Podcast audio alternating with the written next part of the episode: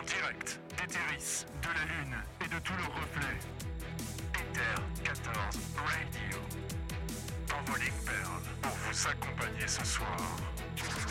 NKL. Je suis Zinzin Ben Matin. Castel Destiel. Oh, apparition inexpliquée. Oh, Naouyel Al-Mugar. Oh mais quel enfer Kotias Kamora. You call this a ship, you miserable runt! Et Baby Netsumi.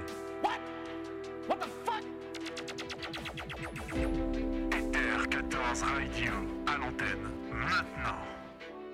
I think it's time we blow this and get everybody in step together. Okay, three, two, one, let's jam.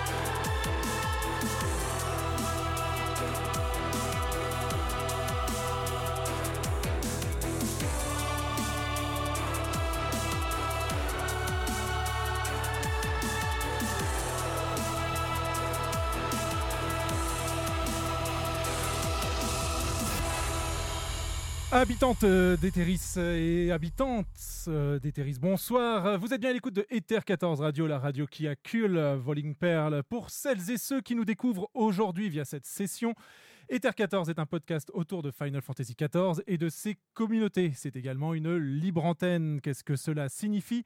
Tout simplement que vous pouvez nous appeler en direct pour réagir et également poser vos questions. Je suis NK, et mais je ne suis pas seul au micro pour cette 17e session.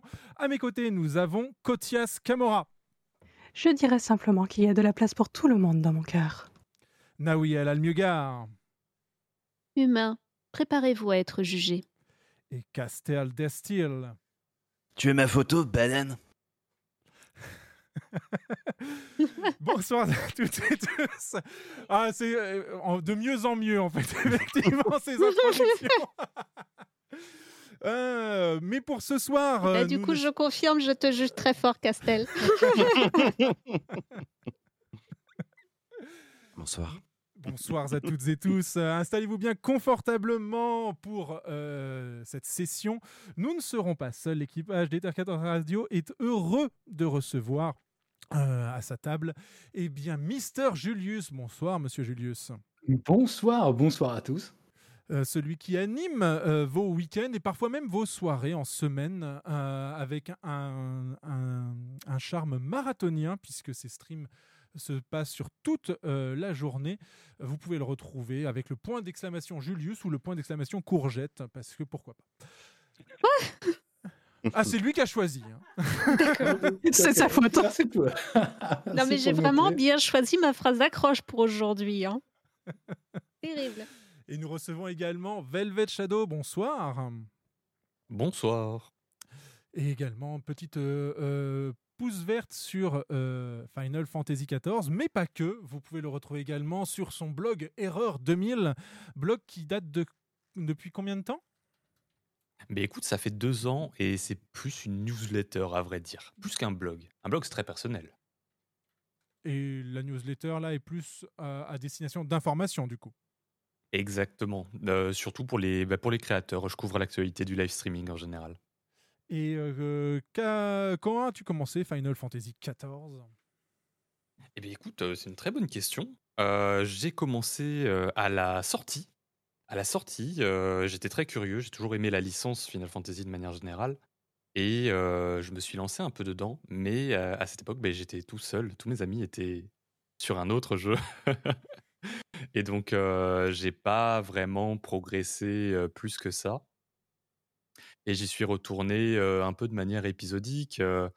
une fois tous les ans, une fois tous les deux ans, je refaisais un perso et puis je re- recommençais et puis et puis pareil, j'étais trop seul. J'avais pas pas d'amis pour m'accompagner dans la longue MSQ de Realm Reborn. Du coup, c'était un peu, difficile. Et j'ai eu de la chance là dernièrement, puisque Tmar, qui est dans le chat, m'a dit Mais attends, viens, on fait le truc ensemble, et comme ça, tu vas voir, ça va être cool. Et effectivement, le fait de, de- le fait d'avancer avec, euh, avec un copain, puis euh, plus tard avec euh, d'autres copains euh, que je me suis fait euh, plus tard dans le jeu ou par l'intermédiaire du, du- du stream, mais euh, c'est pas du tout la même expérience. Quoi. Et toi, Mister Julius, tu as commencé il y a combien de temps? Euh, Je voulais savoir juste avant, euh, depuis Ouais. le début, c'est 1.0 ou 2.0 Enfin, la, la première version ou Rim Reborn pour FF14 Ah, Rim Reborn. Rim Reborn? Oui, oui, Rim Reborn. Ok. Ouais, donc pour ma part, euh, j'ai commencé en 2020, mais vraiment par hasard. Je, je, je venais de d'arrêter parce que je, je streamais déjà euh, à l'époque sur un autre, un autre jeu qui s'appelait euh, Division 2 euh, par Ubisoft. Et euh, voilà, le jeu périclitait, etc. Donc je cherchais un, un autre jeu à faire. Et euh, franchement, par hasard, je, je suis vraiment tombé par hasard sur, sur FF. Et, euh, et voilà, c'est vrai que j'ai euh, commencé euh, tout simplement comme ça, en streamant, en faisant principalement euh, des, matinales, en passant la, MSQ. Donc, voilà, ça s'est fait vraiment naturellement. On même pas, euh, même pas, avec- personne n'est venu me chercher ou quoi que ce soit. Je me suis dit tiens ouais, ça pourrait être, sympa. Et franchement, je, regrette pas du tout. Franchement, depuis le temps que je suis sur le jeu, c'est quand même une sacrée aventure.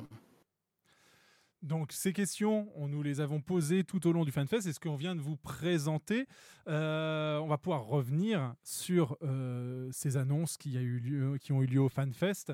Euh, mais avant, rappelons-nous que Ether 14 Radio est un podcast en libre antenne. Donc le point d'exclamation Discord dans le chat vous fournira un lien. C'est par ce biais que nous serons en mesure de prendre vos appels. Présentez-vous brièvement sur le canal Ether 14 Fun et nous prendrons des informations sur euh, euh, vous et sur le sujet que vous souhaitez aborder ou la question que vous souhaitez poser à nos invités. Vous serez alors placé en attente, on hold, et nous vous annoncerons lorsque vous arriverez en live avec nous. Nous sommes présentement dans le studio que nous a confectionné Azuna Lunargent à Shirogane. Euh, vous nous retrouverez sur le euh, serveur Moogle du data center Chaos. Vous allez au secteur 22, emplacement 37, c'est l'éthérite Shirogane Sud-Ouest annexe.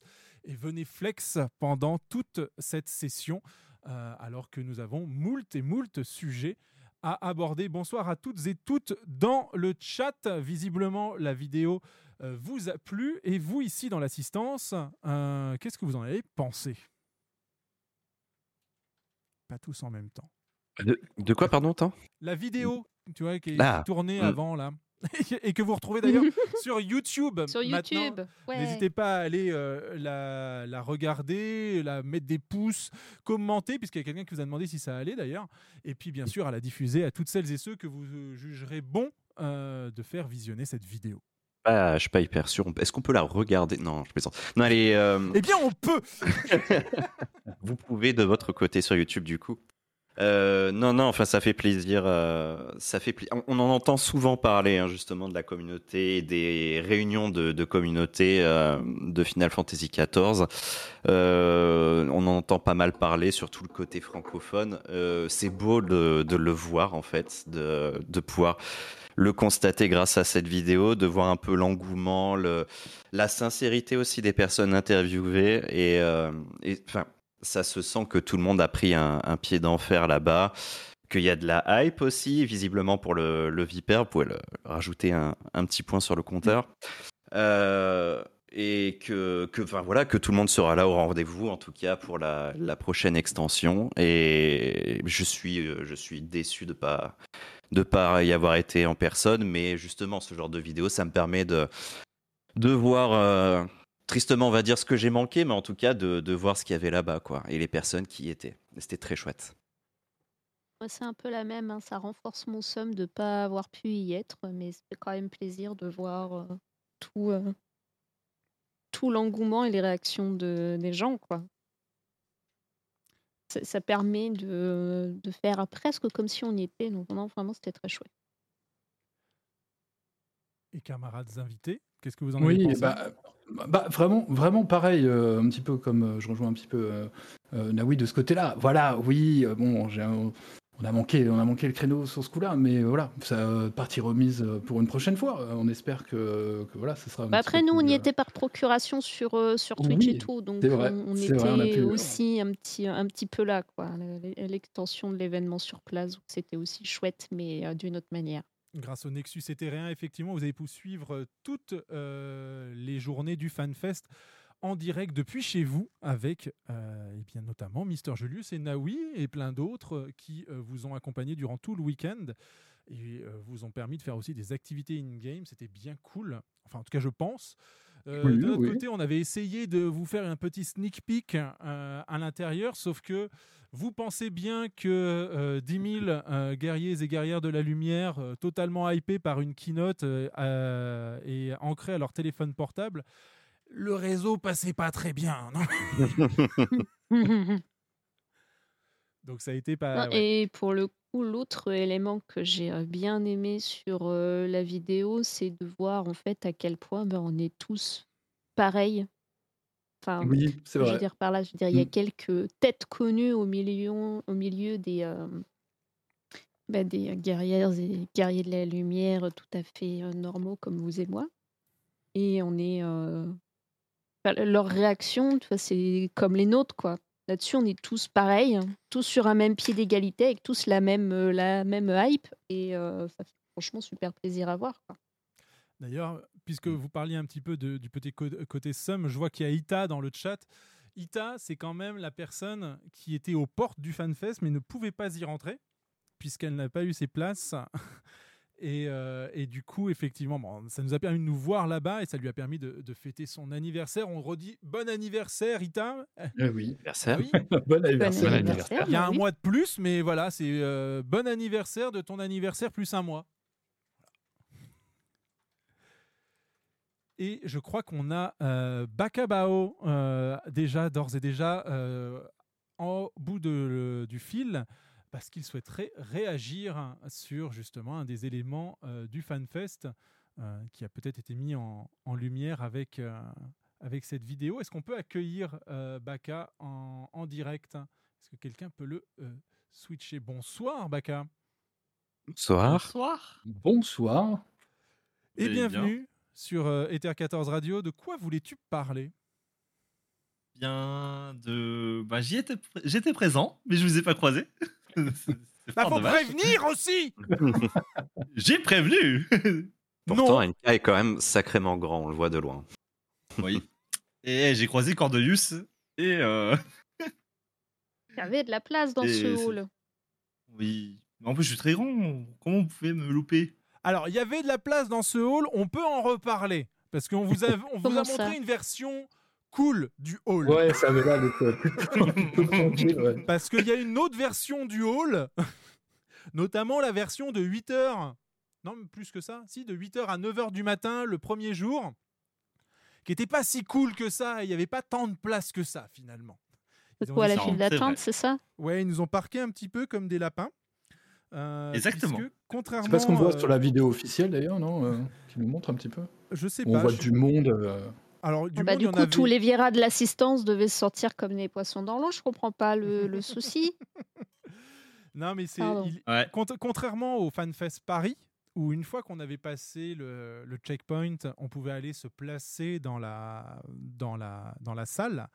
Là, Ouais, en fait, il y avait, il y avait un sas, ce, fameux hall d'entrée était dans, a été un sas d'une heure euh, entre le moment Puis le ils ont- FanFest Paris, faut noter que la file d'attente, elle était dans le dehors. À Ah, quel Enfin, là, de ce que tu m'avais montré et tout, là, euh, vous avez certes été un peu parqués comme des lapins, mais vous avez attendu dans le dedans. Oh, t'inquiète pas, la file elle est dehors aussi. Au tout début, oui. oui, mais parce nous, elle fait, était entièrement dehors. Là, il y avait effectivement euh, les portes, qui, enfin les rideaux qui étaient fermés, euh, qui est donné en fait sur l'Excel, qui est un gi- gigantesque couloir, un hangar euh, euh, dont, euh, qui est traversé par un énorme couloir central.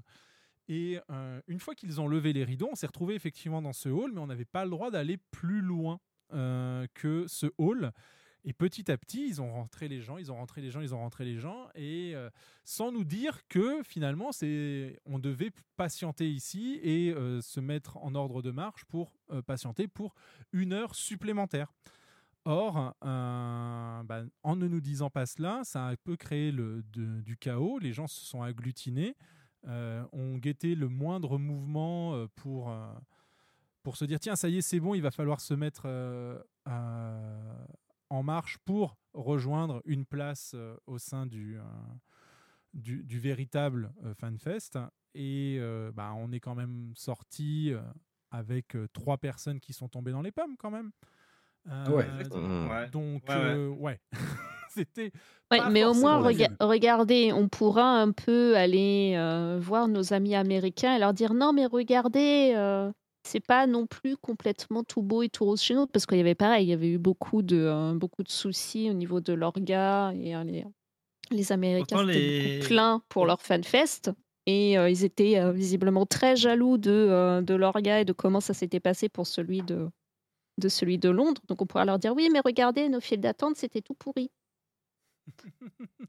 Voilà. Et côté euh, normand, C'était les British, les ils étaient quand même réputés pour être euh, hyper organi- organisés pour euh, tout ce qui est file d'attente et tout ça.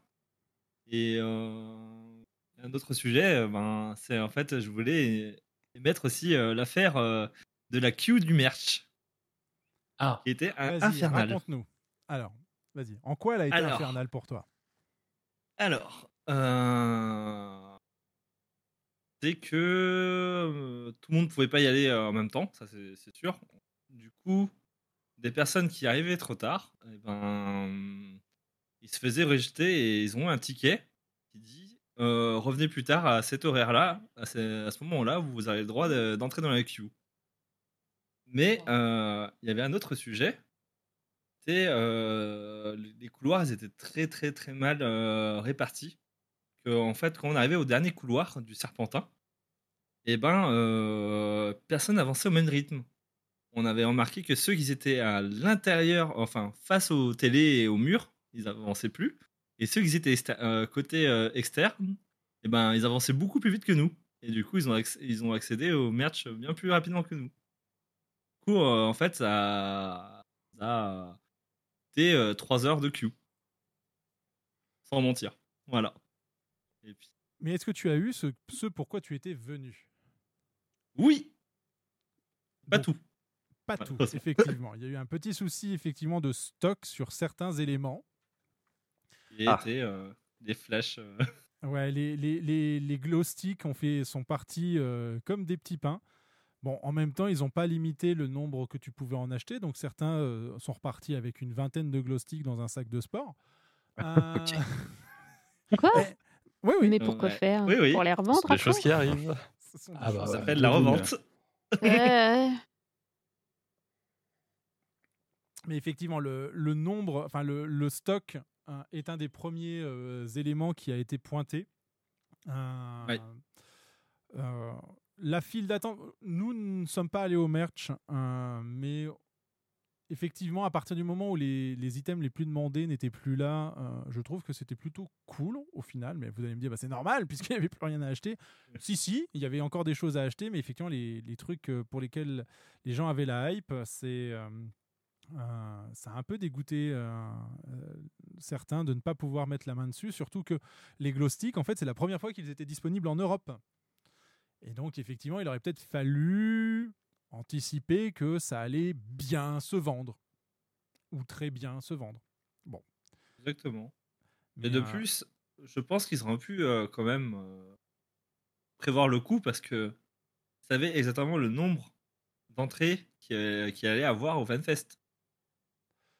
Donc du coup, ils en sont plus. euh, Oui, mais dire, bon, euh, s'ils vente. limitent pas le euh, nombre Oui. d'items que tu peux acheter, euh, c'est-à-dire même si tu connais exactement le nombre dire, de personnes qu'il y a ouais. sur place, si tu en as une dizaine qui se pointent pour acheter euh, 20 glow sticks chacun, euh, c'est compliqué. quoi. Ouais. Non, parce que je veux dire, c'était limité par deux. Tu vois, euh, au moins euh, faire euh, comme l'imote. parce que, Enfin voilà. pas c'est- Ouais, tu, tu trouves Oui. que c'était. Est-ce que tu as, mais tu avais fait d'autres fanfests Non, c'était mon tout premier avec euh, ma copine. euh, D'ailleurs, même ma copine, euh, elle avait même hésité euh, pendant la file d'attente euh, d'aller voir euh, côté Disney. Côté Et il Disney. y avait. euh, Parce qu'en fait, vous voyez, euh, côté gauche, c'était FanFest. Mhm. Et côté droite, c'était euh, le grand salon de Disney des 100 ans. Oh, Ah. c'était ça, d'accord. Voilà. Ah, D'accord. Dans l'autre hangar à droite, Ouais. c'était le Disney. Il n'y a pas grand monde qui avait l'air au courant. en tout cas. Non, Ouais. effectivement, je t'avoue que. Mais, mais par contre, la queue de Disney commençait euh, dehors du, de l'Excel. Vous voyez euh, les portes automatiques où on Ouais. est passé pour entrer dans le hangar ben, Elle se trouve euh, à l'extérieur, côté droite, en, en vue euh, du fleuve. Mhm. Et euh, l'entrée de Disney était par là. D'accord, ok. Enfin Ah, voilà. C'est amusant. C'est amusant. Après, euh, euh, Parce que bon, en termes de, euh, d'organisation de, du merch, sache que c'est la meilleure orga qu'ils aient eue depuis que les FanFests existent. En tout cas, ceux que j'ai pu faire.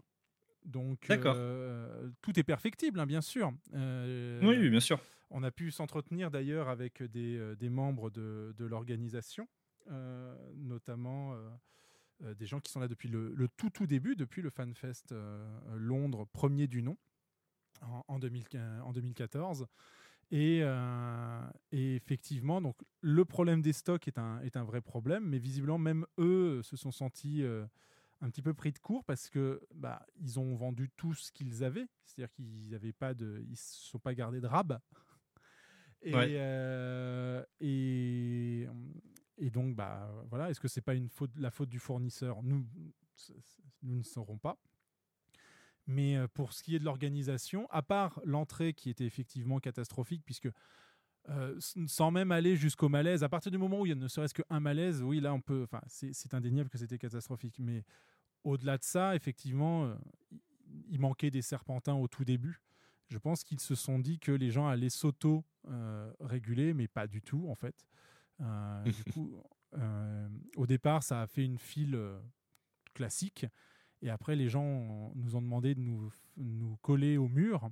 Sauf qu'ils ont demandé aux gens qui étaient là au début de se coller au mur. Mais les autres, du coup, voyant cet espace libéré, bah, se sont mis à le remplir sans euh, suivre une ligne euh, bien définie. Donc, du coup, des personnes qui sont arrivées, euh, on va dire, 45 minutes après les premières personnes arrivées, ont pu rentrer avant. Ce qui n'est pas spécialement un problème en soi, hein, parce que une fois dans le FanFest, je trouve que euh, quel que soit le spot où vous étiez, à moins de vouloir à tout prix euh, être chopé par la caméra euh, du, de la scène, vous n'aviez pas de mauvais spot, tout simplement. Donc, En réalité, non, il n'y a pas de mauvais spot. Après, euh, l'autre point, si on, parle, on continue de parler de la queue, il y a aussi la queue de la, du crafting. C'était aussi un enfer. ah, vas-y, parle-en. Et ben celle-ci, elle était hyper mal organisée. Et euh, du coup, en fait, euh, bon, malgré tout, vous avez aussi une longue queue. Mais derrière ça, en fait, ça, ça a créé des bouchons.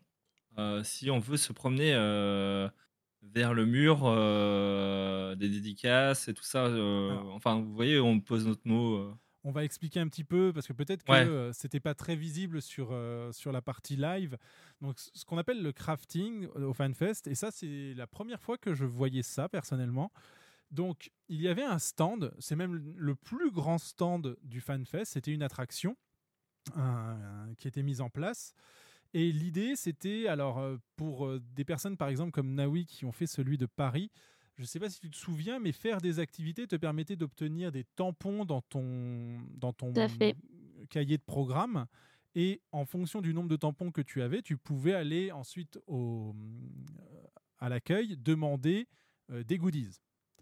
Bon, bah là, ça a été légèrement différent, c'est-à-dire que chaque personne qui est entrée dans le FanFest s'est vu offrir un sac de goodies avec un token. Un, petit token en plastique qui ne sert à rien, euh, qui ne représente pas grand-chose, mais qui, voilà, qui était dans le sac.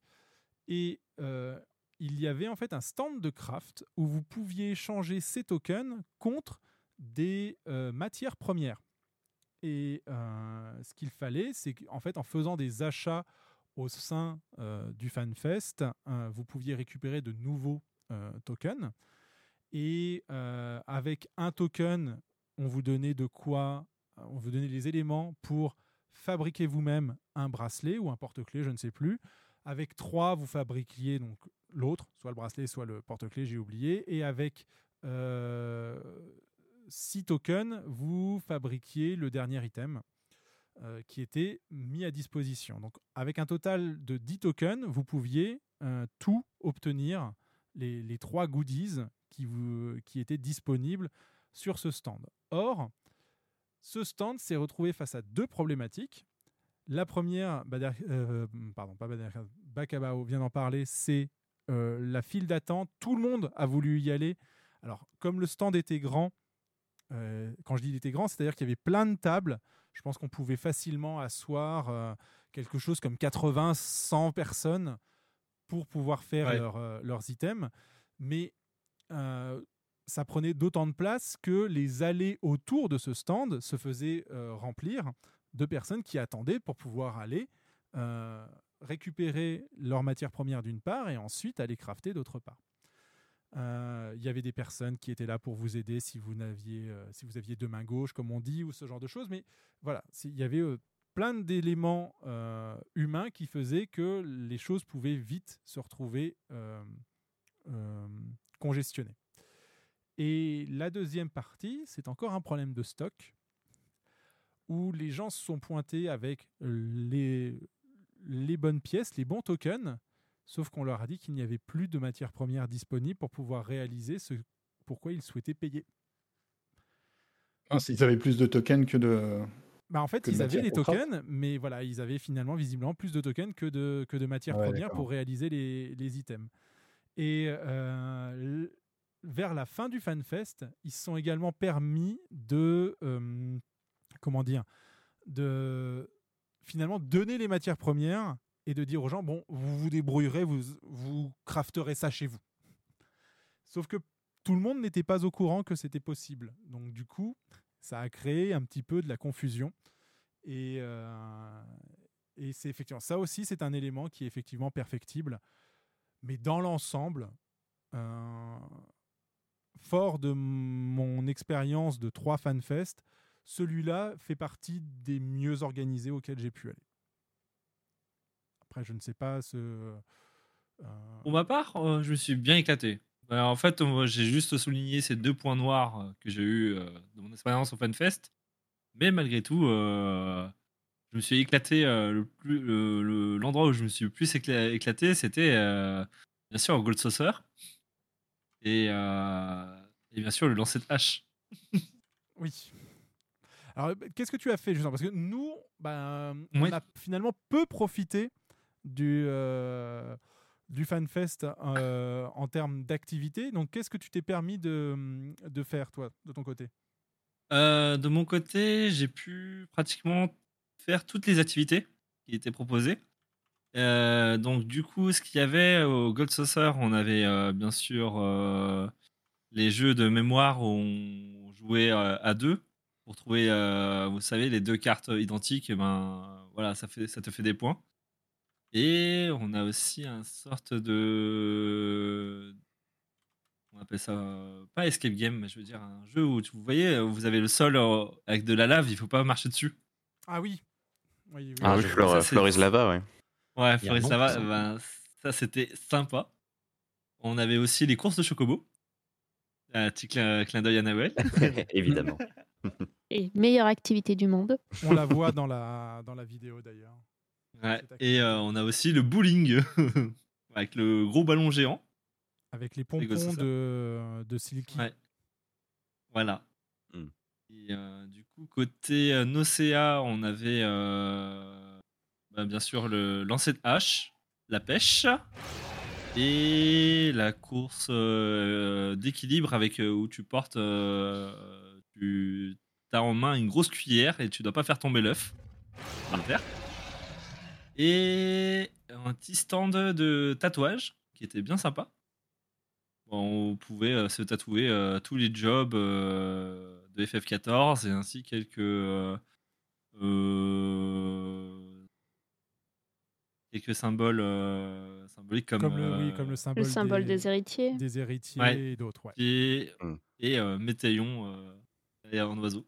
Et on remercie euh, Ichino pour son raid. Bonsoir à tous et toutes. Euh, Nous sommes sur cette Mm. 17e euh, des session euh, d'Ether 14 Radio et nous sommes avec Mister Julius et Velvet Shadow et euh, vous-même. Donc là également Bakabao pour Ouais. discuter du FanFest Londres et de faire un petit retour sur cet événement avec notamment euh, un reportage que l'on vient de vous mettre en ligne avec tout l'équipage d'Ether 14 Radio. Et j'en profite d'ailleurs pour remercier chaleureusement et infiniment nos monteurs euh, Sonic Pod et Famunar qui ont travaillé d'arrache-pied pour vous fournir euh, ce travail de euh, qualité. Euh, on n'aurait pas pu arri- arriver à un tel résultat sans eux. Donc merci beaucoup à eux. Euh, merci Bravo à eux. C'est ce qui ouais, prouve bien que ouais. un travail d'équipe encore une Mm. fois. euh, voilà, on est dans un MMO, on joue ensemble, et ben on crée du contenu aussi ensemble. C'est un peu le, le mood. Euh, D'ailleurs, en parlant de ça, euh, Baka, toi, tu as participé aussi via le Nexus aux activités de Oui. couverture du FanFest.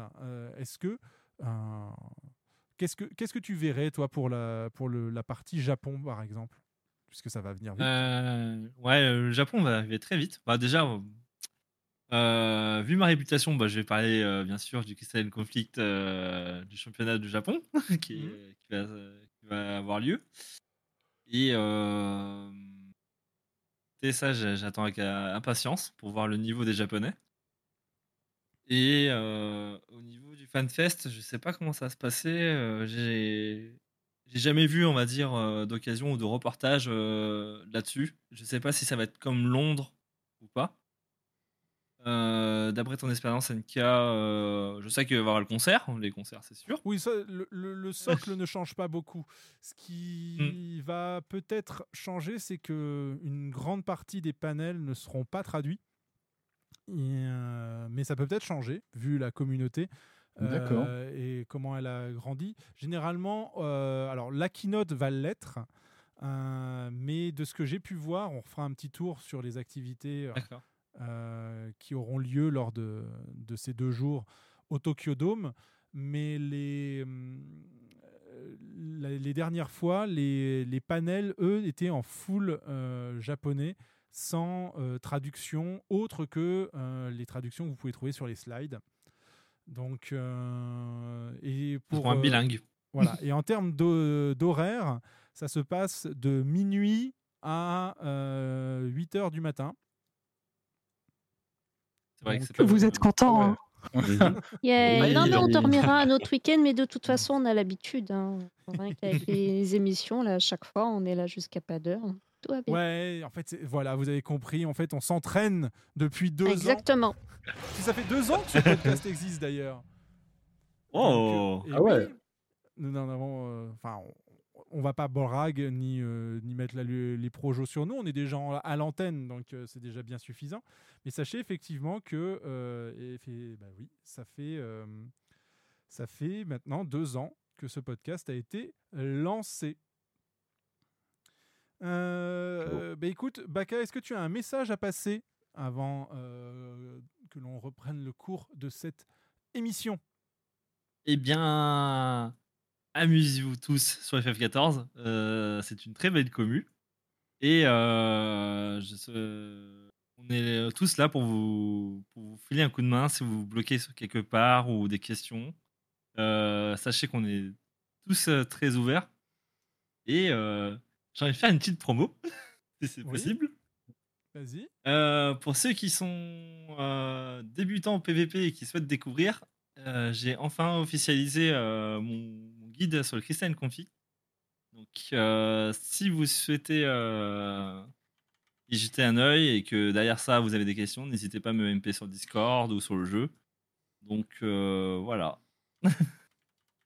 Eh ben écoute, Euh. le message est passé. On va faire un petit shout-out à euh, Bakabao euh, et, euh, et euh, on te remercie pour tout ça. Et n'hésitez pas à aller le suivre et à le, à le soutenir dans ses expériences du Crystalline Conflict. Est- tu, en- tu en fais très très souvent en, en live. Donc, si, si Très avez- très souvent, oui. Et tu prends les questions en plus, donc tu prends le temps. Donc ça, c'est cool. Oui. Et du coup, ouais, j'essaie de promouvoir un maximum pour apporter quand même une touche euh, de, à la communauté française et que je les oublie pas, que je souhaite euh, de tout cœur euh, les guider. Eh ben, écoute, merci beaucoup pour ton intervention, merci pour ton et ton, bah, ton comment on pourrait dire. Je, je perds mes mots ce soir, c'est fou. euh, pour ton insight sur euh, sur euh, le FanFest et puis bah pas merci de ne pas nous avoir euh, chopé dans les couloirs hein, pour ce Ouais, c'est clair. Clairement. Non, euh, Je les ai pas vus, j'ai vu Cornelius, c'est tout. non, tu n'as pas fait d'effort. Voilà, c'est tout ce que je, je retiendrai. Ah là là, tout de Ça suite. se- et ça va, se, ça va se régler à l'entre des loups, mais je sais que je vais perdre tout de suite, de toute manière. Donc. Mais non. tu m'auras sur le, le cours des chocobos. Donc, euh, Ah voilà. bah voilà, le rendez-vous est pris. Il y a Zek aussi qui t'aura, du coup, hein, je te le dis tout de suite. Ça marche. Bah, bonne Merci soirée à vous et, bonne- Baka. et bonne émission. Merci à toi. Bonne soirée, Baka, merci. Merci. Velvet, toi, est-ce que tu connaissais justement tout, euh, tous, ces, tous ces événements, tous ces rendez-vous euh, de la communauté, les fanfests, les live letters, tout ça, quand euh, tu jouais de manière épisodique? Est-ce que tu suivais ça de, de près ou de... Comment ça se passait? Pas du tout. Mais j'imagine que c'est la même chose dans d'autres jeux. tu sais, quand on est en mode un peu on papillonne, on est là de temps en temps, on se lance un petit peu, on avance doucement dans le leveling. On fait pas super gaffe euh, ni au patch notes vraiment, ni euh, aux live letters, ni au fanfest. J'ai découvert euh, avec plus d'assiduité du coup le fanfest cette année euh, parce que j'étais curieux, mais en même temps, on m'a bien dit regarde pas tout parce qu'il va y avoir des spoilers et j'ai pas fini encore l'épopée de Endwalker. Tu en es où? Donc j'en suis vraiment au tout, au tout début. J'aide des éléphants bipèdes gentils. Ok. Et ma foi, c'est très agréable. Et euh, jusque-là, le chemin que tu as parcouru, qu'est-ce que tu en retiens?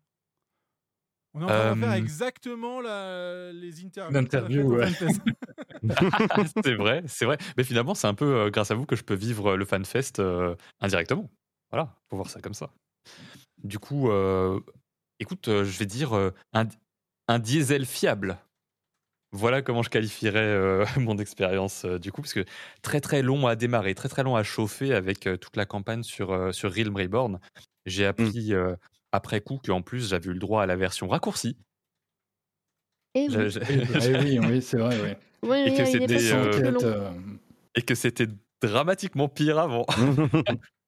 Oui, parce Mais- qu'on est d'accord que, que là, tu, tu enchaînes depuis le début. T'as pas eu de- d'attente de, de, de nouveaux contenus. Euh, non, non, je me suis jamais retrouvé en attente de nouveaux contenus. Hmm. En fait, euh, quand j'ai fini Rim Reborn, il y avait déjà euh, deux extensions qui étaient sorties en réalité. Il y avait Heavensward et, et Stormblood qui étaient sortis déjà. Et j'ai tellement. en fait, un jour, vraiment, je me suis dit, vas-y, je, je fais Rim Reborn. Ça y est, je, je m'accroche, je vais jusqu'au bout. Je vais jusqu'à Heavensward parce que tout le monde disait, va jusqu'à Heavensward, Heavensward, c'est Mm. trop bien. Alors, je m'accroche, je fais mon épopée, tout ça et tout. Euh, j'ai skippé beaucoup de dialogues. je reconnais. Et euh, j'arrive à Heavensward et euh, c'est comme si j'étais j'étais cramé. Donc j'arrive à Heavensward, je me dis, ça y est, j'y suis. Et je me suis arrêté là. Et j'ai laissé le truc en suspens pendant, euh, pendant plusieurs années, jusqu'à ce que euh, Tmar, euh, qui est présent dans le chat et qui m'accompagne encore aujourd'hui dans les lives, me dise, euh, vas-y, euh, fais-le avec moi et tu vas voir, euh, ça va le faire. Ça va le faire. euh, juste, t'es un peu cramé et tout, machin, mais ça y est. Et depuis, j'ai pas lâché. Hmm. Et qu'est-ce Depuis, j'ai pas lâché. Le fait d'être tout seul, justement euh, qui- Ouais, le, le- le fait, le fait d'être tout seul et, et d'enchaîner vraiment, euh, surtout toute la fin de Realm Reborn, euh, qui était vraiment. euh, euh, je prenais pas trop de plaisir, alors que l'histoire était cool, mais les tâches demandées étaient vraiment c'était vraiment des, voyages à droite, à gauche, en boucle. C'était vraiment très éreintant. Et à partir de Heavensward, dès que j'ai remis le pied dedans, j'ai plus jamais ressenti ça. C'est vraiment plus agréable. C'est vrai que c'est quelque chose qu'on n'a peut-être pas forcément dit, mais euh, progresser dans l'épopée avec quelqu'un avec qui on joue régulièrement, même une seule personne. Alors plusieurs évidemment, c'est plus amusant parce que surtout si on a les rôles différents pour faire les contenus euh, instanciés. Mais ne serait-ce qu'une personne progresser avec une personne en même temps, ça tout de suite ça a un côté beaucoup plus agréable et, et peut-être moins fastidieux pour les, les moments les plus je, je vais pas dire pénibles mais les plus euh, le répétitif on va dire au niveau de des cheminements de quête euh, notamment évidemment à Rim Reborn en effet.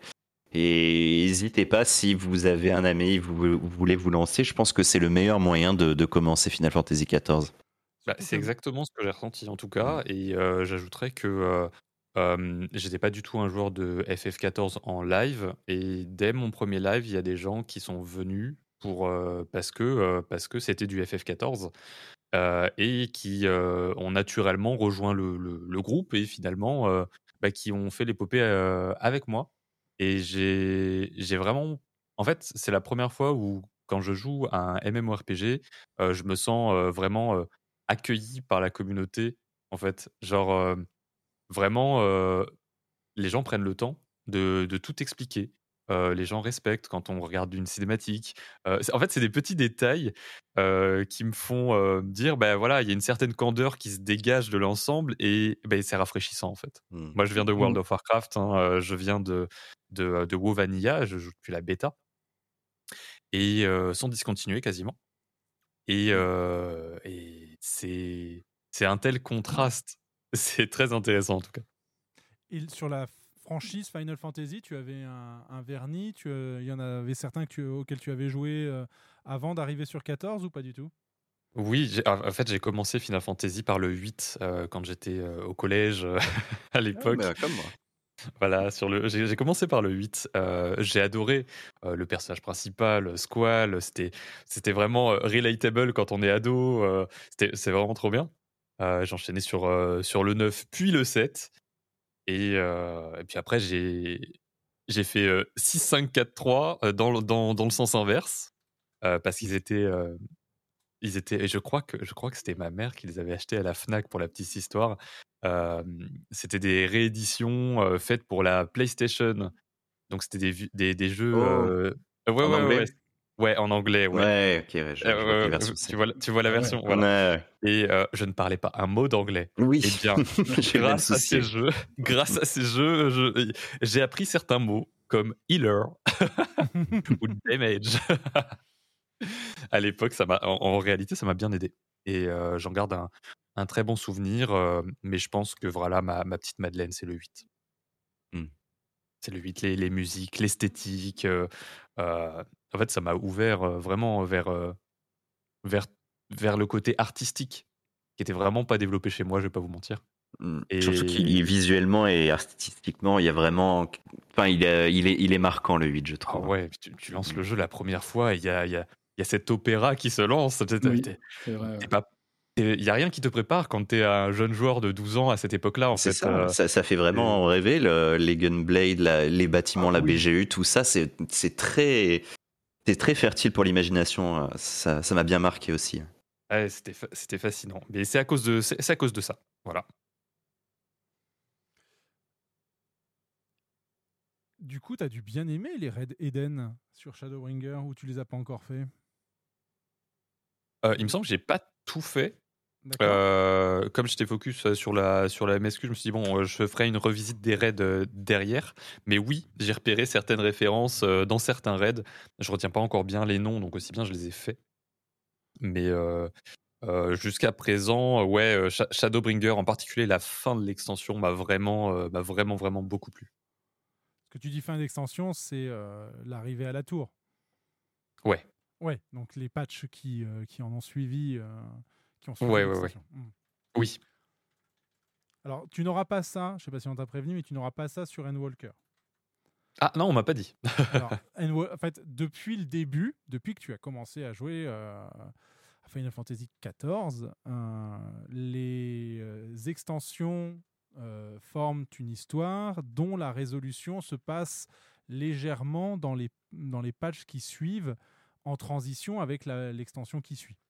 Donc, Oui. typiquement, Euh, alors, sauf pour Realm Reborn où en fait on, on est en setup building, hein, mais euh, il y a quand même une partie de l'histoire qui t'est racontée euh, dans les patchs entre Realm Reborn et Evansward pour d'une part introduire Evansward et aussi introduire des éléments qu'on réutilisera à Stormblood et etc. Et Evansward ne se termine pas à la fin de Evansward quand tu, euh, tu arrives euh, donc à euh, j'allais dire à Nixtrine mais c'est pas à Nixtrine euh, j'ai Hmm. oublié le nom de la dernière zone de de Evansward je pas pourquoi elle Azisla C'est Azisla, merci. Voilà. Et euh, donc, ça ne se termine pas à Azisla, ça se termine un petit peu plus tard quand euh, tu déroules les patchs. Et euh, quand donc il y a cinq patchs entre chaque extension.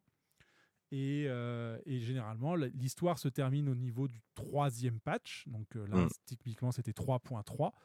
Et euh, 3.4 et 3.5 servent d'introduction à l'extension qui suit. Donc 3.4, 3.5 ont servi d'introduction à Stormblood. Euh, 4.4 et 4.5 ont servi d'introduction à Shadowbringer.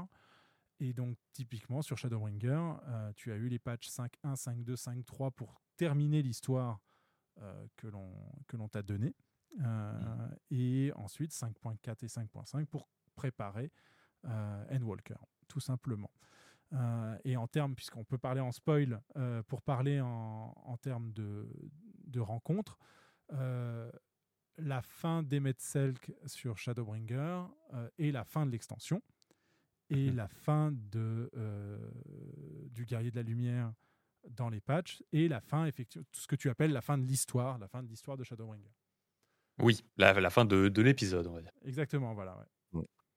Et bah sur Endwalker, tu n'auras pas ça. C'est-à-dire qu'à la fin de Endwalker, tu auras la fin définitive de l'arc qu'on te raconte depuis Realm Reborn. Ok. Et les patchs que nous avons depuis maintenant deux ans, bientôt deux ans, euh, ne sont qu'en fait un. C'est des patchs ARR. Voilà, que c'est un filler. C'est c'est un, c'est un arc filler entre deux arcs euh, majeurs, si on parle en termes de shonen. Je vois, je vois Oui, tout à fait du pour l'instant, on prend ça ouais. comme un filler, mais en vrai, on ne sait pas. hein. Quand je disais que ça, que ça est un nouveau, euh, un nouvel arc ARR, ça peut très bien aussi être euh, le tout nouveau euh, build-up. hein. Mhm. J'ai eu l'impression une ou deux fois peut-être qu'ils, peut-être, hein, c'est peut-être que moi, mais ils sont peut-être un petit peu inspirés de FF4. Je, je sais pas. Tu crois? Bon, je... Alors, Je vois pas du tout ce qui te fait dire ça. hein. Moi, je crois Tout que ça parce qu'on est allé sur la Lune. Et en plus, c'était sur le, le début de l'extension. Donc, ça n'a aucun rapport. Et parce qu'il y, a- il y a un personnage qui s'appelle Golbez. Moi, je pense que tu, tu fais des. Tu fais des, Des raccourcis. Des raccourcis. Oui, je pense. Non, ça va être. Pardon. Je me rends compte de, de ma bêtise. Mister Julius et puis aussi Oui. Nawiel, comment s'est passée la couverture du FanFest euh, depuis, euh, depuis les internets? Comment, comment vous avez vécu la chose? Eh Eh ben, ben, euh, écoute, moi, mon expérience à moi va être un petit peu euh, à part parce que euh, Alors, je ne suis pas là pour remuer Ah le couteau dans la plaie, on peut ne pas en parler Ouais, si tu veux. voilà. moi, c'était un petit peu à part parce que vraiment, ça m'a vraiment foutu au fond du trou de voir mon setup exploser au moment du début de la, de la couverture de la, de la keynote. Donc c'était vraiment euh, très, euh, très rageant et très frustrant. Mais heureusement, comme j'étais avec des personnes formidables qui ont été capables de prendre le, le relais tout de suite, bah, je, j'espère que pour tous ceux qui suivaient ça avec nous, ça s'est passé de manière smooth et que vous avez pu bah, tout simplement suivre le truc tranquillou avec, euh, avec Mali pendant que euh, moi, j'étais en train de sortir l'extincteur pour, euh, pour stopper le feu de mon ordinateur. Mais sinon, à part ça, c'était Elle ne c'était plaisante très pas. chouette. hein. Ouais, C'était littéralement ça, Bah, apparemment. voilà, c'est- Oh. j'exagère presque pas. C'était effectivement une, surchauffe de l'ordinateur, mais quand même pas jusqu'au point d'avoir besoin d'un extincteur, quand même, heureusement. Parce que sinon, c'est tout l'appart qui aurait cramé. Et c'est pas Emmett qui m'aurait aidé à éteindre le feu. Non, bah, en tout cas pour, euh, pour, pour le retour pour ma part, euh, non, non, c'était euh, c'était vraiment très très intéressant. Surtout les retours et les discussions autour de, des, des hypes avec le, nouveau job, etc., qui, qui devaient venir, et puis les spéculations, justement, du, du, du- reste de justement de l'extension qui devrait arriver. Non, non, je, je- je- pour moi, c'était euh, c'était en tout cas super de, de- de pouvoir profiter de ça avec tout le monde, avec toute la communauté. Et, euh, et encore une fois, non, non, c'est- c'était très cool. J'ai- apprécié C'était le le moment. premier FanFest aussi que tu suivais, toi, enfin, du moins de, de loin, Bah, on ou avait t'avais vu, euh, bah, les autres? On avait vu, euh, je crois que c'était le FanFest électronique euh, à l'époque pendant la, la période du Covid. Ah, avais crois. Ouais, pendant la période Covid, ouais. Covid, Ouais. Plus, le, plus Euh, le NA. Ouais. C'est ça. Donc euh, on avait vu. Bah, le NA, on avait survolé un petit peu. Euh, mais c'est vrai que, que là, pour le coup, euh, pour celui-là, on a vraiment fait une couverture un petit peu plus, euh, un petit peu plus grande. Et, euh, et non, non, mais ouais, c'est vrai que sentir ça à distance et de voir tout cet engouement et tout, c'était déjà plutôt cool. Mais le retour de la communauté, communauté en stream était tout aussi intéressant. Donc, non, franchement, très bonne expérience, ouais. J'ai une question pour toi par rapport à ce que tu réagis dans le chat. Est-ce que tu te souviens sur Evansward de euh, la partie, euh, une fois que tu as monté euh, la montagne, une, fois passé à Nixtrine, quand tu montes au territoire des Mogs, est-ce que tu te souviens de cette, de cette, de cette zone et qu'est-ce que tu en as ressenti de faire toutes ces quêtes avec les Mogs jusqu'à arriver à l'antre de Nidog? Oh, les bugs. Pardon. Bon, les mocs m'ont pas dérangé. Tu as, tu as fait Les toutes leurs quêtes? Alors, je pense pas avoir fait toutes leurs quêtes. euh, notamment, moi, c'est vrai que je ne prends que les quêtes de la MSQ, euh, donc euh, c'est vrai que je ne fais pas toutes Ouais, les c'est un quêtes peu pareil annexes pour des moi. mocs. Je suis en J'ai train de les l'impression qu'il y a en ce certains moment. tra- J'ai l'impression qu'il y a des traumas qui remontent là euh, parmi les joueurs qui Je les vois ont. pas du tout de Ah, quoi tu Est-ce parles. que tu as quêtes tribales des Mogs? Euh, je- alors, je ne sais plus. J'ai vraiment juste, j'ai juste, j'ai fait la- les quêtes euh, avec le logo MSQ. Donc, Hmm. euh, Pas oublier que nous, à l'époque, oui. euh, c'était non. notre, notre source d'XP quoi, pour pouvoir monter de niveau. Alors, Ah alors, ouais. Et maintenant, c'est plus le cas. Hmm, C'est vrai. Bah, non seulement il y avait ça, et puis euh, il y avait euh, le fait de ne pas avoir euh, tout ce contenu à, à rattraper, entre guillemets. Euh, donc il y avait toutes ces quêtes annexes qui pouvaient euh, servir de filler, justement. Alors, et du coup, je me permets, avec un petit peu de, de confiance et peut-être un petit peu de présomption, de te dire que non, tu n'aurais pas apprécié les patchs Realm Reborn au fil de l'eau dans la version originale dans laquelle ils ont été proposés. À cause des quêtes tribales, pas vrai? Non, pas forcément des quêtes tribales, parce que les quêtes étaient extrêmement longues. On a eu beaucoup, beaucoup, beaucoup de FedEx, beaucoup d'échanges, beaucoup de d'allers-retours. Mais encore une fois, et c'est ce que et là la problématique que nous avons, nous avions à l'époque sur Realm Reborn, euh, on peut même pas la entre guillemets la gommer euh, avec le- l'excuse de l'XP comme comme le dit Castel, puisque nous étions niveau 50, c'était le niveau max. Et les quêtes de patch étaient des quêtes niveau 50, donc elles ne donnaient pas d'XP par définition. Elles n'ont donné des- de l'XP qu'à partir de Evansward. Ah ouais. Oh Et- non Et donc, c'est pour ça que vous arriviez, euh, et les nouveaux joueurs, d'ailleurs, précisons-le, le jeu, depuis peu, est disponible dans sa version gratuite jusqu'au niveau 70, donc jusqu'à la fin de euh, Stormblood et de ses patchs. Ce n'est pas rien. Euh, même si, et là, on fait le lien avec le fait que les quêtes interpatch donnent de l'XP désormais. Si vous arrivez à la fin de Stormblood dans sa version gratuite et que vous continuez l'histoire qui vous est proposée, eh bien, vous euh, mettrez de l'XP un petit peu à la poubelle, puisque cet XP, normalement, pourrait vous être fourni euh, si vous aviez débloqué le jeu et que vous pouvez continuer d'aller jusqu'au niveau 80, puis au niveau 90. Donc, nous, c'était pas le cas. Voilà, on pouvait pas XP euh, pendant qu'on faisait ces quêtes-là. Et c'est pour ça qu'aujourd'hui, la plupart, que ce soit les gens dans le free trial ou euh, dans l'essai gratuit ou dans les gens qui achètent le jeu et qui font l'histoire de zéro, se retrouvent généralement au début d'Evansward avec un perso qui est déjà niveau 60. Euh, alors, c'est dû à plusieurs facteurs. Le fait que les quêtes interpatch donnent de l'XP et le fait que les quêtes euh, principales aient été boostées en termes d'XP également. Euh, puisque il y a une catégorie de joueurs très, vocaux qui ont fait valoir leur, parole selon laquelle le jeu devrait être terminable juste en faisant les quêtes de l'histoire principale et rien d'autre.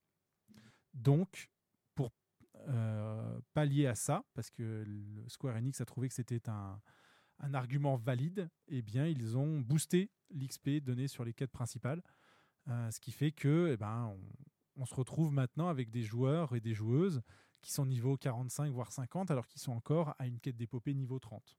Bon, ça arrive. C'est ce qui m'est arrivé. Oui, ouais, c'est vrai. C'est ce qui, ce qui m'est arrivé aussi. Ouais. Ça arrive à la plupart de personnes, je pense. Et euh, alors que effectivement, comme le, il y a tellement de choses que vous n'avez pas eu parce que en fait c'est un, c'est un tout. Euh, typiquement, le- les jobs ont été et le, le système de, de gameplay a été refondu euh, maintes et maintes fois. Euh, typiquement, quelque chose que vous n'avez pas connu, c'est que si vous vouliez changer, euh, même pas changer, si vous vouliez avoir un job, par exemple, euh, Velvet, tu joues quoi? Quel est, ton, quel, est ta- quel est ton job? Danseuse. Tu es danseur. Alors, tu n'aurais pas eu le Ça problème. marche pas. Ça n'aurait pas marché puisque danseur n'était pas disponible euh, avant, Mm. euh, euh, avant Shadowbringer. Et euh, toi, Mister Julius? Bah moi, j'avais commencé vraiment le jeu en, en Dragoon. Aujourd'hui, là, je joue, plus, plus, je joue plus régulièrement le faucheur. Mais effectivement, quand j'avais commencé le jeu, j'étais en Dragoon. ouais. Alors, pour Chevalier Dragon, il me semble donc bien évidemment qu'il fallait prendre Maître d'Ast. Ouais, Mais c'est si ça. vous- mais arrivé niveau 30, si vous vouliez euh, Mm. que Estinien vous donne sa quête et que vous puissiez devenir euh, Chevalier Dragon avec son cristal d'âme Chevalier Dragon, il fallait monter, si je ne m'abuse, l'archer niveau 15. C'était ouais le maraudeur. Maraudeur. J'hésitais entre les deux. Maraudeur, ouais. Le- L'archer, c'était la, la classe euh, tiers où tu pouvais avoir, euh, il me semble, voilà. les skills. Et Mais le, le- la classe nécessaire, nécessi- nécessitant pardon, le niveau 15, c'était maraudeur. Et c'était pas Estinien qui te l'a donné non plus. C'était euh, Oui, c'était son, pote. L'archer, il me Mhm. semble que c'était la classe secondaire pour le mage blanc. Il me demandait pas pourquoi. J'ai connu cette époque, j'ai connu ça. J'ai connu euh, parce que euh, justement, je voulais euh, devenir euh, Ah, guerrier et il fallait que je monte. euh, Ah, c'était quoi déjà? Pour euh, quelle classe? Pour euh, devenir euh, guerrier. Guerrier. Donc c'était maraudeur. Tu commençais maraudeur et tu devais monter un autre truc niveau 15, je crois. C'était pas moine? C'était Oh, c'était pugiliste, ouais, je crois. Ouais, Ouais. pugiliste, ouais. Euh, Ah, je me et- souviens de ce système, oui. Voilà. Et, euh, et derrière, c'était pas. J'aime pas- bien parce que les vieux de la vieille, ils sont en mode. Alors c'était ça, et puis c'était ça, on sent le trauma. Genre. Mais c'est pas ça, c'est qu'il fallait, il mon- monter niveau 15. Et niveau 15, à l'époque, ça se fait pas comme maintenant. Où... Là, je parle vraiment comme un Oui, vieux. Mais comme un galéré, hein. Mais, c'est, mais ça, ça te prenait une, une bonne après-midi, voire plus, quoi. et, C'est euh, pour ça que je dis, je trouve ça très drôle en fait de vous entendre. Alors ça c'était Oui, ça, et c'était ça, et oh non, les flashbacks du Et Vietnam, après, oh non. et après, tu vois, tu as, Les pas des le double trauma des gens comme moi, et ça doit être la 15e fois que je raconte cette histoire, mais peu importe, je vais encore le raconter. Donc, tu as encore les gens comme moi qui n'avaient pas compris que quand tu voulais, donc, euh, parce que pareil, tu récupérais euh, tes skills, donc ce qui est maintenant les skills de rôle, et ben, il fallait que tu ailles chercher euh, des, des compétences dans d'autres jobs pour les équiper sur, sur le tien. Oui. Et euh, moi, à l'époque, quand j'ai commencé le jeu, je jouais moine. Et euh, j'avais dû monter ce putain de Dragoon level 44 parce que je pensais que son buff oui. de mort en version améliorée, je pourrais le mettre sur mon moine et que ce serait trop bien. Hmm. Eh ben Sauf non. que non. Sauf que non, parce qu'en fait, les skills partagés, tu n'as que leur version de base. Donc, qui se chopait, Mm. bien entendu, beaucoup, beaucoup plus, plus tôt. Level 34. Et. euh, euh, Quoique, voilà. mantra, et tu l'apprenais tard hein, quand... pour Non, les c'était moines. pas pour le mantra, c'était pour pour, le le, sang pour truc de sang dégâts. Ouais, c'était Ouais. pour le sang pour du sang. Il fallait que je monte ce truc level 44 et euh, bon maintenant c'est plus le cas parce que depuis euh, je monte euh, tous les jobs de merde que je ne joue pas euh, en guise de front donc donc voilà. Mais je peux plus dire que j'ai plus jamais retouché au dragoon parce que c'est pas vrai. Mais le vrai petit traumatisme, je, je n'aimais pas ce job ce truc hyper lent avec des, des jumps absolument horribles, je, je pouvais pas. Ça a vraiment été Oh. une souffrance de le monter level 44. Bah, Et c'est c'est Pour tout l'inverse. euh, tout, tout l'inverse pour moi. hein. C'est-à-dire que moi, je m'en souviens très bien que ça a été, euh, ça a été un moment vraiment quand j'ai réussi à avoir enfin euh, mon, mon maître d'ast niveau 30. C'était ma classe de, de base, je précise. Mon, mon maître d'ast niveau 30, le passé chevalier dragon. Et en tant que fan de la série, être chevalier dragon et avoir la compétence de saut et lancer mon premier saut sur un ennemi pour voir l'animation, ça a été un souvenir euh, vif. hein, je m'en souviens encore. Ça, je l'avais fait sur, euh, sur un mob à côté de l'observatoire sur les, hautes terres du Quertas. Et par contre, moi, c'est l'inverse. Justement, le mantra s'apprenait hyper tard chez le moine. J'aimais pas le, moine et il a fallu que je le monte dans les niveaux 40 à l'époque pour pouvoir obtenir cette compétence. Pas 40. Non, non, il était beaucoup plus tôt. Mantra, il me semble que c'était tard, hein, c'était dans les 40. hein. Pas Alors, je 40 sais qu'il y avait euh, le son, second souffle et euh, un truc d'agilité, c'était assez tôt, mais il me semble que le mantra il était tard à l'époque. Mantra était tard. Ah, Hmm. peut-être, ouais, effectivement. C'est bien possible. Je... Tiens, d'ailleurs, Cassel, comme tu parles du Chevalier Dragon et de ses sauts, enfin, faut- il aurait fallu me voir et euh, NK était là pour m'entendre le moment où je suis passé niveau 80 et que j'avais enfin le, le saut Ah, le du niveau plongeon 80. céleste. Et genre, il m'a vu, je crois, en donjon faire.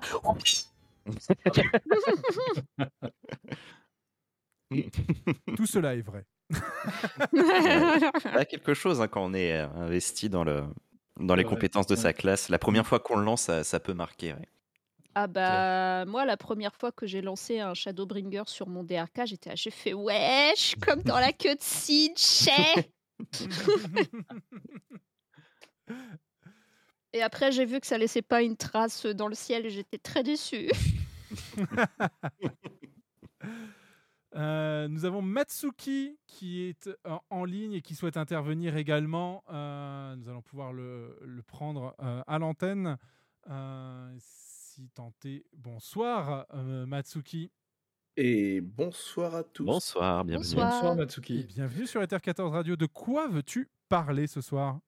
Alors moi j'aimerais évoquer le sujet du coup de, de l'événement de Fall Guys dans Final Fantasy XIV pour ceux qui ont pu euh, un petit peu Ah. le, le tester, voilà. Pardon. la réaction. Donc oui, voilà le, le ressenti que vous avez eu par rapport à cet événement parce que bon bah avec le serveur le voilà. Bon, bah, je suis content, j'ai créé un trauma de tout le monde ce soir. du coup, et puis qu'est-ce que vous avez pensé du coup aussi des, bah, des, des différents petits soucis techniques qu'il pouvait y avoir éventuellement et les récompenses qu'on a eues de, de cet événement qu'on a encore à l'heure actuelle? Alors pour le coup, euh, quand je voyais les cinématiques et tout, je m'attendais à ce qu'il y ait des trucs un petit peu, euh, un petit peu rageants, enfin le, le côté, tu le, la main qui tourne au-dessus de ta tête là que tu dois euh, gérer pour essayer d'avancer ou même le debuff de changement de direction. Je savais que tout ça c'était des trucs euh, justement taillés pour pour t'embêter, mais ça fait aussi partie du, du sel de- des éléments que tu as dans Fall Guys, donc ça me gênait pas du tout. Bon, ça, ça sera rigolo. Le problème, c'est que effectivement, quand tu vois les serveurs euh, mourir, enfin Ah ouais, mourir. Ouais. enfin, les, les- les décalages qu'il y a entre ce que tu vois sur ton écran et euh, ce que tu te prends dans, dans la tronche, enfin, il y, y a des moments, je, je- tu, comprends pas et ça, ça rend le truc vraiment insupportable. Enfin, moi, je sais pas comment vous, vous l'avez ressenti, bah, mais l'essentiel de la frustration que j'ai eue, Ouais. c'était pas parce que euh, le mini-jeu était designé pour te challenger, mais parce que en fait, le serveur, il a décidé de, euh, de t'emmerder, en fait. Ouais, le, Et, le euh, défi c'est technique ça, et la il gâche le collaboration truc, sont, sont intéressantes pour le coup, mais euh, c'est vrai que est-ce que ça se prête vraiment euh, à FS14 euh, avec, euh, avec les serveurs? Moi, effectivement, en constatant, et on, on a vu euh, en stream aussi, euh, des fois, ouais, c'est euh, c'est une véritable catastrophe. On- en plus, voilà, on montre ça en stream et euh, on voit, on, on voit euh, tout le monde regarde ce qui se passe, et c'est- c'est c'est terrible. Mais euh, après, euh, pour le coup, le, le- le- le test, euh, je veux dire, le défi technique et de, de mettre ça en place est plutôt intéressant pour de futures choses, mais va nécessiter quand même euh, effectivement peut-être des améliorations de ce côté-là euh, au niveau du Bah, en au fait, niveau moi, des la jeux parce que vibe que ça me donnait, et bon, bah, encore une fois, j'en appelle aux boomers dans la salle, hein, excusez-moi. Oui, tout à fait. Mais ça m'a vraiment, ça m'a vraiment donné des vibes de Titan à l'époque, en fait. Ouais. Avec, Parce que ça m'a rappelé tout de suite euh, quand avec les commencé à dire lances- lac de serveur. C'est- J'étais, tiens, ça voilà, me les rappelle des de, les histoires. lacs hein. de serveurs à l'époque de ARR quand tu essayais de faire Titan brutal, Oui. voire pire après C'est Titan vrai qu'on n'a pas extrême, où parlé il de ça fallait. quand on a fait nos vieux là, Voilà. tout de suite. Oui, C'est voilà. vrai, bah, non, là, mais c'est oui. pour ça j'en profite parce que moi, ça m'a rappelé ça que euh, les animations des trucs étaient tellement en décalage que euh, bah, tu étais là en mode ouais, en fait, il faut que j'anticipe comme à l'époque les landslides de Titan parce que Mm. sinon c'est mort, quoi. Mais Et mm, c'est ça qui est dommage, parce qu'après, pour tout le reste, la façon dont ils ont fait les, euh, les mini-jeux et tout ça, je trouve que là-dessus, c'est top. Ils ont bien retranscrit le, euh, l'ADN du truc, l'intention, mais ce décalage au niveau des animations et des, euh, et des serveurs, ouais, ça m'a réveillé les vieux PTSD de Titan, quoi. D'accord. Ouais, je peux, je peux Et ça m'a pas comprendre. plu. Et pas Je- que je extrême, ils allieront même euh, le titan brutal qu'il fallait faire dans le cadre de Oui. la relique. Pour avoir la relique. Ah oui. ouais. pour Aïe, avoir aïe, la aïe. relique. Et même, je crois, dans le cadre de l'épopée, en plus, euh, il fallait le faire absolument. Enfin, il y Oui, Euh. C'était c'était plus tard. C'était plus tard. Oui, dans de, les. de un toute, fa- passage, de ouais. toute façon, les, les deux souffraient du même problème avec les plumes et les landslides, qu'il fallait que tu saches à quel moment ils arrivent, parce que dès que tu voyais euh, l'animation du truc, c'était turbo mort, quoi. Ah, les Parce plumes, il fallait que tout le monde se stack et parte euh, à un moment. euh, Bien moment précis, timé, ouais, avant ouais. que c'est ça, un moment timé. euh, si t'attendais de voir l'animation euh, sous tes pieds avant de bouger, c'était trop tard. Ouais. Enfin, c'était pour toutes les pousses chose. vertes qui nous, qui nous écoutent, euh, il faut savoir que euh, jusqu'à. La Stormblood, 3.1, je m'en souviens. Ouais, donc Evansward, en fait, non, donc jusqu'à Evansward, premier patch, euh, les serveurs européens n'étaient pas en Europe. Ils étaient à Montréal avec les serveurs américains. Et du coup, on avait le ping qui allait avec. Donc, euh, Voilà, donc puisque- si jamais vous avez créé un perso sur serveur européen, vous savez de quoi on parle. Voilà. C'était ça. À Mais c'était notre quotidien.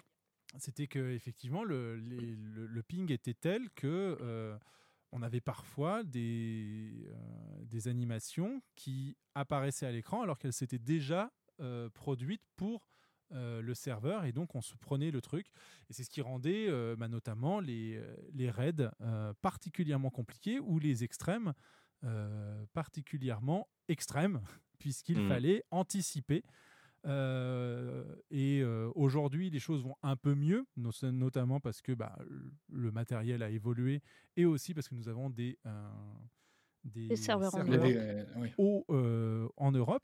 Et elle va visiblement évoluer encore plus, puisqu'on peut en parler de cette actualité. Oui. Il y a actuellement des bêta-tests sur des serveurs qui s'appellent cloud, donc des serveurs qui euh, sont capables d'être élastiques et de euh, grossir en fonction de leur euh, sollicitation, ce qui permettrait notamment à Square Enix de, euh, d'endiguer les hypes autour des débuts d'extension sans avoir à, à acheter des euh, serveurs euh, qui ne seront in fine plus jamais utilisés.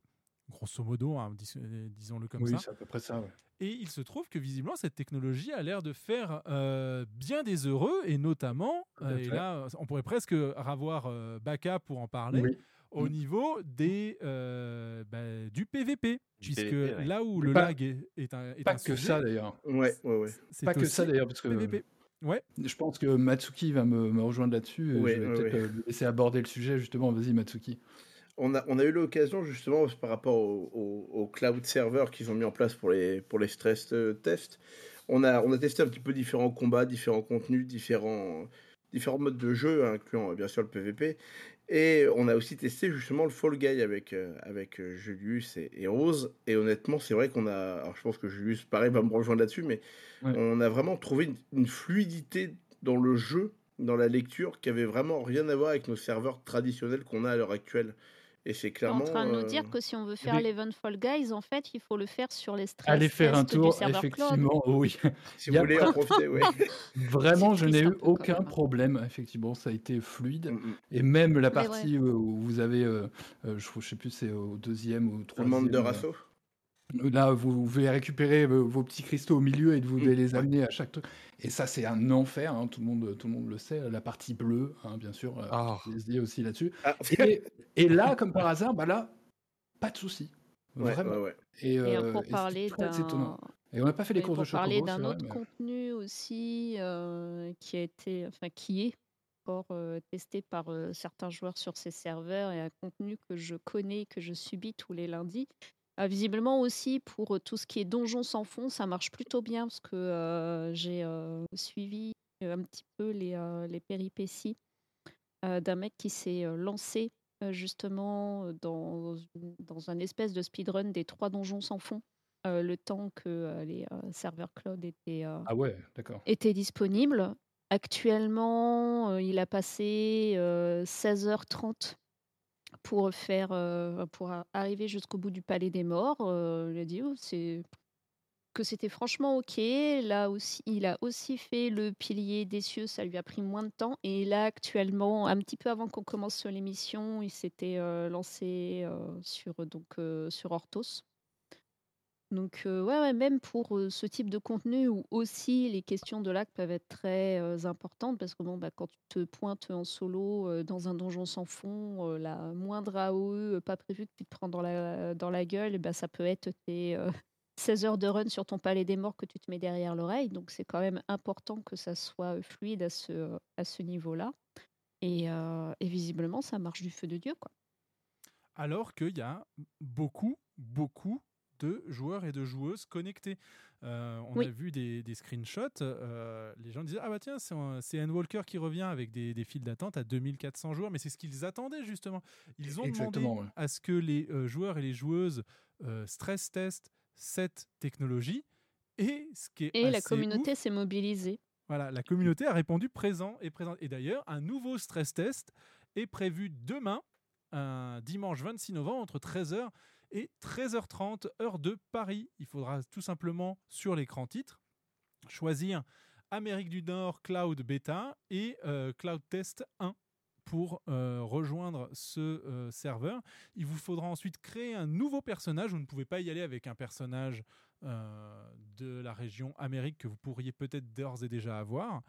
Et une fois que vous serez en jeu, on vous donnera 50 millions, si je ne m'abuse, euh, pour, pour Mm. euh, pouvoir euh, eh bien, justement avoir vos aises dans le jeu et tester un petit peu tout au plus vite. Donc euh, voilà, n'hésitez pas. Ça se passe demain et ça se déroulera jusqu'au mardi 28 novembre. Donc vous avez trois jours de stress test sur cette nouvelle instance cloud qui peut-être verra le jour techniquement avec la sortie de Downtrail. En tout cas, c'est vu les retours positifs, Mm, mm. ça peut peut-être être euh, intéressant pour eux. Moi, ce que je- ce que j'ai lu, c'est qu'ils souhaiteraient effectivement y arriver pour la sortie de la prochaine extension. C'est ce que j'avais l'air de comprendre. on croise tout à fait les doigts. Donc, euh, oui, donc tous les contenus.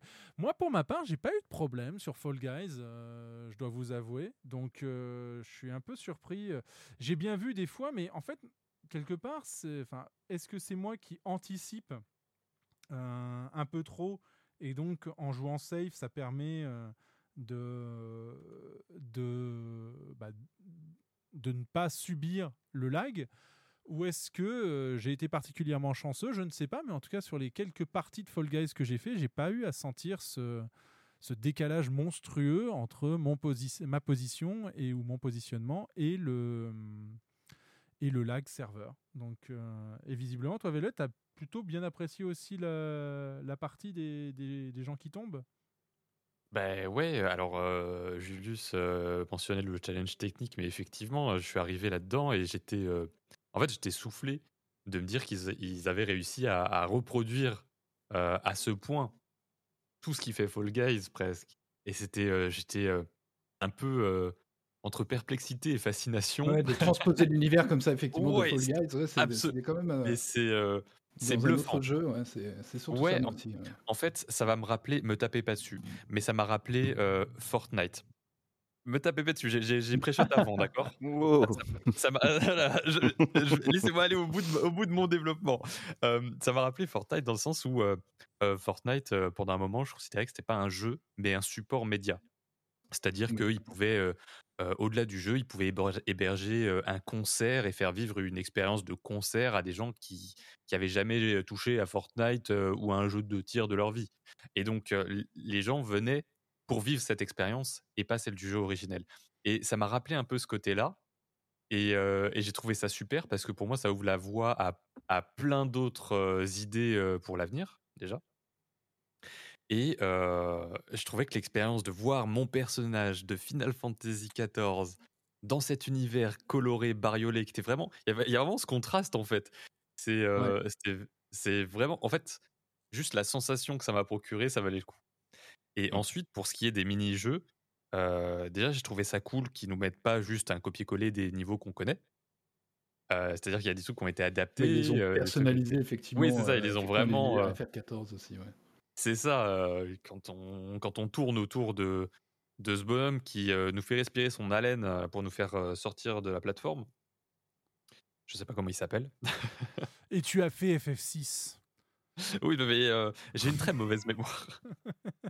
et et- et- et j'étais là en mode, c'est incroyable. Et j'ai j'ai adoré, même si c'était pas parfait. Et même si, euh, effectivement, on mentionnait les, les lags serveurs, j'ai eu du bol. Parce que quand je me suis mis dans, cet event, il n'y avait pas trop de monde, je pense, et donc j'avais pas trop trop de lag.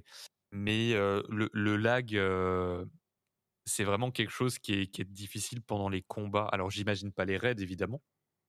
J'en ai jamais fait de, très, de très sérieux, hein, forcément, j'en ai jamais fait à haut niveau. Mais j'imagine bien à quel point ça peut être frustrant, ouais, et ça peut. en fait, c'est un autre ennemi, c'est un ennemi supplémentaire, c'est un add du boss, quoi.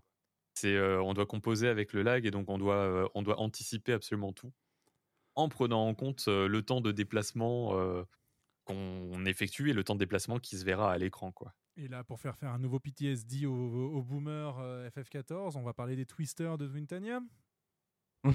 Qu'est-ce que c'est que ça? Ouais, euh, Après, ça, voilà, c'est les 10 ans du jeu, hein, donc on parle de vieux souvenirs de Oui, c'est il y a vrai. 10 ans. Et voilà, ça trigger des gens. Mais euh, pour, euh, pour te donner la réplique, euh, Velvet, c'est pas la première fois qu'ils réalisent cette prouesse, même si la fois où ils l'ont fait, la fois précédente où ils l'ont fait, c'est passé un peu plus inaperçu. Mais quelqu'un nous en avait parlé en disant non mais rendez-vous compte de ce qui se passe. En fait, on a reçu lors d'une précédente émission Mew, qui est le développeur derrière Teamcraft. Teamcraft, c'est un site euh, qui permet de concevoir des listes de craft. Alors, je sais que tu n'as pas monté tes, ré- tes récolteurs et tes artisans, mais sache que euh, donc, cette personne a créé un outil euh, sur Internet qui permet de très bien s'organiser en groupe quand il s'agit des activités de récolte et d'artisanat et euh, qui est quelqu'un de très technique, hein, qui est développeur dans la vraie vie. Et euh, il nous disait, ouais, beaucoup de gens euh, crachent un petit peu sur le moteur de Final Fantasy XIV parce qu'ils le trouvent de plus en plus vieillot, les textures sont pas HD, il y a des problèmes, en fait il est mono lightning euh, sur son rendu, ce qui fait qu'il y a certaines, même la plupart des ombres qui sont assez dégueulasses euh, et celle, celle du euh, personnage est, euh, est correcte. Enfin, plein de petits détails comme ça qui Oui. laissent entendre que le, le moteur aurait bien besoin d'un dépoussiérage. Et il nous disait, mais vous vous rendez pas compte à quel point ce moteur, même en n'étant pas un, un Unreal Engine, donc qui est un petit peu le, le moteur qui a le vent en poupe ces dernières années, et bien à quel point ce moteur est flexible. Et l'exemple qu'il a donné, c'est la collab euh, de euh, Final Fantasy XIV avec Monster Hunter. Et il nous disait, mais Ah, je l'ai pas connu, effectivement. elle, y- elle est encore disponible Elle est dans toujours. le jeu. toujours, Elle peux est toujours affronter le hein, ouais, ouais, Ratalos. ouais, ouais. Ouais, ouais. ouais. la chasse au Ratalos. Et en fait, tous les éléments de graphiques de Monster Hunter ont été inclus à la place du euh, euh, euh, défi réussi, défi échoué, euh, accepter une quête, etc. Ce sont les éléments de Monster Hunter. Et il dit, vous vous rendez pas compte à quel point ça, dans un jeu, c'est compliqué. Et là, ça a été fait très facilement. Il dit, c'est grâce au moteur de Final Fantasy XIV, il est flexible, il est capable d'intégrer n'importe quel asset de manière très immédiate. Et c'est ce qu'on voit maintenant avec Fall Guys. C'est effectivement le fait que ce moteur est très versatile. Et donc, on peut être fier, quelque part, que ce moteur pour, qui est décrié. Alors, encore une fois, on est reparti mode boomer. Pourquoi ce moteur est-il décrié? Eh bien, parce que euh, le jeu Realm Reborn a été repêché. Euh, il faut Oui. savoir que Final Fantasy XIV, c'est pour ça que c'était la question de, de Castel tout à l'heure Mhm. euh, envers toi, Velvet. C'était depuis quand jouais-tu? Final Fantasy XIV est sorti en 2010. Dans une version discutable et discutée. En tout cas, dans une version ambitieuse, ça c'est certain. Euh, ambitieuse pour deux raisons. C'est que la première, euh, c'est que son moteur graphique était euh, difficilement supportable par les configurations de l'époque et aujourd'hui l'est encore difficilement. Et l'autre élément, c'est que euh, il a euh, récupéré des éléments de euh, Final Fantasy XI et des MMO un petit peu old school à la EverQuest, etc., qui euh, ne collaient plus avec une population et de joueurs et de joueuses de MMO qui avaient connu World On est à of WoW. Warcraft. Hmm. Oui. Et du coup, typiquement, l'exemple que je donne tout le temps, mais qui est très parlant, euh, une recette d'artisanat dans Final Fantasy XIV 1.0 vous était donnée quand vous l'appreniez dans le chat textuel du jeu et ne réapparaissait plus jamais. C'était à vous de l'écrire pour pouvoir vous en souvenir quand vous aviez besoin de réaliser cette ouais. recette. Aïe, Ah. aïe, aïe. Il n'y Waouh. a- Il n'y avait pas de carnet d'artisanat, il y avait. Oh la euh, vache Il y avait voilà. Ah c'était- ouais, c'est- C'était à vous d'écrire ça sur un petit papier dans un coin. Vous avez déjà testé les mini-jeux de euh, pioche et, euh, et de hachette dans le Gold Saucer? Ouais.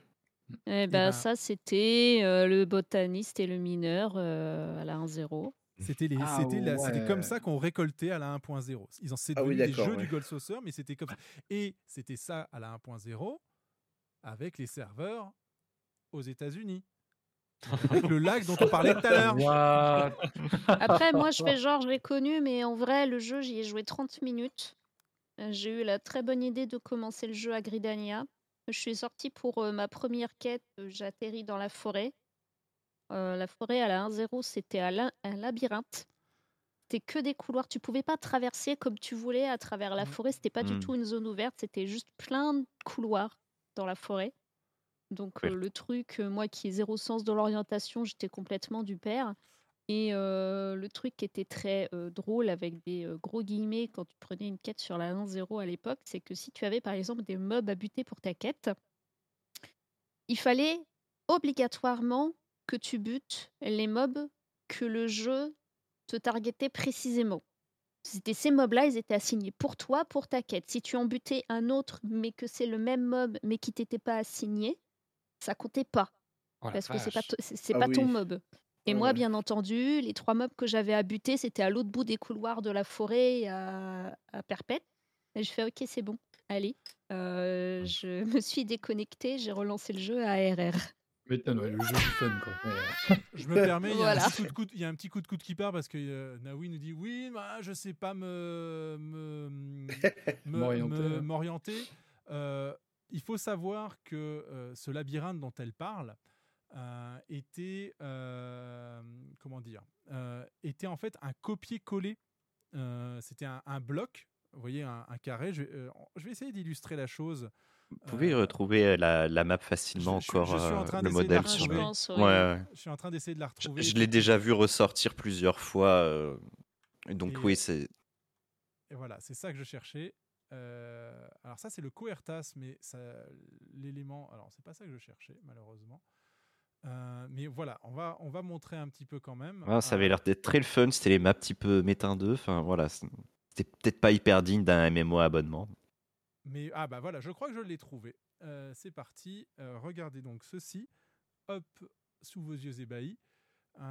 Donc, ce qu'il faut savoir... Ah, attendez. Bien entendu, nous nous excusons auprès de tous ceux qui nous écouteront Voilà. en podcast. Tout ceci n'est pas très radiophonique, Oui, mais, euh, mais on va- va chercher sur on- Google. On va expliquer quand même ce qu'on voit. Ce qu'on What? voit, c'est en fait un- une série de quadrillages. Et ce qu'il faut comprendre, c'est que chaque élément de ce quadrillage euh, n'est pas unique. Il a été copié, dupliqué, ce qui fait que parfois, quand on se retrouvait dans, euh, au fin fond de la forêt, on passait par un élément devant lequel on était passé au tout début. Nous laissant peut-être penser que, bah, en fait, mince, on vient de tourner en rond puisque je retrouve exactement le même champignon, le même arbre et euh, le même mob au même endroit. Euh, Ah oui, ils ont vraiment copié-collé des bouts, quoi. Oui. oui, on voit. ouais, euh, Copie Et, pasta. Ah, bah, et bah. donc voilà, c'était ça, la forêt de Gridania à la 1.0. Oh là Comprenez pourquoi rage quitte Le Ah ouais, je comprends fou, bien, là. C'est, euh, ouais, non, c'est. Ouais. Je dire, que j'avais, dire que je me perdais dans l'IMSA au début de, de la 2.0. Ben voilà, il y avait ce genre de map à la 1.0. Quoi. Je me rends compte que j'avais fait le switch tout à l'heure pour vous parler de, cet, euh, de cet article de blog, euh, mais que vous ne l'aviez pas vu parce que je n'avais pas activé le retour euh, navigateur. Et Donc, reparlons donc du, de, de l'article concernant le cloud, euh, le data Ah center oui, cloud. les Et serveurs de cloud. effectivement, euh, bonne, bonne remarque dans le chat, euh, on pourrait faire des courses Chocobo euh, sur ce data center cloud pour voir si effectivement la latence est meilleure, puisque c'est un problème la latence. Et Oui, mais comme peut le j'ai s- dit, on fera pas ça demain, on n'a pas assez anticipé. Mais pourquoi? Qu'est-ce qui se passe demain, Naoui? Raconte-nous. Euh, Demain, on fait le tournoi de course de Chocobo et d'ailleurs, à l'heure où je vous parle, il reste encore une place de disponible. Oui, il reste une Donc, place. euh, si Sija. Allô? Oh midi. Ah. Le, le retour de Naoui. Ah, ça a coupé? Ouais, Oui, on- on a une ah, ça- Oh non Toute Ça a coupé à partir de quand Alors, tu disais qu'il restait une place, donc euh, si ja. Ah bah oui, bah si jamais vous voulez euh, participer euh, avec nous, essayer de rafler une victoire au nez et à la barbe de NK ou de Zek, euh, n'hésitez pas à nous rejoindre Oui. demain à partir de midi. sur la chaîne de Naoui et sur le Discord de Naoui pour les inscriptions. Toutes les infos, point d'exclamation, Naouiel dans le chat. Euh, vous allez retrouver euh, son card et donc toutes les informations nécessaires, notamment aussi son site sur lequel des guides sont euh, publiés régulièrement, plus ou moins, notamment le dernier sur Zeromus Oui, Extreme. très soon, il- oui, très soon, il y aura aussi celui de Tordan Irréel. Et ça, nous t'en remercions. J'attends voilà, j'attends euh, l'inspection euh, minutieuse de Shori. Le guide est prêt à Ah ah. publier. Donc, euh, au plus tard, vous l'aurez lundi. Chori qui commente également les courses Chocobo le euh, dimanche euh, de 12h à 13h30, 14h. Ça dépend euh, quand les courses sont endiablées ou non. euh, et où que les serveurs. S'il y a euh, besoin ou pas de faire une 16e course parce qu'on se rend compte Et que oui. euh, les deux premiers sont à égalité et qu'il faut les départager. Ça nous est arrivé il pas plus tard qu'il y a deux semaines. Bref, tout ça, Donc, ça il se se passe, passe tout.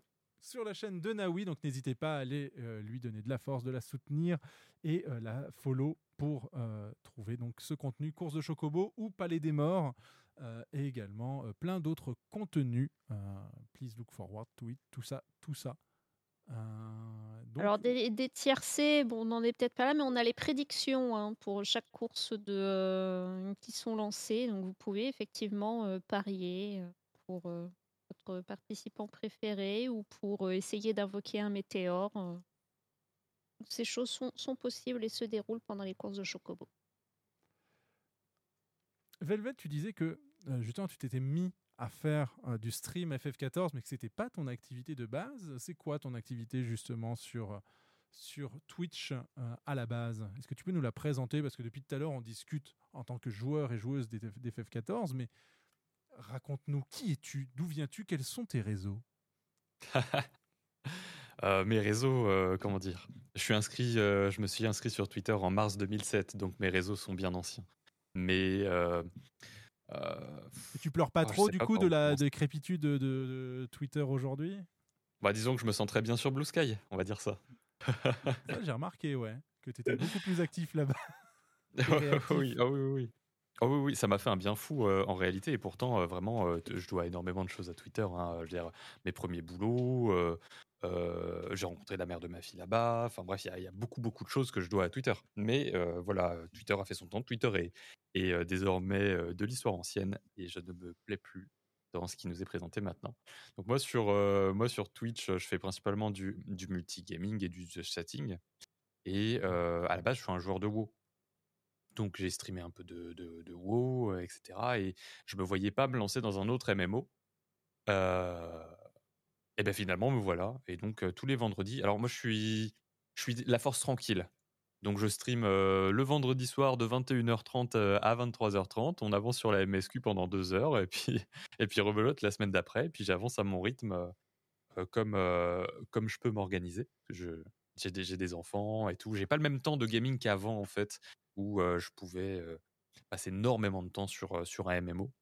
Et le côté histoire de FF qui me permet de le prendre un peu en main en mode casu et tout, ça j'aime bien. Et voilà où j'en suis aujourd'hui.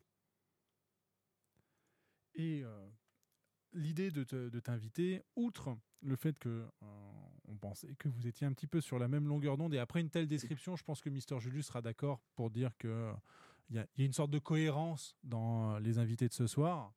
D'accord. c'est que euh, sur cette newsletter euh, dont tu parlais tout à l'heure, Erreur 2000, d'ailleurs, pourquoi ce nom euh, Pourquoi ce, pourquoi, euh, d'où est venue cette idée de Alors, Erreur vous 2000? allez rire. Vous allez rire parce que c'est à la fois une idée de génie. J'adore rire. C'est ah oui, oui, mais c'est à la fois une idée de génie et à la fois euh, un truc complètement euh, euh, pas prévu. En gros, Erreur 2000, euh, à la base, ça devait s'adresser aux, aux- aux jeunes créateurs, aux petits créateurs, pour que je leur fasse la, la veille euh, du secteur pour eux. Parce que euh, c'est déjà, on a déjà tellement de choses auxquelles penser quand on, on se lance sur Twitch euh, que euh, bon, voilà, gérer la veille du secteur, savoir qu'est-ce que Twitch a lancé comme nouveauté, etc. c'est parfois un travail assez fastidieux. Du coup, j'ai tout synthétisé dans cette newsletter qui est hebdomadaire, gratuite. Il n'y a pas de publicité sur le site. Et euh, il n'y a pas de publicité dans votre boîte mail non plus, euh, par ailleurs. Oui, parce qu'il La un raison pour laquelle. se connecter. Mais euh, oui, mais on n'est pas obligé. En fait, euh, j'appelle ça newsletter parce que je trouve que le format il est cool. C'est 8h du matin dans ta boîte mail. Hop, euh, tu lis ça dans les transports euh, ou tu lis ça euh, avec ton café le matin. Et, euh, voilà. Mais si vous, si vous voulez juste consulter la version web, il n'y a pas de paywall, il n'y a pas d'inscription obligatoire. Euh, ce que vous recevez par mail, c'est exactement la même chose que vous avez sur la version web. Voilà, juste pour que ce soit clair. Je sais qu'il y a des gens qui vont pas trop envie de filer leur mail, donc vous aurez la même expérience. Ça, c'était vraiment très important pour moi. Euh, je l'ai appelé erreur 2000 parce que c'est l'erreur la plus commune sur Twitch quand euh, il y a un bug, euh, quand on est spectateur devant un, devant un stream et que, et que le, le lecteur plante en fait. Oui, c'est vrai. Ça, fait, affiche oui. erreur 2000. Ça affiche erreur 2000 et je me suis dit ah c'est drôle je vais l'appeler comme ça parce que euh, voilà c'est drôle et tout eh bien euh, il y a eu un effet qui se coule à ce truc là c'est que dès que Twitch est en PLS et que du coup ça affiche erreur 2000 les gens ils, ils cherchent erreur 2000 Ah, Twitch ouais. sur Et ils Google tombent chez toi. C'est génial. ouais. Ils tombent chez moi c'est smart, Ouais. comme généralement c'est des créateurs ou des gens qui s'intéressent un peu au secteur mais ils s'abonnent et donc mes pics d'abonnement correspondent euh, au plantage de du Twitch, génie. assez, euh, mais du génie mais involontaire c'est pour ça que je trouve ça très drôle voilà. C'est généralement les meilleurs coups de génie, c'est involontaire. hein. Oui, c'est quand tu le fais pas exprès. euh. Ah bah, fait. exactement. Et, euh, et voilà, Bah, il y a une version aussi euh, euh, vidéo euh, chaque mercredi à 15h30. En fait, on reprend l'édition euh, de la semaine et on, et on la débriefe en, en direct sur, euh, sur YouTube cette fois. Alors que voulu Famunar séparer est en train de débarquer dans le chat. Famunar, l'un des monteurs euh, qui a réalisé la vidéo que vous avez vue tout à l'heure. Alors, ah, s'il vous plaît, un tonnerre Envoyez-lui des cœurs dans le chat, s'il vous et des plaît. cœurs dans le chat pour Famunar, s'il vous plaît. Bravo Famunar, merci beaucoup pour ton travail. Et petit shout-out également, effectivement, pour Famunar, puisque Famunar stream également. Et euh, Tout à fait. Et il est, commence à être connu euh, dans euh, la petite sphère euh, de créateurs qu'on est sur FF14 comme Clipman. Tout à Voilà. fait. Parce qu'il est pourvoyeur de clips sur euh, beaucoup des chaînes de vos streamers favoris sur FF. Il est passé aujourd'hui, oui, j'ai vu ça. Et euh, il se trouve que Ether 14 Radio a eu euh, le privilège d'être repéré par un certain Velvet Shadow dans sa euh, version de, de- du 2 août 2023. euh, Ah, de cool. Et regardez, petit stream à découvrir. C'est une petite section qui arrive régulièrement, si j'ai bien compris. Et quelques chaînes sont mises en avant et on, on souhaitait en fait rendre l'appareil à Velvet en l'invitant et pour le remercier tout simplement d'avoir jeté un œil sur notre contenu et, euh, et puis aussi pour discuter puisqu'on a vu qu'il jouait à Final Fantasy XIV Mhm. et que nous les Bah, gens c'est qui jouent à vraiment Final Fantasy XIV on les aime bien Ouais, ouais. J'ai cru remarquer, ouais. Mais écoutez, c'est mais- un plaisir. Moi, j'étais tombé sur, euh, sur, euh, sur Ether 14 bah, suite à un raid. Je crois que c'était une suggestion euh, d'un membre de ma communauté à ce moment-là. Et, j'avais, j'avais bien aimé, je trouvais ça cool, je trouvais que le format il était un peu original, ça sortait un peu du lot et tout. Et je me suis dit, bah, ça, c'est typiquement le genre de chaîne que j'aime présenter. Et voilà. Mais sinon, malheureusement, la, la section Le Petit Stream à découvrir repose en paix désormais. oh, que s'est-il passé?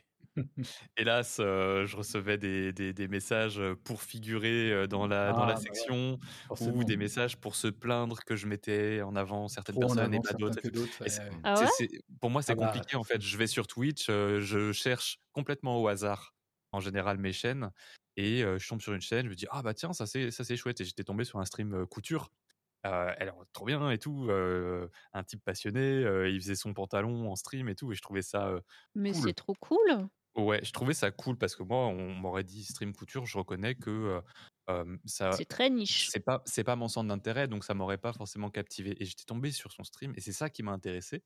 Je l'ai mis en avant et euh, et il y, a y y des gens qui se sont plaints, enfin, il y a une personne qui s'est qui s'est plaint, mais c'était un peu la brique de trop, c'était un petit peu la goutte de trop pour moi euh, qui s'était ajoutée à tous les à tous les toutes les remarques précédentes qu'on m'avait fait. Ah pourquoi lui pas moi, pourquoi elle est pas moi, pourquoi machin? Et je me suis dit bon. Euh, ça suffit. euh, je préfère, euh, je préfère zapper cette, cette section plutôt que de faire monter des animosités qui n'ont pas lieu d'être entre, deux- entre petits streamers en plus. Oui, Donc il n'y a pas vraiment de. C'est ça qui est dommage, de- parce qu'en fait, Oui. euh, tu, tu leur attires la lumière sur eux, et puis bah, au final, euh, voilà, c'est vrai que Bah, pour le coup. euh, Je reconnais que ça m'a beaucoup atteint parce que euh, c'est un peu mon moment euh, feel good. J'étais content, je tombais sur des chaînes qui avaient 13 followers, euh, 25 Mhm. followers, mais je voyais qu'il y avait Mhm. le, le potentiel, euh, les, il y- avait les, il y avait l'envie et tout, et ça me faisait trop plaisir, quoi. Donc, euh, mais c'était vraiment trop générateur de, de problèmes en fait. Et du coup, qui s'est plaint que tu aies mis euh, Ether 14 Radio en avant? Allez, vas-y, on valide. Absolument personne. On, on m'a- pas fait de remarques sur Ether 14, je reconnais. C'est parce que c'est les gens n'ont pas vu. Et petit shout-out effectivement à Isalira, euh, qui, euh, ce qui permet en fait par ricochet de faire un, un petit, euh, un, un petit shout-out à Madness Zero et à Lia, qui sont les personnes euh, de ta commu qui euh, ont recommandé Ether 14 Radio. J'hésitais, je savais plus, je savais plus si c'était eux ou si c'était Tmar et j'osais pas le dire. Mais oui, c'était sûrement Alia et, euh, et Mad, ouais. Ouais, je- te confirme. Je te confirme. Euh, il est. euh, Ça fait quelque, ça fait quoi? Ça fait maintenant une heure, une heure et demie que nous sommes en direct euh, sur Ether 14 Radio, session 17. On est ensemble jusqu'à pas d'heure. On est avec Mister Julius et Velvet Shadow, euh, deux trentenaires qui euh, jouent à Final Fantasy XIV et Mhm. qui le stream. Euh. Mister Julius euh, et euh, Velven, justement, j'avais une question commune à vous poser. Ouais.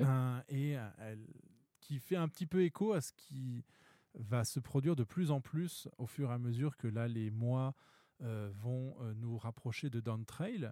C'est comment on stream euh, du Final Fantasy XIV en 2023. euh, que- comment, enfin, que- qu'est-ce qu'on y met Comment on fait pour euh, pour justement faire en sorte que sa session soit cool en fait, tout simplement. Est-ce que vous avez des, des choses que vous voulez mettre en avant, chaque- euh, chacun d'entre vous, par rapport à, à vos moments sur Final Fantasy XIV Bah, moi personnellement, euh, moi personnellement, là, je reste, je reste moi-même. Il n'y a rien de, de- il y a rien de particulier.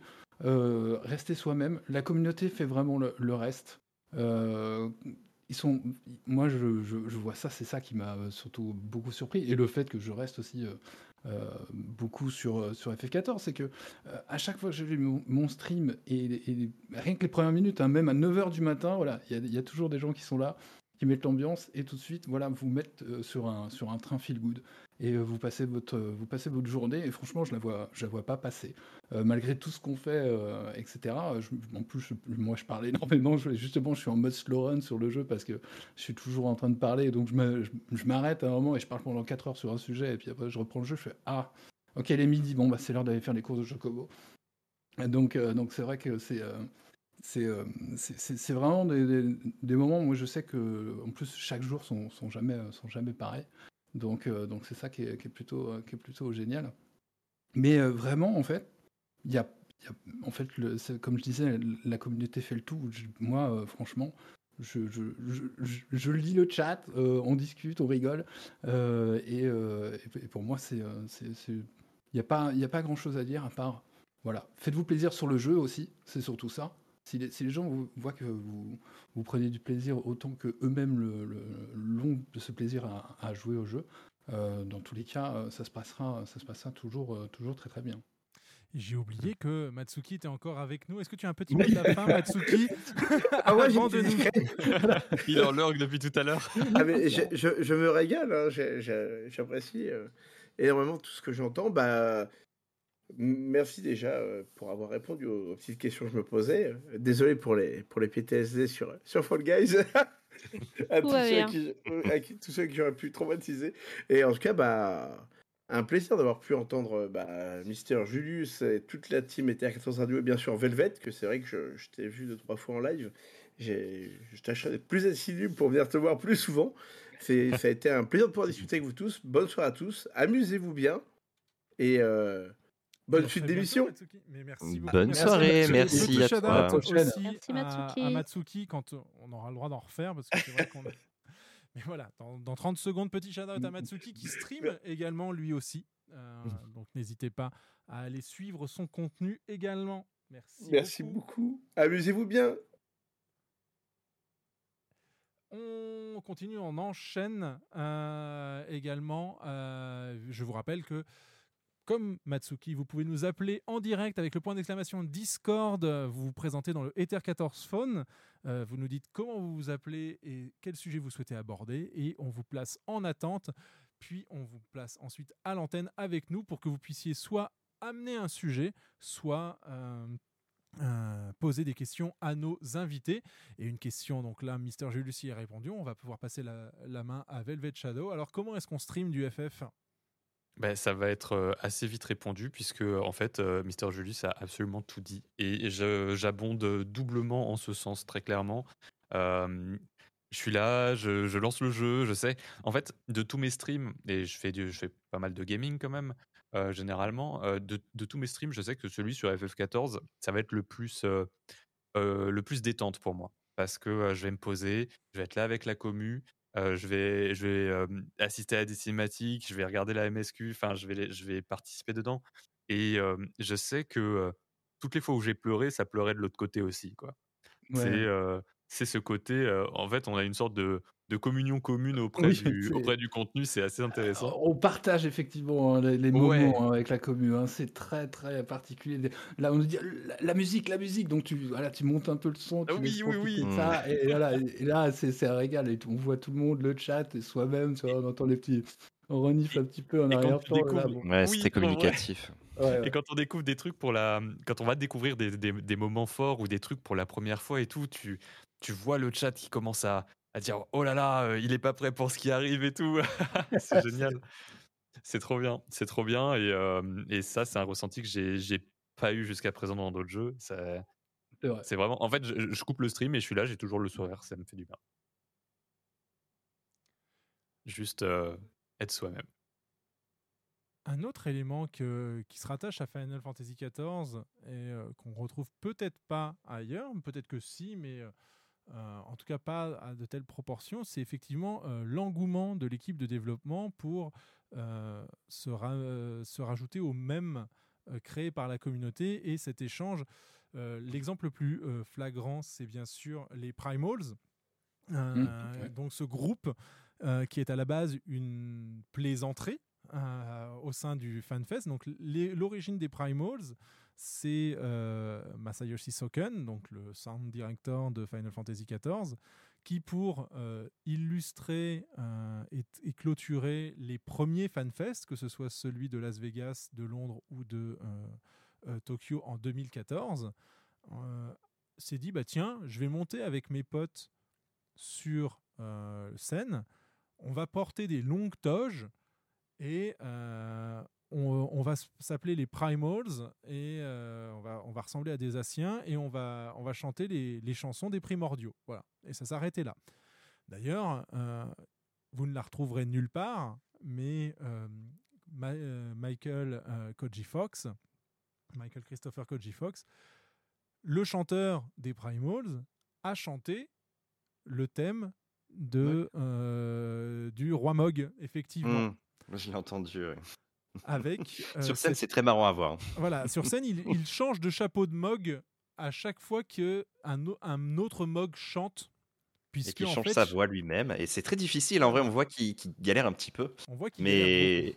mais par contre, on sent aussi qu'il s'amuse avec la communauté. euh, Enfin voilà, quoi. Qui, qui prend aussi du plaisir à le faire.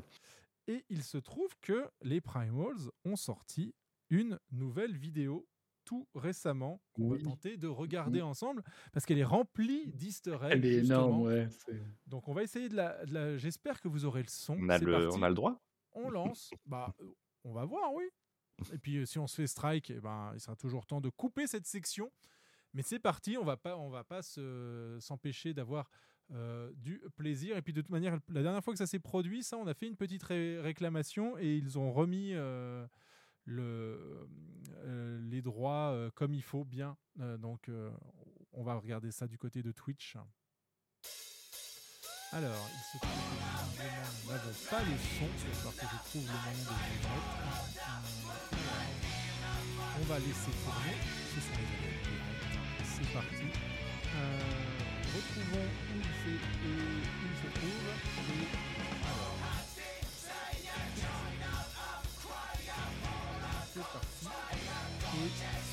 Toujours pas bon. Oh, quel dommage.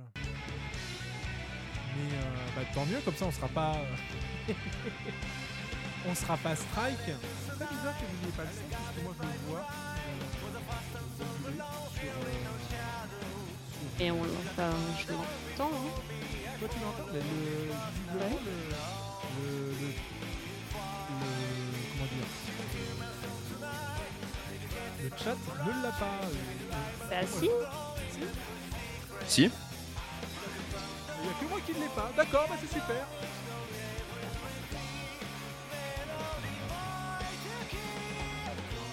Du coup, c'est fort ou pas trop fort Ça a l'air d'aller. Hein. Ça va.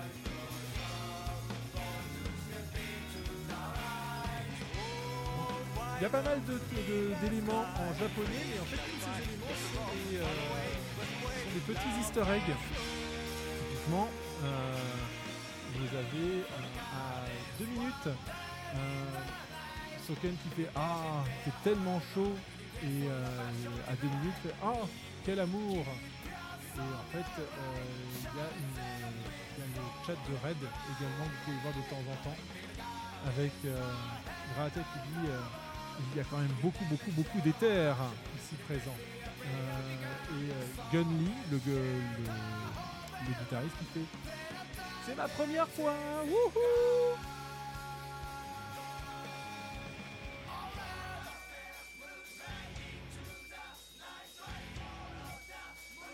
Donc ça, Velvet, c'est un spoil sans en être un, puisque c'est c'est, euh, la chanson qui accompagne le deuxième Raid 24 de la dernière extension. Donc euh, tu vas le découvrir dans un petit moment. Sur- mais visiblement, comme tu ne fais pas les contenus annexes, tu ne vas pas, le, tu ne vas pas tomber dessus de sitôt. Attends, t'es en train de me dire qu'il y a 7 musiques dans un raid? Alors, il n'y a pas cette musique Eh ben, dis donc, c'est est pas mal. hein. pas exactement la même, mais Parce que là, c'est la version rock faite par justement les Primals. Ouais.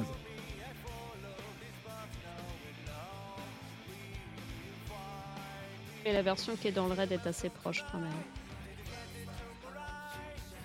Oui. Parce que C'est juste déjà, qu'elle est chan- c'est juste qu'elle est chantée par une chanteuse. déjà dans certains raids ou donjons, euh, la musique m'a pris de court. hein. Euh, Je pense à The Twinnings euh, très très fort. Ah bah oui, bien évidemment. Euh, euh, Longfall, effectivement, oui, oui, tout à fait. Qui d'ailleurs, bah, on peut en, en parler un petit peu en, en parallèle de celle-ci, qui est une chanson qui est véritablement accrochée par la communauté, puisqu'il il en existe un mème, que ce oui, a, été, a été repris par moult euh, créateurs et créatrices de contenu, et euh, adoubé par euh, Soken lui-même, euh, puisqu'ils en ont fait la danse lors du digital que, que euh, que dont, dont parlait Mister Julius, donc lors de la période Covid en 2019, et qu'ils ont repris cette fois-ci sur scène, et notamment au FanFest Londres, où ils ont fait venir Alex Moukala et Husky by the Geek sur scène pour performer cette chanson avec eux. Ce qui est un, beau message à la communauté, puisque un euh, morceau qui a permis à une commune de euh, se fédérer autour d'un mème, que ce mème se soit fait adouber euh, par le, sound designer du jeu au point de- d'en faire les, les danses sur les côtés lorsque eux la performent et d'inviter deux cover artistes euh, qui ont euh, euh, fait beaucoup beaucoup de contenu de qualité sur les musiques de Final Fantasy XIV pour jouer le morceau avec eux. C'est vraiment une belle consécration et on salue d'ailleurs les camarades Alex et Husky pour leur performance sur scène. Ça a dû être un moment mémorable pour eux quand même.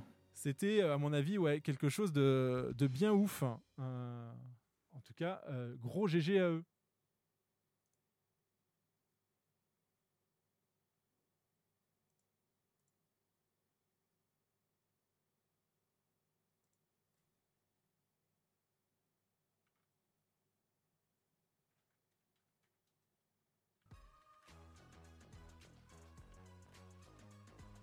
Et voilà. Ah non, pas de pub. Ah oui, bah non. Non, non. Ouais, non, pas la pub. hein. Oui, peut-être, mais est-ce que vous avez pensé à votre plan épargne retraite? Voilà. Alors non, les Macron important. d'émission, bien évidemment. Bien évidemment. Alors d'ailleurs, puisqu'on parle musique, euh, le mini-album EP5 de Walker est sorti sur les plateformes numériques. Vous allez pouvoir retrouver euh, six nouveaux morceaux que vous retrouverez sur euh, la bande originale euh, post-patch qui devrait sortir courant février. Euh, sachant que d'ores et déjà un album de réarrangement, notamment par les Primals, est disponible en précommande et devrait partir euh, incessamment sous peu, puisqu'il était prévu pour une livraison fin novembre. Euh, donc euh, voilà, c'est euh, voilà tout ce que vous pourrez retrouver sur la boutique et également sur les plateformes numériques.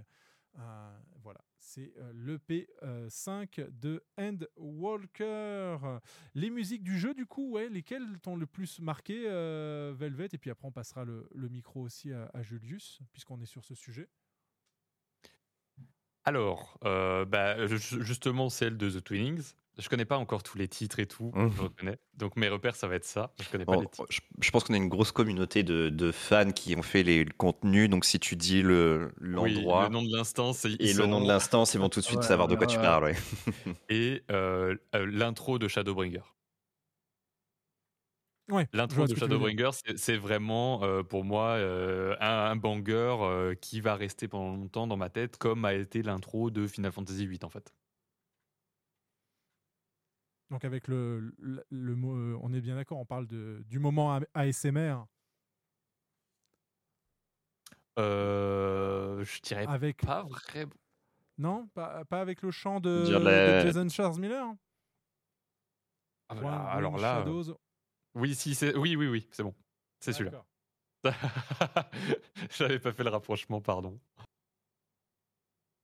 Moi, je vais être un peu généraliste, mais euh, moi, c'est franchement, j'ai pas de, j'ai pas, j'ai pas de choix musical parce qu'elles sont toutes très bien. Euh, de manière générale, franchement, euh, même bah, pour l'instant, je peux pas dire pour Velvet Shadow, mais même les, les- celles de, celles de, celles Walker sont, sont pas mal aussi. Mais, mais c'est vrai que pour le coup, j'ai pas, j'ai pas vraiment de, de choix particulier.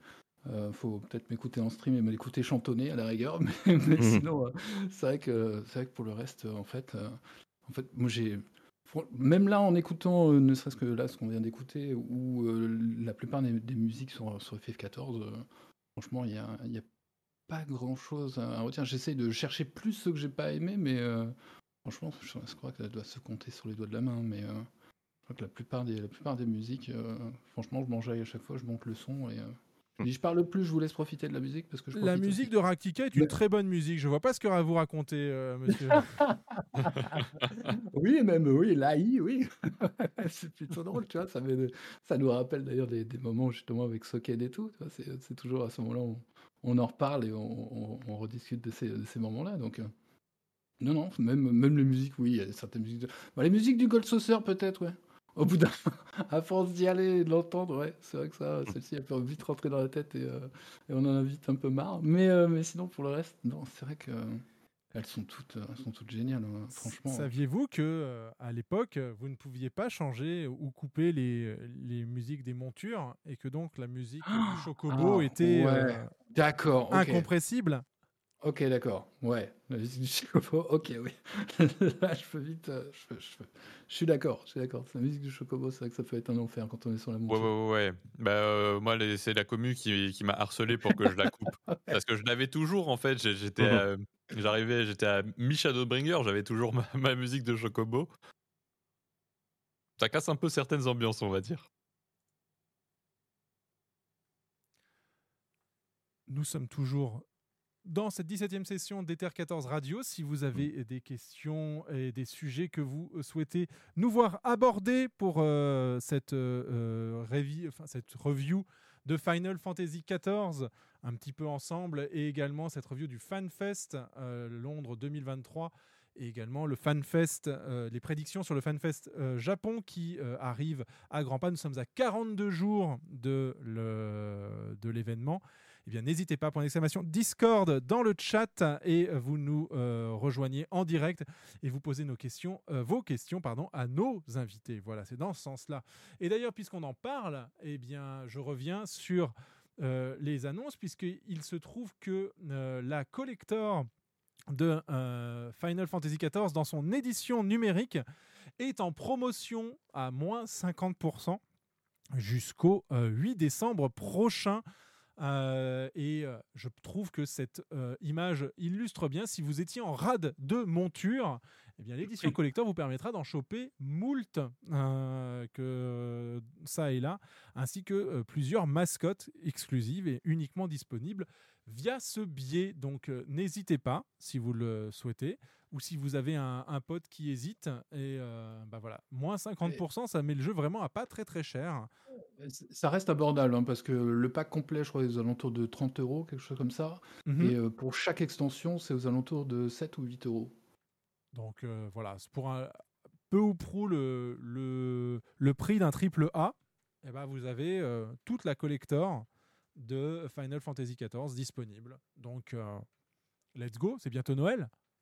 Donc n'hésitez tout simplement pas. Euh, que, euh, que dire, que dire? Tu parlais tout à l'heure, Velvet, de euh, veille techno. Euh, de ton expérience, justement, comment ça avance ce monde du, streaming? Comment. Enfin, il y a de quoi remplir ta, newsletter toutes les semaines? Quasiment. Il y a des semaines où, par un malheureux hasard, euh, il n'y a rien.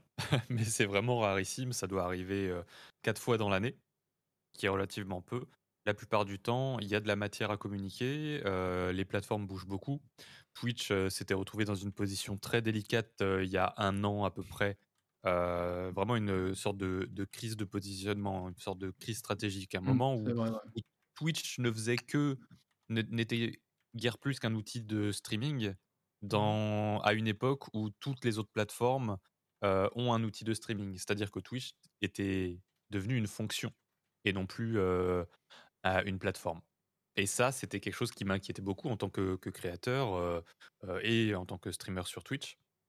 Et justement, j'en avais consacré j'y avais consacré un long billet et, et la question c'était quand est-ce que euh, quand est-ce qu'aura lieu le pivot stratégique? Puisque c'est là où euh, on va pouvoir se défendre un petit peu côté euh, côté Twitch. Et ce pivot a eu lieu sous la forme de l'arrivée de Dan Clancy à sa tête le, le nouveau PDG de, Twitch qui arrivait en faisant pas très bonne impression hein, pour être franc euh, Mm. là avec tout le monde ceux qui nous écoutent et qui suivent pas forcément le, le secteur. Dan Clancy est arrivé à la tête de Twitch en remplaçant Emmett Shear.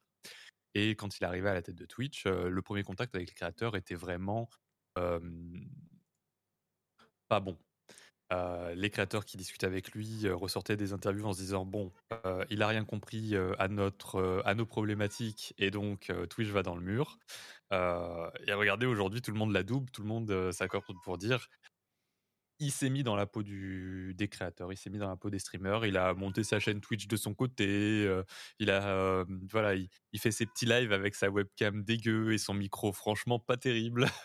Oui, euh, je crois qu'on l'a vu à la. TwitchCon dernièrement, je crois, non? Ouais, il était à la TwitchCon, il, il- Ouais. il était, bah, il était à Paris quand, euh, quand il y avait la TwitchCon. J'ai eu l'occasion de, de le voir, de discuter avec lui. Euh, très accessible, très transparent. Et quand je dis transparent, c'est pas euh, le bullshit. Oui, on est transparent, nanana. Euh, non, non, c'est très transparent, d'autant plus pour un PDG américain. C'est pas ce vieux Euh, monsieur euh, qui a donné son badge à une personne handicapée lui. pour qu'elle puisse aller aux toilettes? Toilette. Parce Ouais, que- c'est lui. Mm. Magnifique. Je suis pas du tout étonné. C'est tout à fait le, c'est tout à fait et dans le personnage et dans son caractère de ce que euh, de ce que j'en ai vu euh, sur place hein, à la TwitchCon à Paris. Euh, c'est un homme qui est euh, très franc du collier et qui n'hésite pas, à, pas à nous dire non, moi je pense que euh, ton idée elle est nulle, je pense que ton idée elle est bien, et à en discuter derrière. Donc voilà, son leadership a fait vraiment beaucoup de bien à, Twitch, je pense. Et côté créateur, c'est vrai que depuis qu'il est là, ça, n'arrête pas en fait. Les nouveautés n'arrêtent pas, les signaux positifs n'arrêtent plus. Donc, je pense qu'on est sur la bonne voie. YouTube aussi prend, je pense, un, très bon chemin. C'est-à-dire que YouTube a compris que ils étaient une plateforme où on pouvait proposer beaucoup de types de contenus différents, que ce soit du podcast, des, des formats plus courts, des formats plus longs, des lives, et on ne devrait pas avoir à se casser la tête de savoir est-ce que je fais une chaîne dédiée pour chacun des formats. Ça, ils l'ont compris. Et je pense que ça apporte vraiment plus de confort aux créateurs d'avoir une seule plateforme pour diffuser tous ces contenus, plutôt que de maintenir cinq chaînes différentes en fait. Ça c'est pas mal. Le fait que leur algorithme est pas trop mal fait, qui fait que si vous vous abonnez à quelqu'un pour euh, pour ces formats longs par exemple, on va surtout vous proposer ces formats longs, mais si vous vous abonnez pour ces shorts, on va surtout vous proposer des, des formats shorts. Et je trouve ça intéressant. Je trouve ça vraiment très intéressant. Je pense que YouTube a la bonne recette. Maintenant, euh, faut pas qu'il rajoute trop de sel, quoi. voilà comment je vois les choses actuellement. Euh, c'est euh, fascinant. L'arrivée de, de, euh, de nouvelles plateformes aussi, comme, euh, comme Kik. Personnellement, j'app- j'apprécie pas particulièrement la plateforme pour plein de raisons. En revanche, je pense que son existence et sa présence fait vraiment beaucoup de bien au secteur. Oui, pour le coup, la- l'ajout de concurrence est toujours euh, Ouais, un petit peu c'est ça. justement. C'est ça. En, fait, c'est bête. euh, même si c'est une plateforme que j'apprécie pas à titre personnel, j'ai besoin qu'elle réussisse parce que ça va, ça va être positif pour moi en tant que créateur sur les, sur les autres plateformes. Mhm. C'est ça le- l'enjeu un peu. Donc, euh, ça a au moins ça euh, comme mérite. Et euh, quel est ton, ton background pour justement avoir ce, ce regard un peu critique? On sent un petit peu d'expérience dans, dans, dans les propos. euh, qu'est- Qu'est-ce qui te permet d'avoir ce, ce recul et, euh, et ce- cette capacité de, de prendre de la hauteur sur les, les différents, euh, les différents sujets qu'on vient d'aborder? Quel est ton c'est- background perso? Écoute, déjà, ça fait plaisir à entendre. Mon background perso, euh, effectivement, il est dans le, dans le web, en fait. Il est dans le, dans le marketing, dans les médias sociaux, dans euh, les blogs. Euh, à l'époque, à l'époque, avant même d'avoir Internet, j'étais sur le WAP. Je ne sais pas si vous Ah avez ouais, connu. la vache. Ouais, d'accord. Ouais, j'avais fait un site sur le WAP depuis mon téléphone, je l'avais Oh codé le vache. truc. donc j'ai toujours été un peu là-dedans et j'ai pu voir des, des choses euh, se monter, se démonter, euh, se casser la figure, euh, des Lycos, euh, des AOL. des-. Ouais, c'est vraiment, et c'est vraiment l'épisode boomer en fait. C'était prévu pense de pour. plus en plus. terrible. Mais euh, non, mais surtout, voilà, mon, mon, mon expérience, c'est surtout le, le marketing web et euh, ma curiosité naturelle pour tous ces sujets. Le fait de- d'avoir pouvoir d'avoir pu toucher à, vraiment tout ce qui touche de près ou de loin à Internet, ça s'est accumulé. Et puis, euh, ça me donne peut-être ce, recul. Je me rends pas compte, à vrai dire. c'est normal. C'est normal euh, parce que j'ai le- nez dedans depuis, euh, plus de 15 ans maintenant. Non, mais c'est intéressant ce que tu dis parce que au-delà de. Et même pour vraiment tordre le cou à ce côté. Ah, mais non, c'est ce côté boomer, etc. une personne qui euh, a fait beaucoup pour euh, l'essor de cette chaîne, puisque c'est un peu euh, elle qui nous a tout appris, euh, et qui est également très curieuse sur tout ce qui peut se faire en termes de, de techno, bah, c'est Naouyel en fait, qui, Bonjour. voilà, qui, qui, qui est vraiment à l'affût de, de toutes les nouvelles techno ou les, nouveaux, les nouvelles fonctionnalités possibles en termes de streaming et qui n'hésite pas à aller les, les tester. Euh, du coup, bah, typiquement, Je, je comprends 100% ça. le- le système d'alerting de Twitch, Ah ouais, par bah, exemple. euh, dès qu'il y a un Oui. nouveau plugin. Ah oui, Ah bah, quasiment, euh, quasiment Day One, quand Pareil. Twitch a intégré euh, ses, euh, ses alertes et tout, j'ai euh, transféré donc toutes mes alertes qui étaient sur euh, Streamlabs, qui est l'une des euh, plateformes euh, principales que les gens utilisaient jusque-là pour euh, afficher des, euh, des alertes sur leur stream. J'ai tout transféré euh, dans le truc de, de Twitch De Twitch, ouais. en testant les limites parce que en fait Mm. quand tu euh, crées une alerte sur Streamlabs donc euh, pour tous ceux qui touchent un petit peu au développement web quoi en fait c'est juste des euh, vraiment des animations web donc avec du HTML du CSS et surtout du, euh, du JavaScript et le truc c'est que pour des raisons de sécurité euh, les euh, alertes Twitch ne peuvent être modifiées, enfin du moins en mode avancé, qu'en Ouais. HTML et CSS Pas de script, ouais. et pas de script.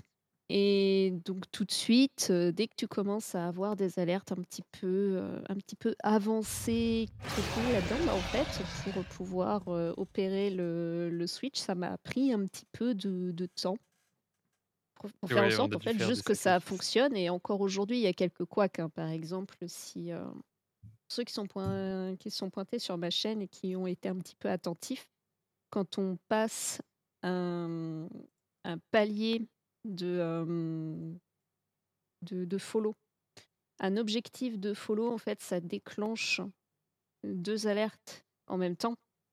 Et en fait, ça fait un peu planter le système d'alerte dans le sens où généralement, en fait, quand je passe un cap de, follow, je le sais tout de suite parce que après, jusqu'à la fin du live, je n'entends plus mes alertes.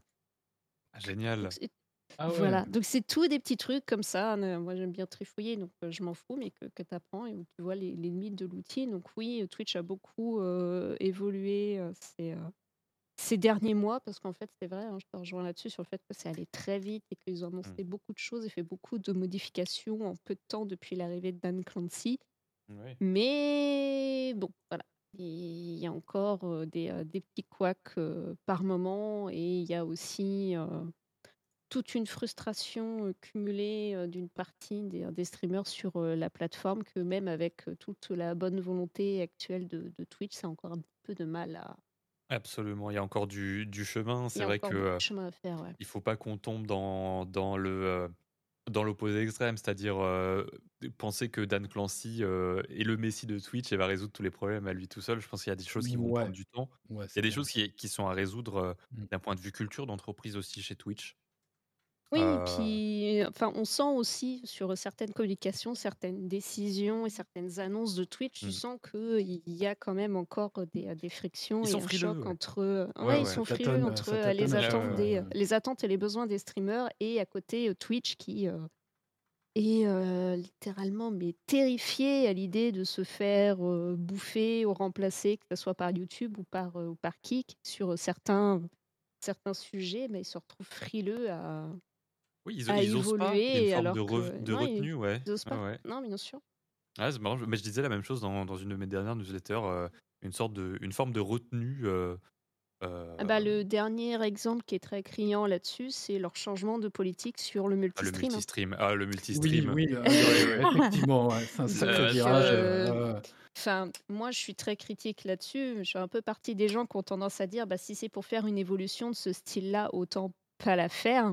Oui, c'est ça. Sens Mais on où sent c'est bien gentil d'autoriser les gens à multistream. Et en fait, l'intérêt du multistream, c'est de pouvoir faire interagir donc les gens dans les différents chats d'une plateforme, de les faire tous participer à la conversation. Et quand à Twitch qui vient dire alors oui, non, mais vous avez le droit de multistream, il n'y a pas de problème.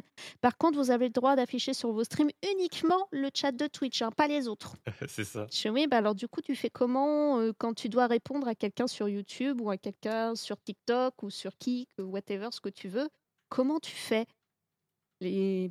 le, le- tout l'intérêt du streaming, c'est ça, c'est de pouvoir discuter avec les gens. Et s'il y a une partie de la conversation qui est masquée aux autres, l'in- l'intérêt disparaît. Mais ils ont tellement peur, je sais pas, que euh, si euh, vraiment on montre euh, tous les chats, je sais pas, qui est euh, des Avec des, ouais, débordements, des, des idées, par exemple, qu'il y a chez YouTube que, tu vois, les oui, gens des, des problèmes de modération, parce qu'en fait, euh, parce que moi je suis beaucoup aussi euh, donc des gros créateurs côté US qui pareil analysent le, les, euh, les évolutions de, de Twitch et euh, parmi euh, eux, il y a un mec qui a eu la possibilité donc de discuter avec Dan Clancy directement en stream sur sa chaîne pendant que lui était en train de multistream et avec un chat combiné sur son live pendant qu'il discutait avec Dan je me Clancy. souviens, je me souviens, c'était Harry Seller. Harry Seller, tout à fait. Et, euh, et ce qui ressortait de cette discussion, c'est que Dan Clancy expliquait Oui, mais écoute, mon gars, t'es mignon, mais le problème, c'est que euh, si on vous autorise à afficher les, euh, les chats des autres plateformes, s'il y a une dinguerie qui est, lancée dans, l'un des chats, euh, on on peut pas gérer ça, on n'a pas la main dessus. Donc, on peut pas se permettre de, de faire ce genre de choses. Et euh, il, a. Alors, je sais que ça paraît être un, argument euh, fallacieux, hein, pour ainsi dire, mais euh, ça fait écho à, à quelqu'un qui s'était fait ban il n'y a pas si longtemps de ça sur YouTube pour une dinguerie qui apparaissait sur le chat Twitch qui était visible dans, le Mhm. dans sa vidéo. Donc, euh, ouais, il y a effectivement cette- ce problème de, de, De modération. euh, ouais, de modération, de responsabilité de la plateforme et tout. Et alors, je sais pas si c'est réel ou pas. Moi, je suis pas du tout expert en droit.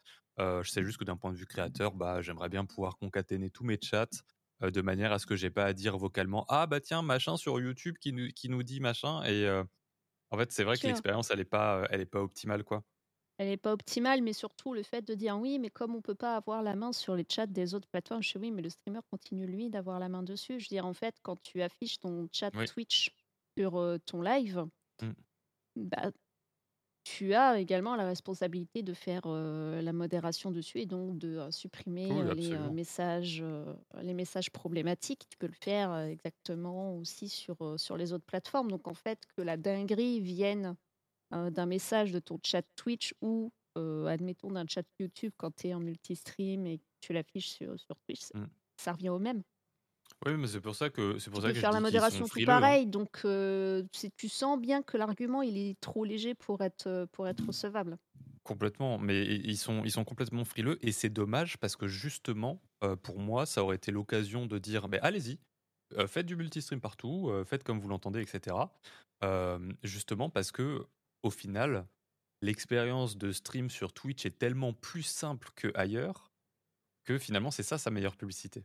Oui, Et ils ont servir de pas, vitrine, ouais. ils ont pas confiance en eux en fait. C'est-à-dire que YouTube c'est super pour plein d'autres trucs. hein. Je peux euh, streamer notamment dans une qualité qui est Oui, nettement supérieure, Mm. nettement Ouais, supérieure à mais celle de le, Twitch. le chat, Mais quand tu es ouvert sur Twitch, c'est ouais. horrible. Hein. Mais même Pas côté diffuseur, hein. faut, faut faire ta Mhm. miniature. C'est pas Sur du tout. YouTube. on sent que c'est pas, c'est pas. Ouais, sur YouTube. On sent que c'est Oui, pas du tout pensé pour ça. Et euh, et, et, et ça justement, c'était l'opportunité de dire, ben allez-y, euh, faites l'expérience et euh, et voilà.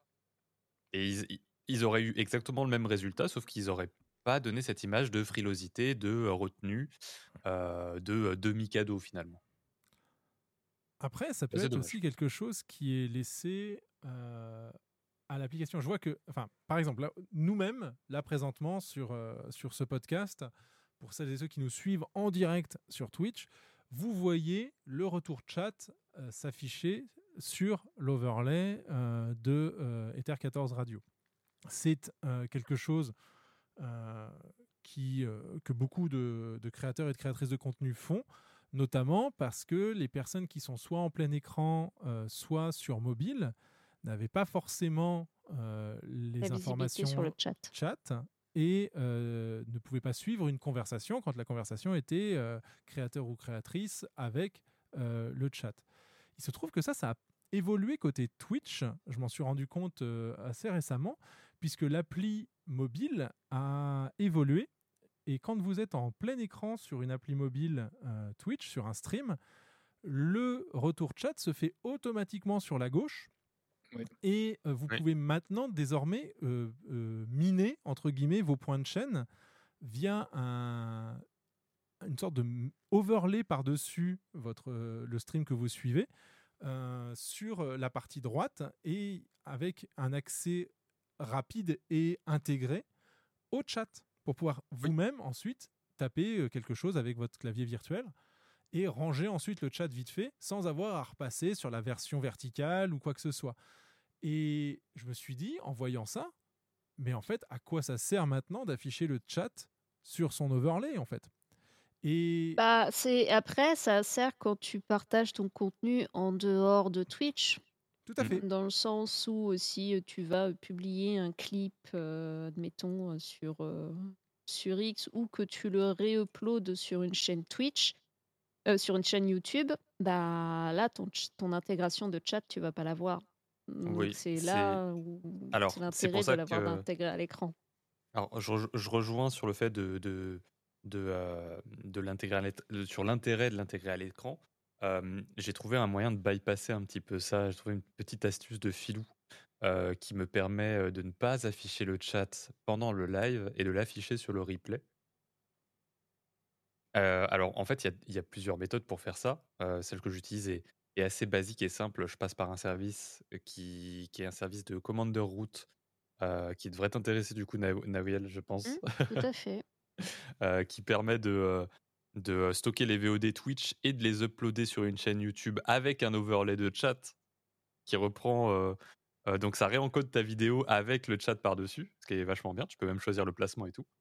Donc il y a cette solution. Et la seconde solution, c'est un plugin pour OBS qui te permet d'enregistrer une source dans sa propre, de son propre côté en fait. C'est-à-dire que j'ai ma source chat qui n'est pas affichée, mais qui est enregistrée au format vidéo. Et ensuite, au montage, avant l'export, euh, je reprends et je le remets par-dessus. Ouais. un peu comme la piste. euh, vo- Un peu, la- oui. Un peu Oui, comme la piste piste. VOD, euh, La tout piste à VOD, ouais. VOD, ouais. Mm. c'est ça. Et euh, pour euh, rebondir aussi sur ce que tu disais, c'est effectivement, alors pour moi, euh, euh, YouTube et sa capacité à streamer en 4K est une erreur euh, et c'est une fausse bonne idée puisque euh, ça réclame un, un setup des deux côtés euh, assez mastoc quand même pour pouvoir faire du streaming euh, 4K. Euh, C'est-à-dire qu'il vous faut la Pour un bande passante intérêt minimum à la sortie. Exactement. Oui, c'est pas parce qu'on peut faut qu'on être doit tout le à faire. fait honnête. L'intérêt de la 4K, enfin, à moins que tu veuilles regarder euh, ta, ta vidéo ou ton live sur un écran plat euh, qui prend Ouais, il faut euh, tout pouvoir le mur de ouais. ton salon. Mm. Sinon, euh, sinon Ouais, tu t'en pas- fous. Je dirais vraiment même d'intérêt, le ouais. 1080p quand tu es sur un écran d'ordinateur, Mm. c'est plus que largement suffisant. Oui, le seul intérêt de passer par du 1440 euh, sur YouTube, euh, c'est parce que c'est, ça passe pas du tout par le même encodeur. Et donc, Oh. même si vous streamez, oui, euh, petite astuce au passage du coup, euh, même si vous streamez en 1080p, même si votre, euh, voilà, vous enregistrez en 1080p, envoyez du 1440p sur YouTube en live. Vous faites l'essai. Alors même moi, j'y croyais pas, mais faites l'essai. Euh, vous envoyez du 1080 upscalé en 1440 sur YouTube et la qualité sera meilleure que de l'envoyer en 1080 pur parce que ça passe pas par le même par le même encodeur. Voilà. Parce qu'ils ils utilisent le, le H265 HEVC certainement pour les, les Très certainement. Ouais, ok. C'est ça. Excellent. Ouais, bon, mais Voilà, pe- encore une petit fois, est-ce qu'il est qu'il le faut? Enfin, euh, Oui, c'est que- ça. Est-ce qu'il faut le faire? Alors qu'il là, c'est une autre question. C'est une autre question, effectivement. Euh, bah, J'ai envie de dire, ça dépend de votre type de contenu. Je pense qu'il y a certains, il y a certains, euh, il y a de certains jeux. à montrer Oui, c'est ça. euh, ouais. Ouais, voilà, c'est ça. Un designer, euh, je pense par exemple à, à Bastille UI qui fait des, des streams euh, où il fait du design d'applications et de sites web, euh, préférera une, une image plus crispy, comme on dit, plus crisp, Mm. plus nette. Alors que voilà, quelqu'un qui joue à des jeux, etc., peut-être préférera bon, je vais pas dire qu'ils s'en moquent, mais euh, c'est pas le plus important. Quoi. Faut pas oublier que la plupart des, des gens qui nous regardent en général nous regardent avant tout sur des terminaux mobiles qui vont au maximum en 1080p. Euh, donc, euh, euh, la commande, la commande de, de, de euh, comment ça s'appelle? De qualité automatique réduira notre stream de toute façon pour s'adapter à l'écran en question. Tout à fait. Et je rebondis sur, sur le message de, de Plume dans le chat. Au-delà de la connexion, ça nécessite aussi des, euh, des services et du matériel euh, pour pouvoir encaisser euh, le transcodage en live d'un streaming 4K qui n'en vaut pas la chandelle aujourd'hui. Ça me permet justement de rebondir sur la discussion que vous aviez juste avant sur ce changement de politique chez Twitch qui permet aujourd'hui d'avoir en fait un, un- comment on pourrait dire un fournisseur de services euh, et des services bien plus sereins. Mais la question se pose encore, c'est est-ce que c'est rentable? Est-ce que Twitch aujourd'hui euh, est une entreprise qui est capable de générer des bénéfices et donc de- d'investir dans de la ou euh, donc du coup à quoi bon en fait? À quoi, à quoi Alors, bon streamer une en vitrine. 2023 Twitch, euh, Twitch n'est pas, Twitch n'est pas, euh, comment dire, Twitch génère des bénéfices, mais que depuis peu et dans une mesure restreinte, on va dire. Donc voilà, ils ont mis très longtemps à atteindre l'équilibre. On pourrait se dire oui, mais enfin bon, Twitch n'a pas généré du pognon, il y a Amazon derrière, ils n'ont pas besoin de pognon. Sauf que c'est une entreprise que Amazon a rachetée dans l'objectif de faire du pognon. Enfin, c'est quand même leur but. Donc si le bras est malade, ben on coupe le bras en fait. Donc Twitch a quand même une obligation de, de, de résultats à fournir à Amazon. Et donc, ils doivent chercher à réduire les coûts, à réduire les, euh, à réduire les coûts de fonctionnement, à réduire les frais fixes, tout en augmentant les moyens de faire rentrer de l'argent. Alors ça, ça- les moyens de faire rentrer de l'argent, on a compris euh, là où ils allaient.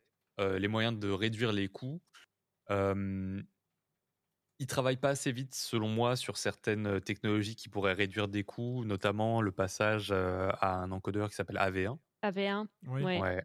Permettrait d'économiser pour eux hein, de la bande passante.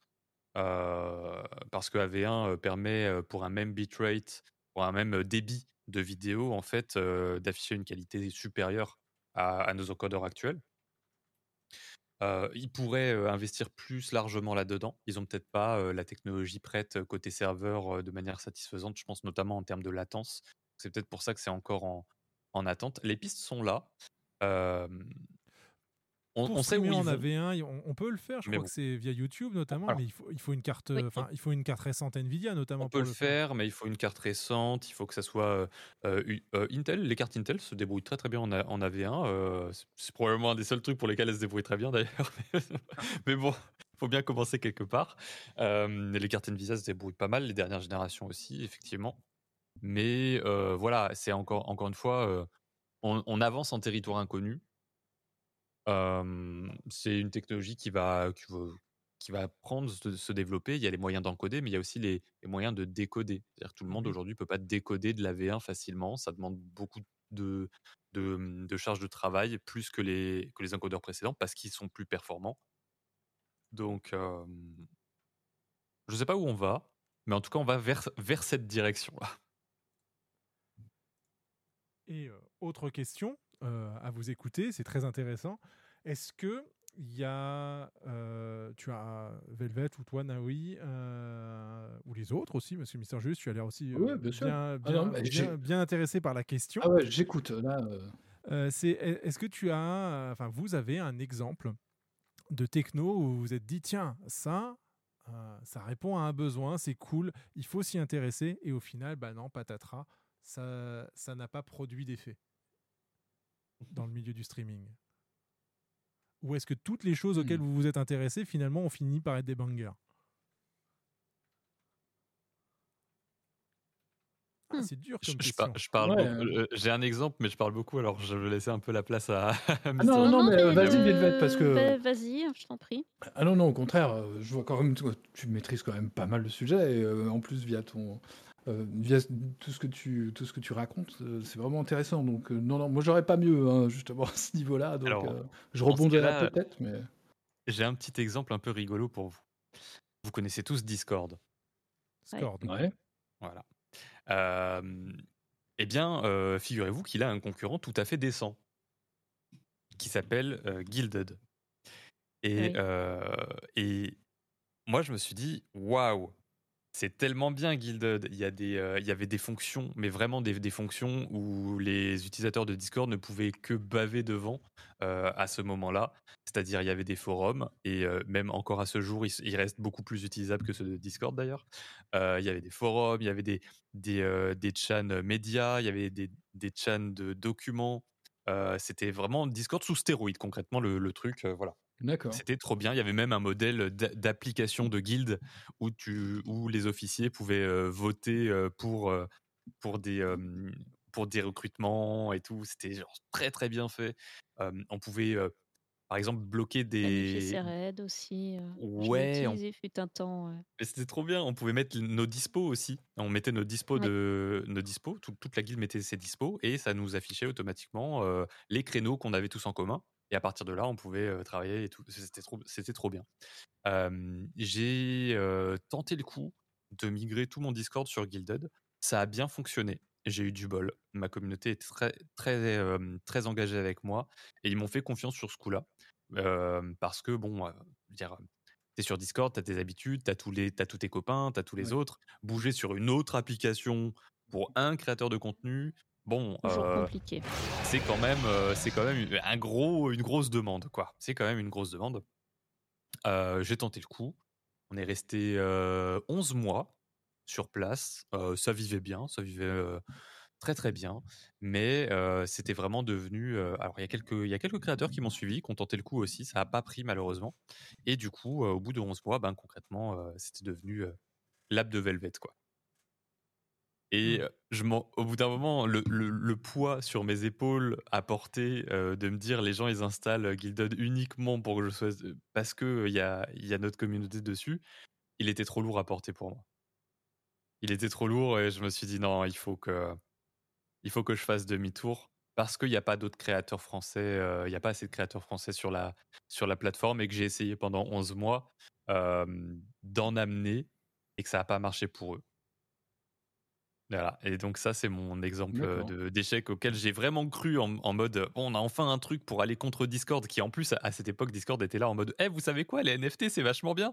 Euh, ça Ah ouais, envoyait pas des super signaux, tu vois. Donc, euh, je me suis dit, bon, euh, est-ce que je préchoterais pas le, le, le coup avant que Discord ne meure? Eh ben non.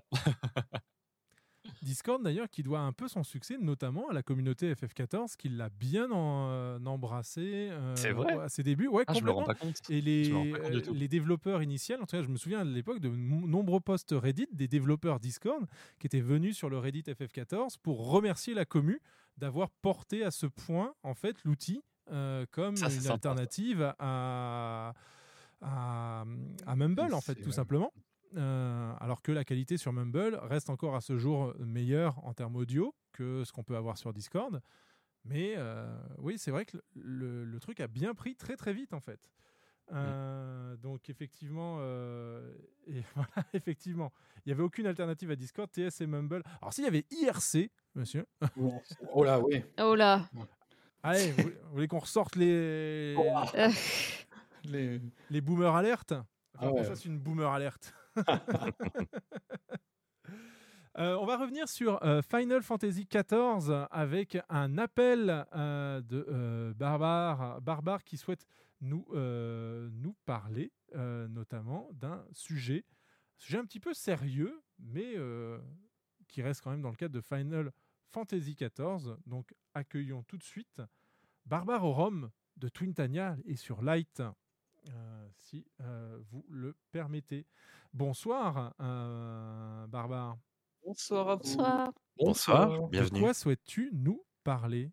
Alors, en tant que joyeux joueur de la Lafelle, je me confonds très souvent à un problème Oh, que oh. j'appelle le lala racisme.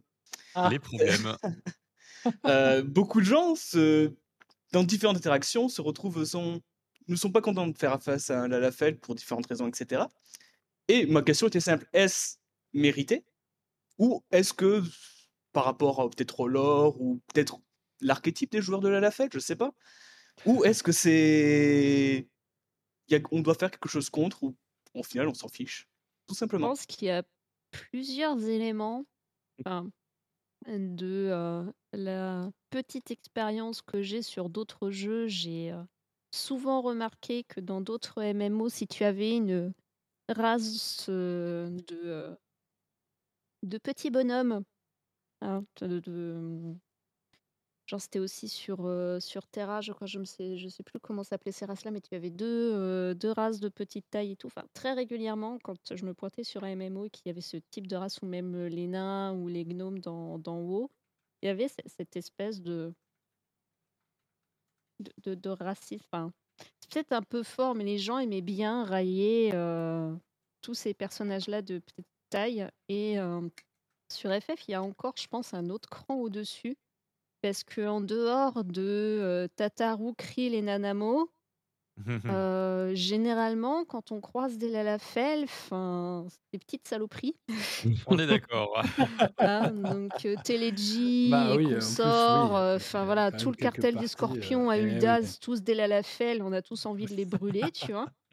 Donc je pense que ça joue. Plus ce côté, ouais, je sais pas, euh, les gens aiment bien Bully, ce qui est plus petit qu'eux. euh. Pourtant, Et, voilà, euh, et souvent l'adage on dit tout ce qui est petit est mignon, mais euh, pour le coup, effectivement, en général, euh, c'est c'est- c'est- c'est vrai que c'est c'est- c'est l'aspect un peu, un peu général, malheureusement, à chaque fois. euh, ah, on l'a fait, fait. Bon, c'est vrai que c'est euh, c'est un peu dommage, parce que bon, ça reste euh, des T'as personnages à part aussi entière. le côté, enfin, quand tu, tu regardes les, euh, les Lalafell, le marché ou quoi, bah, comme ils sont Oui, en vraiment plus, tout oui. petits, Ah bah, du oui. leur déplacement, que ce soit leurs bras ou leurs jambes, tout est très, euh, très rigide. Donc c'est c'est vrai que je pense que c'est c'est un tout. Tout qui- un Euh, tout qui joue en ta faveur. Je sais pas ce en penses. Dans le, C'est un très bon résumé. dans le livre de, de lore qu'on qu'on peut voir sur le, la mini-photo de, de, de Mister Julius qui est en train de lire l'encyclopédie Erzea, il, euh, il précise aussi au niveau de la race des Lalafell, donc dans le lore, que euh, ce sont des ils sont tous de, de nature enthousiaste et qui expriment beaucoup leurs sentiments, que ce soit la joie, la colère, le- l'envie et tout ça. Donc, ils sont hyper expressifs et justement, ça se ressent dans les quêtes et euh, il est aussi marqué que ça peut, ça peut en, énerver certains, quoi. Donc, c'est-à-dire que même que ju- jusque dans le lore, ils ont, ils ont assumé cette part de, euh, de, Et on le sent aussi. Merci pour le raid. euh, Merci. Merci Octopus Unicorn. Merci. Merci pour le raid et bienvenue sur Ether 14 Radio. Nous sommes dans notre 17e session ce soir. Nous accueillons Mister Julius et Velvet Shadow. Tout à fait, une explosion. Merci à tous et toutes. Installez-vous bien confortablement. On est au milieu de notre, euh, de notre podcast. Nous recevons donc Mister Julius et Velvet Shadow. Nous avons fait un petit débrief du euh, FanFest Londres et là on parle un petit peu de ce qu'il euh, en est de, de, de streamer tout simplement et de créer du contenu en live. Et là, on, a, on reçoit un appel, celui de Barbare Rome euh, de Twintania sur Light, qui euh, voulait discuter un petit peu du lala racisme, hein, comme il euh, l'appelle, à savoir pourquoi tant de haine envers les lalas. Et donc, nous étions en train d'en parler. Je te rends la, la, la parole, Castel, et je te rends la parole, Naoui. Oh, J'étais en train de, de conclure, c'est-à-dire, voilà, c'était dans le lore aussi. euh, il- en tout cas, il est expliqué que euh, il y a certaines personnes qui, qui ont aussi du mal avec l'enthousiasme et les et les, les débordements de, des Et Lalafell. J'allais rebondir là-dessus, mais c'est un truc qui euh, se retranscrit très bien également dans le jeu, que ça soit sur les voix des Lalafell et donc tous les bruits qui font que ça Oui, soit en les combat ouah, ou via ouah, leurs ouah. emotes. voilà. C'est pour ça que je les aime en fait. Euh, Et je sais qu'il y a beaucoup de personnes, enfin ça m'est arrivé de, de croiser des, des personnes qui juste en pouvaient plus d'entendre les, les cris des, des Lalafell et qui s'exaspéraient dès que euh, Mm. dès qu'il y avait un Lalafell à cause de cette raison bien précise. Et n'hésitez pas, euh, Raiders, amis Raiders et Raiders, euh, point d'exclamation Discord si vous voulez euh, réagir aux propos que nous tenons ou au sujet que nous abordons. Ça se fait via le Discord d'Ether 14 Radio, donc n'hésitez pas à euh, l'utiliser comme est en train de le faire Barbarorum.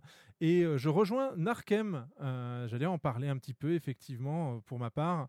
Je pense que euh, il y a un côté un petit peu cringe hein, qui se qui s'exprime. Merci. Chez les Lalafel, euh, de voir un personnage enfantin mais avec des euh, motivations et des euh, et des euh, et des dessins d'adultes. Euh, est quelque chose qui, euh, qui peut déranger. Et généralement, quand ça Ah, dérange, eh ça ben, va encore. ça va encore, mais Ça ça, va ça- encore. ça peut par, euh, ça peut voilà notamment et surtout dans un jeu euh, où alors ils sont mal rendus parce Encore. que là où les Ah bah personnes tiens, sont je les crois que j'ai retrouvé le nom. Mais euh, un exemple qui me venait en tête, ce sont les, c'est les Zélines, je crois que ça s'appelle, dans Terra. Et justement, donc c'est c'est des petites, petites filles. Et euh, il y avait eu aussi une, une polémique euh, là-dessus, parce que sur la version initiale du jeu qui a été euh, par la suite censurée chez, chez nous, qu'on leur a mis des, des- en fait, quand le, le jeu est sorti, que ça a été censuré, ça a fait un tollé parce qu'on leur a mis des shorties parce Ah. que Ah les petites culottes, c'était ça, ça passait pas, donc le jeu a été censuré à cause de ça. On leur a mis des, des shorties et ça avait fait un, un tollé mais euh, à cause de ce changement-là, quoi. Donc c'est encore le step, euh, le step du dessus, quoi. Terra, c'est un jeu coréen, non? Oui. Ouais, my point exactly. Euh, donc, euh, non mais tout à fait. Non mais voilà, mais des, des Aïe, aïe, petites aïe. filles à moitié à Walp. euh, bon après tu me Bah oui. diras, euh, les Castaniques c'était encore pire. mais y a, bon, y a- bah je pense qu'il y a un peu de ça, ouais. Enfin, euh, quand on parlait justement de, des personnages petits, alors Terra, c'est aussi un jeu qui était euh, pas mal PVP, et euh, il y avait aussi une, une aversion, je, je me souviens, c'est dans Guild Wars 2, pour euh, la race des justement de, de petite taille que vous pouvez jouer dans Guild Wars 2. Les, tout comme dans FF14, toutes les races dans Guild Wars ont la même hitbox. Mais Guild Wars 2 est un jeu ouvertement PVP, enfin en tout cas avec une, une dimension PVP qui est beaucoup plus euh, ancrée dans le gameplay du jeu que ne- ce que ça peut l'être dans FF14. Et le fait est que malgré le fait d'avoir la même hitbox, donc Guild Wars 2 est aussi connu pour son PVP RVRVR, donc trois factions qui se tapent sur la gueule euh, quasiment en permanence sur une zone dédiée. Et cette zone est plutôt grande, il y a pas mal d'objectifs à réaliser. Et cibler et voir des, euh, cette race de, de- de petits personnages dans euh, Guild Wars 2, eh ben, c'était assez compliqué par rapport Mm. aux autres races. Et du coup, dans un jeu dont la, la dimension est principalement PVP, bah, ça crée un petit peu de frustration, ah oui. tout simplement. Donc, euh, sur, pour en revenir à FF14, je pense que euh, il y, a, il y a un petit peu de. Enfin, c'est vraiment un, mix de tout ce qu'on vient de discuter. C'est-à-dire que vous l'avez vu également euh, dans euh, la vidéo report que l'on vous a présentée en début d'émission euh, au FanFest de Londres. Il y a des gens pour qui les Lalafel, c'est vraiment les meilleurs pour les raisons que invoquées, qui sont invoquées en face pour le fait de dire qu'ils sont insupportables. Il faut tout pour faire un monde. Euh, les différences, c'est ce qui permet justement de créer des communautés et, des so- et, et- et aussi des, des sociétés. Parce que l'uniformisation, euh, c'est de la merde. Euh, bienvenue sur un stream de gauche, au fait. Euh, et, euh, on le répétera jamais assez. hein. Ah merde, j'ai pas- eu le mémo, pardon. Ah bah, faut partir maintenant, monsieur. Ou rester, ça dépend, camarade. Mais euh, non, mais voilà, tout ça pour dire qu'effectivement, euh, les Lalafel, je pense, subissent euh, une. euh, En fait, si on regarde bien dans FF14, pour- je vais un jour je ne terminerai une phrase, je vous assure le chat. Euh, si on regarde bien dans FF14, toutes les races ont quelque chose euh, que la communauté a, a- a à redire. Les Élézènes sont beaucoup trop stoïques et ont des coups euh, de girafe. Euh, les, euh, les, euh, les, Les Rodgars ont le dos cassé. les Rodgars en Oui, dos cassé, ça, ouais. sont- On voilà, a déjà dit ça, ouais. et, et on, on le nez plat, bon c'est fait pour, mais bon voilà, le, le, enfin non, les Rogadines ont le nez plat, donc et voilà, ils sont beaucoup trop, euh, beaucoup trop stoïques. Euh, les Viera, euh, bah, peuvent pas porter tous les, tous les casques et les chapeaux malgré leurs grandes oreilles. Enfin, y- on va trouver tout le temps des défauts dans toutes les races. Et quelque part, la seule race qui va pas trop se faire tacler, c'est les Your Midlander. Euh, parce que, euh, comme l'explique. C'est les randoms humains. Voilà, et comme l'explique un- très bien un jeu de rôle que j'apprécie tout particulièrement, à savoir Shadowrun, eh bien, l'humain, c'est la norme. Et dans l'univers de Shadowrun, que ce soit les, les elfes, les nains, les orques, sont tous décrits et définis en fonction des humains. Ce qui veut bien dire Oui. que humain master race. Et euh, il y a dans Shadowrun des, mem- enfin, des, des factions comme l'Humanis, etc., qui ont vraiment cette pensée archaïque de dire Ah non, mais voilà, c'est nous les meilleurs et, euh, et basta. Bon, bah, tout ça mis ensemble fait qu'effectivement, les Lalafell en prennent plein la gueule parce que je pense qu'ils ont toutes les euh, comment dire les exceptions physiologiques et, euh, sociologiques qui font que bah, les gens se sentent mal à l'aise avec eux. C'est-à-dire qu'on est face à des personnages enfants que le lore du jeu nous présente comme des gens manipulateurs et euh, avides de pouvoir, typiquement à Hulda. Et Hulda qui est, si vous regardez, la euh, cité-État la plus sexualisée du jeu. Absolument. Donc, Ils ont rien pour eux, ces pauvres. donc du coup, tout ça mis ensemble laisse entendre que ouais, euh, Lalafell égale pervers. Parce que ils- soit parce que ils sont avides d'argent, soit parce que ils encensent la perversité, soit parce que effectivement, dans le, enfin, de manière détournée, leurs emotes et leurs euh, actions dans le jeu euh, laissent justement un sentiment de malaise.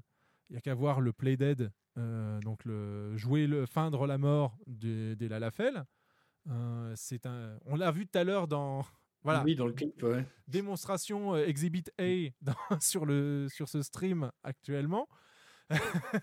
et puis dans le clip, effectivement, on a Soken qui, euh, qui l'avait bien mimé. Bref, tout ça mis ensemble et le fait effectivement que le jeu est initialement euh, issu du Japon qui euh, a un rapport à la sexualité, et à la sexualisation euh, de personnes mineures qui choque bon nombre d'Occidentaux. Bref, euh, c'est ce qui fait qu'effectivement les Lalas sont, sont vus un peu de travers. Après, il y a un moment, il faut aussi arrêter la blague. C'est-à-dire que c'est. euh, Oui, si on entretient un peu le, Voilà. effectivement, le truc, euh, bah, je sais pas, il, paraissait, il paraît qu'on était la meilleure commu, et puis là, vous voyez, on parle d'un sujet un petit peu sérieux, et on est en train de se demander pourquoi il y a des gens qui excluent des autres. C'est très bizarre, tiens.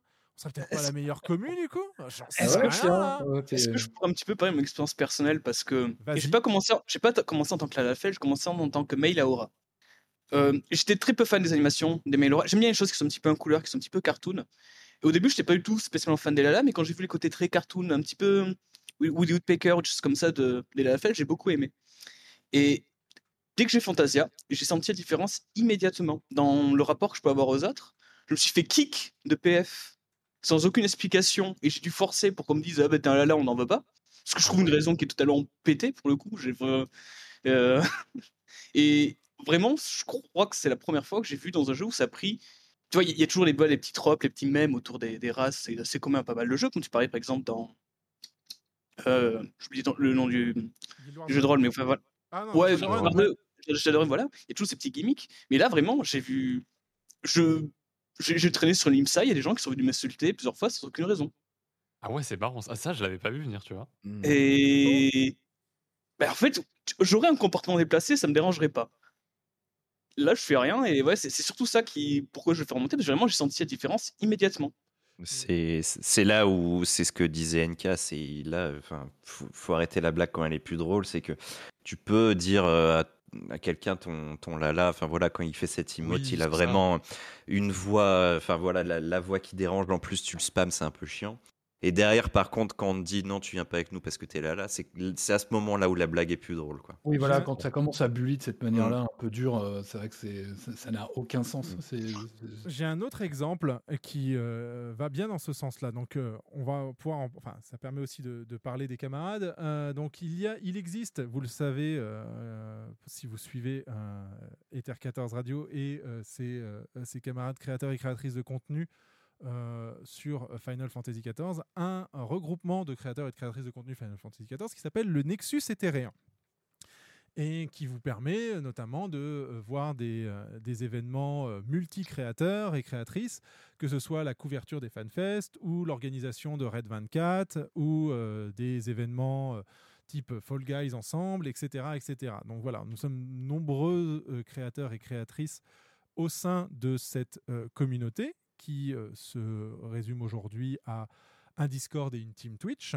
mais euh, qui euh, souhaite bah, justement pouvoir promouvoir la création au-delà de, ces- plateformes. Mais voilà, elles partent, toutes d'un Discord.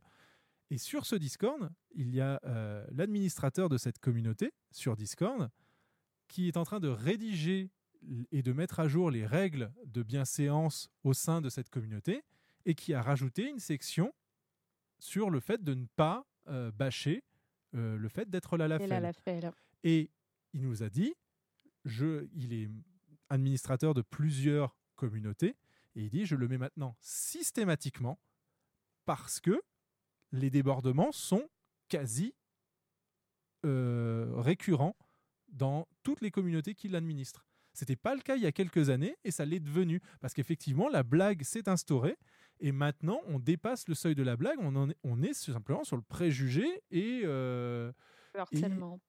Et, et, euh, et voilà, et la blague est finie en fait. Où ça Et s'il vous fallait un, un exemple que les Lala c'est cool, euh, ski et Lala. Fin Tout de la fait. blague. oui. Donc, euh, non, non, mais voilà. Enfin, après, il y a, encore une fois, on, s- on en parle, on en parlait du point de vue du gameplay et du jeu. Parfois, ça, ça pose question que le jeu ne soit pas lui-même pensé pour, euh, pour ce- les différentes morphologies. Et attention, spoiler alert. Et là, c'est un vrai spoiler. Donc, euh, Velvet coupe nos micros pendant les euh, 10 prochaines secondes. Ça marche. C'est hop là, c'est coupé, c'est bon. Mais euh, la scène de fin de Endwalker avec Xenos, en lala, est ridicule. Fin du spoil. J'app- Ah, J'approuve. ouais, J'approuve. C'est oui, c'est vrai que sur certains aspects, ouais, c'est ça met pas en valeur. Enfin, ouais, le- Les, le les morphologies, enfin, il y a certaines cinématiques. Là maintenant, je pense que Velvet est revenu. Il y a certaines Velvet cinématiques. est revenu, ouais. En tout cas, je l'ai Oui, j'ai eu le ping, merci beaucoup. Donc, il y a, voilà, il y a certaines cinématiques. On peut même aller en chercher, je pense, à Realm Reborn et à Heavensward et à Stormblood, euh, qui, euh, parce qu'on est là là, bah, ont quand même ce côté un petit peu cartoon comique, justement. Or, le sujet est sérieux à ce moment-là. Donc, euh, c'est un peu dommage, effectivement, que. euh, après, les Lalafell sont un héritage de Final Fantasy XI aussi. Et puis, c'est quand même cool, encore une fois, on le répète, d'avoir de la diversité dans ce jeu, de pouvoir faire euh, une femme chat comme on peut faire un homme enfant, comme on peut faire un fury avec les Rodgars. Enfin, voilà. La diversité crée la communauté. Sachez-le. C'est- parce qu'on est différent et parce qu'on euh, apprend à se rejoindre sur des euh, valeurs communes, mais qu'on est différent à la base, que ça crée la discussion, que ça crée l'échange et la communauté. Et on le voit bien ce soir. Si, euh, nous-mêmes, on était uniformisés et qu'on savait déjà tout des techno Twitch et qu'on savait déjà tout de comment animer, ben, on n'aurait pas eu cette discussion intéressante, vous voyez? Oui, tout à fait. Bah, euh, tu sais, j'ai eu le, le, le cas très, très récemment dans, dans ma communauté, justement, où euh, ce, euh, ce discours a été rappelé, justement, sur le fait que d'être euh, d'être différent n'a jamais été un problème. Hmm. Au contraire, c'est ce qui fait, c'est ce qui fait aussi la richesse d'une communauté, c'est Oui, ce c'est qui fait la richesse d'un groupe. Ça ne veut pas dire que tout le monde va se supporter ou s'adorer euh, en tant qu'individu. Oui. Euh, on n'est pas obligé de tous s'aimer au sein d'une famille, au sein d'un groupe, au sein d'une communauté, mais on peut tout à fait euh, vivre en commun euh, et faire tourner un peu tout ça de manière positive. et respecter l'autre. C'est important aussi parce que à partir du moment où on exclut, c'est on, on- ben voilà, on on, C'est ça. met au Et banc puis il suffit euh, d'accepter une exclusion, et puis après, bon, bah, c'est la porte ouverte à toutes les exclusions en fait. Exactement. Donc, euh, Voilà, c'est et c'est aussi un ça. Donc c'est- dommage que. euh, alors, est-ce que c'est une sorte de catharsis? Est-ce que parce que justement il y a cet élan de bienveillance, soi-disant, dans la communauté FF14, qu'il fallait qu'on trouve un sujet commun sur lequel on peut exclure? Et c'est tombé sur les Lalafel Je ne sais pas, mais en tout cas, je ne je n'accepte pas ça. Vas-y. J'ai une théorie sur ça. J'ai enseigné pendant 5 ans euh, la construction de, de, de communautés les relations humaines euh, euh, euh, de- à l'école des métiers de l'Internet à Paris. Et une de mes théories qui se retrouve assez souvent, c'est que le fait d'avoir un ennemi commun, peu importe sa forme, est un des meilleurs liants d'une Ça- communauté. ça Alors, rassemble, ouais. Mm. ça prend, on pense à un ennemi tout de suite, une personne et tout, non, pas forcément, ça peut être un sujet, ça peut être euh, euh, le fait d'avoir un- quelqu'un qui est un peu troll dans la commu euh, sans jamais trop dépasser les bornes, où euh, tout le monde se dit oh là là, cette personne vraiment elle m'agace et tout, mais finalement c'est ce qui, c'est ce qui lie la communauté aussi. Euh, et donc, euh, effectivement, ce que tu exprimes, NK, euh, c'est c'est peut-être ouais, la forme de catharsis là pour les, pour les là, peut-être. Peut-être.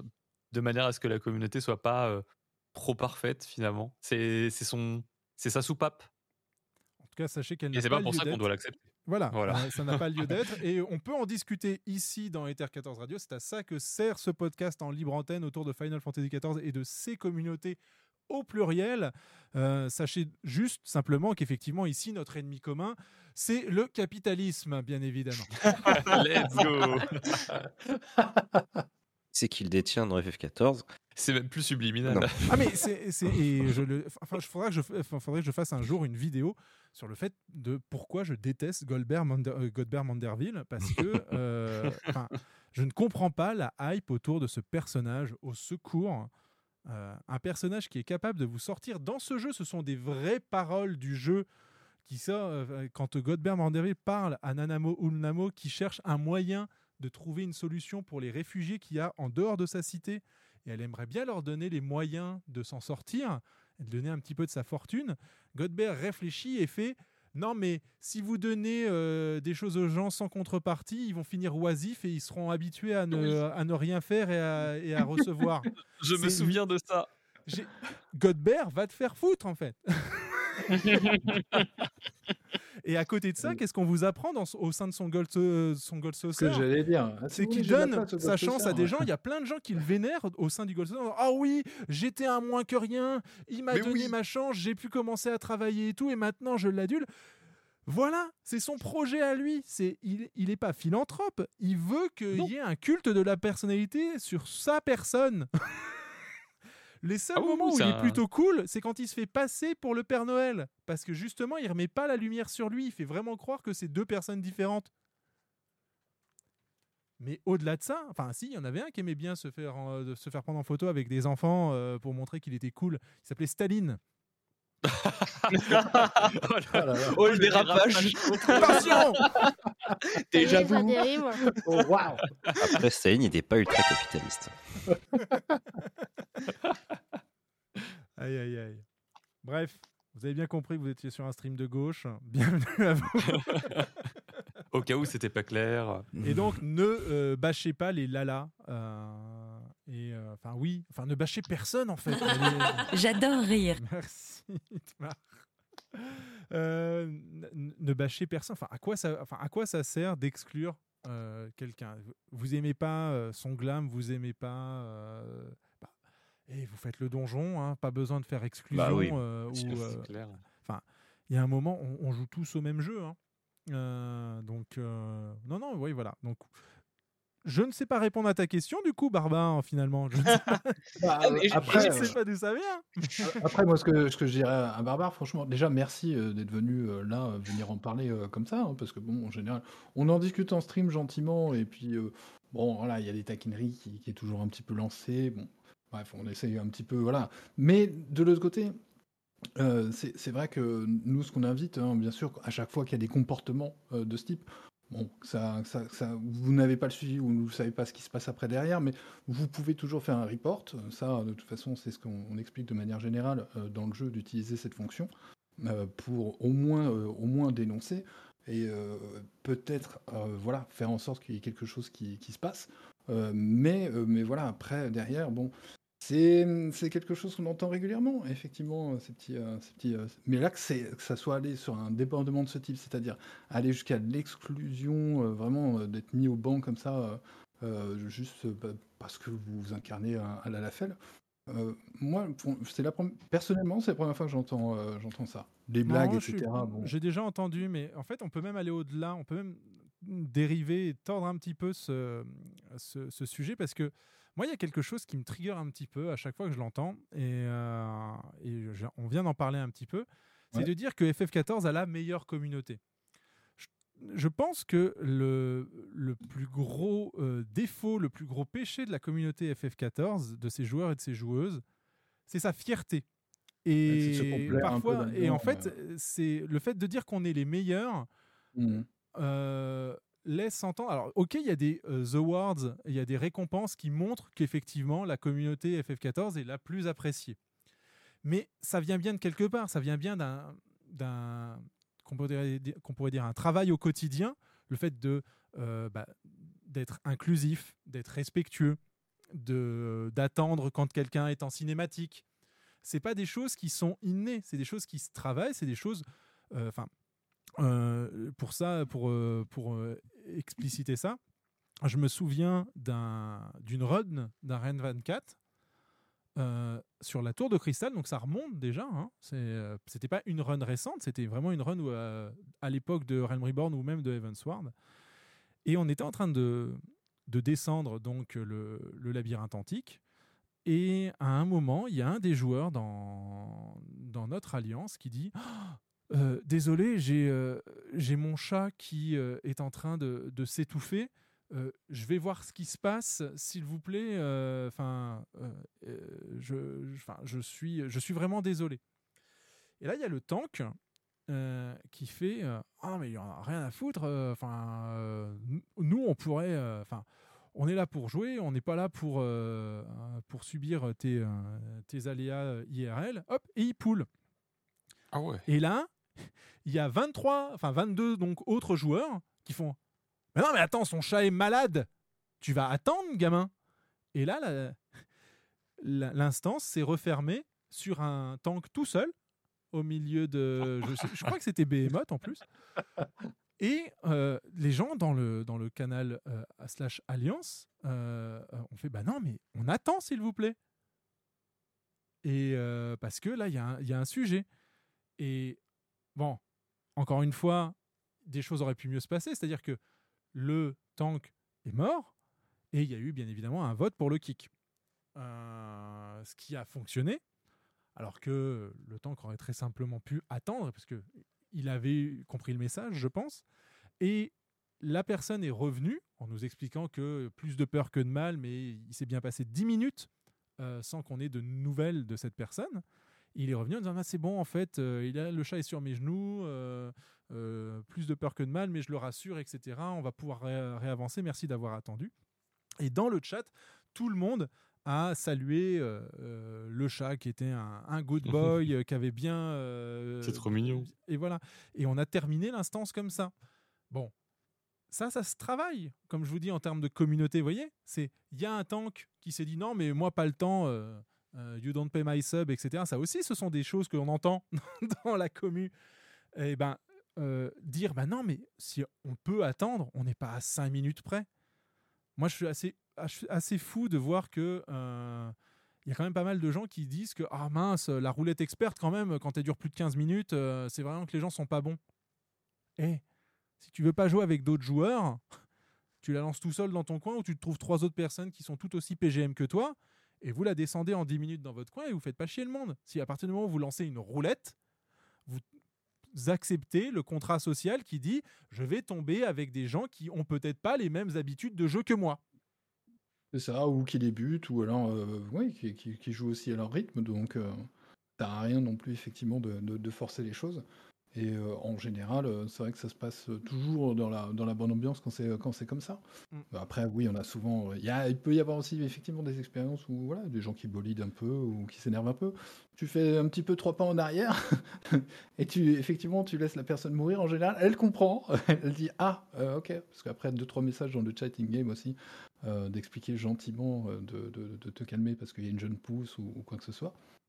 Bah, euh, des fois, ça refroidit un peu. Les gens, euh, soit ils comprennent gentiment, d'autres s'énervent, mais bon, ça, c'est. euh, voilà.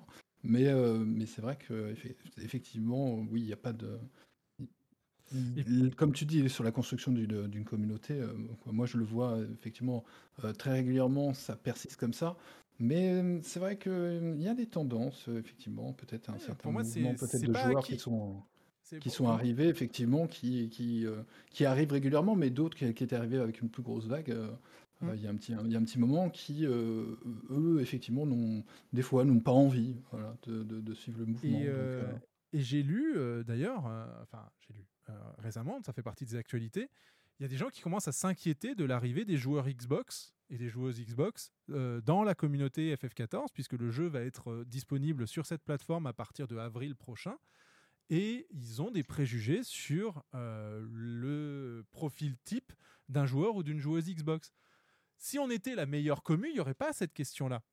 Et Ah c'est pas acquis. que- Ok, on n'est pas la meilleure commu. On est une communauté de euh, jeux vidéo qui, dans un MMO où on- le but c'est de jouer ensemble. Ça se passe mieux que sur d'autres MMO, mais ça ne veut pas dire que ça se passe le mieux possible. C'est un combat de tous les jours et de tous les instants. Et on n'est pas à l'abri que, enfin, je ne suis pas sûr que euh, la, pour le dire autrement, je ne suis pas sûr que la communauté FF14 connaisse tous les MMO. Et euh, de quel droit on peut se dire que euh, on est la meilleure, sachant qu'on représente plus de 30 millions de comptes déclarés sur le jeu, 5 millions de joueurs actifs récemment. De quel droit on se dit qu'on est une meilleure commu que, je ne sais pas, la commu de Warframe, vous la connaissez? Est-ce que, est-ce que, parce que évidemment, si votre euh, euh, votre point de comparaison, c'est les préjugés qu'on a sur la commune de LoL, bon bah, ou de Fortnite, vous voyez tout à l'heure, le- non, me frappez pas, j'ai cité Fortnite, oulala. Ah, c'est un réflexe qu'on a, mais pas spécifique euh, vis-à-vis de FF, hein, c'est vis-à-vis de tout le monde. hein. Oui, de manière générale, effectivement. Et, oui. tu, et tu vois, t'as lu, ce- t'as lu, tu mets exactement, non mais voilà, et tu mets exactement le point sur quelque chose. Pourquoi FF11 a bien marché et continue de marcher aujourd'hui Et on va pouvoir faire le lien avec FF14, vous allez voir. Parce que le jeu était difficile. Et Warframe, c'est un jeu qu'il faut bâcher un petit peu. Et, Oh oui. la, et la commu est maigre par rapport à Ouais. d'autres jeux. soude. Et il faut, effectivement, dans l'adversité, oh, c'est ce que disait Velvetin, il y a un ennemi commun, le jeu lui-même. Voilà. Et il faut arriver à tomber le jeu, Euh, à, ressortir du jeu ce, que l'on souhaite. Et ben, on se met ensemble et on, se met à l'œuvre. Et ben, dans FF11, il y avait effectivement des comportements bien toxiques avec des gens qui volaient les chasses de rang A ou plus à d'autres joueurs qui s'étaient organisés pour pouvoir avoir le bénéfice en groupe de cette chasse. Mais toutes ces expériences ont fait qu'aujourd'hui, on a des trains de chasse sur FF14 qui sont bien organisés. Et euh, essayer de trouver une personne qui essaye de pull un mob de rang A avant que le train soit passé. Et pourtant, au sein de cette communauté des trains de chasse, il y en a justement qui sont plus toxiques que d'autres. Il y a des trains de chasse qui sont explicitement dédiés comme étant des speed trains. C'est t'es là quand on pull le mob, c'est bien, t'es pas là, c'est pas grave. Tu l'auras pas, pas... mais c'est écrit que ça va se passer comme ça. Donc pas la peine de hurler dans le jeu que les gens n'ont pas été attendus. C'était écrit dans le principe de base. Et l'autre élément pour dire que dans l'adversité ou quand on se retrouve comme une petite communauté, eh ben, on se rassemble et on se ressoude. Dans FF14, il y a eu un moment comme ça que vous avez peut-être pas fait ou euh, qui maintenant est un petit peu tombé en désuétude, mais qui fait par quand même partie de ça. C'est euh, Eureka.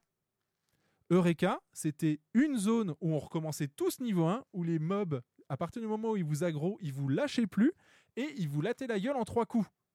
Et ben les gens se sont organisés ensemble, les discussions ont eu lieu entre joueurs et joueuses pour arriver à faire quelque chose dans le jeu.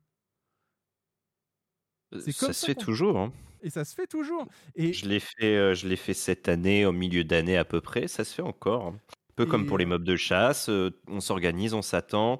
Pour le, le peu, le peu de, de mobs, c'est surtout sur la dernière zone, mais le peu de mobs où on a besoin d'un sort euh, spécifique pour, euh, pour interrupt ou quoi, on, on demande dans le shout si, si quelqu'un veut bien aller le prendre. Enfin, ça se fait encore, quoi. Il y a moins de gens, certes, mais ça se fait encore. Et ça, c'est un- une des choses que je regrette. Alors, attention, rediscussion de boomer, mais que je regrette de l'époque de ARR. À l'époque de ARR, il y avait assez peu de manières de leveler les classes, enfin les, autres jobs. Alors, c'était déjà un truc de fou qu'on puisse leveler tous les jobs au sein d'un même perso.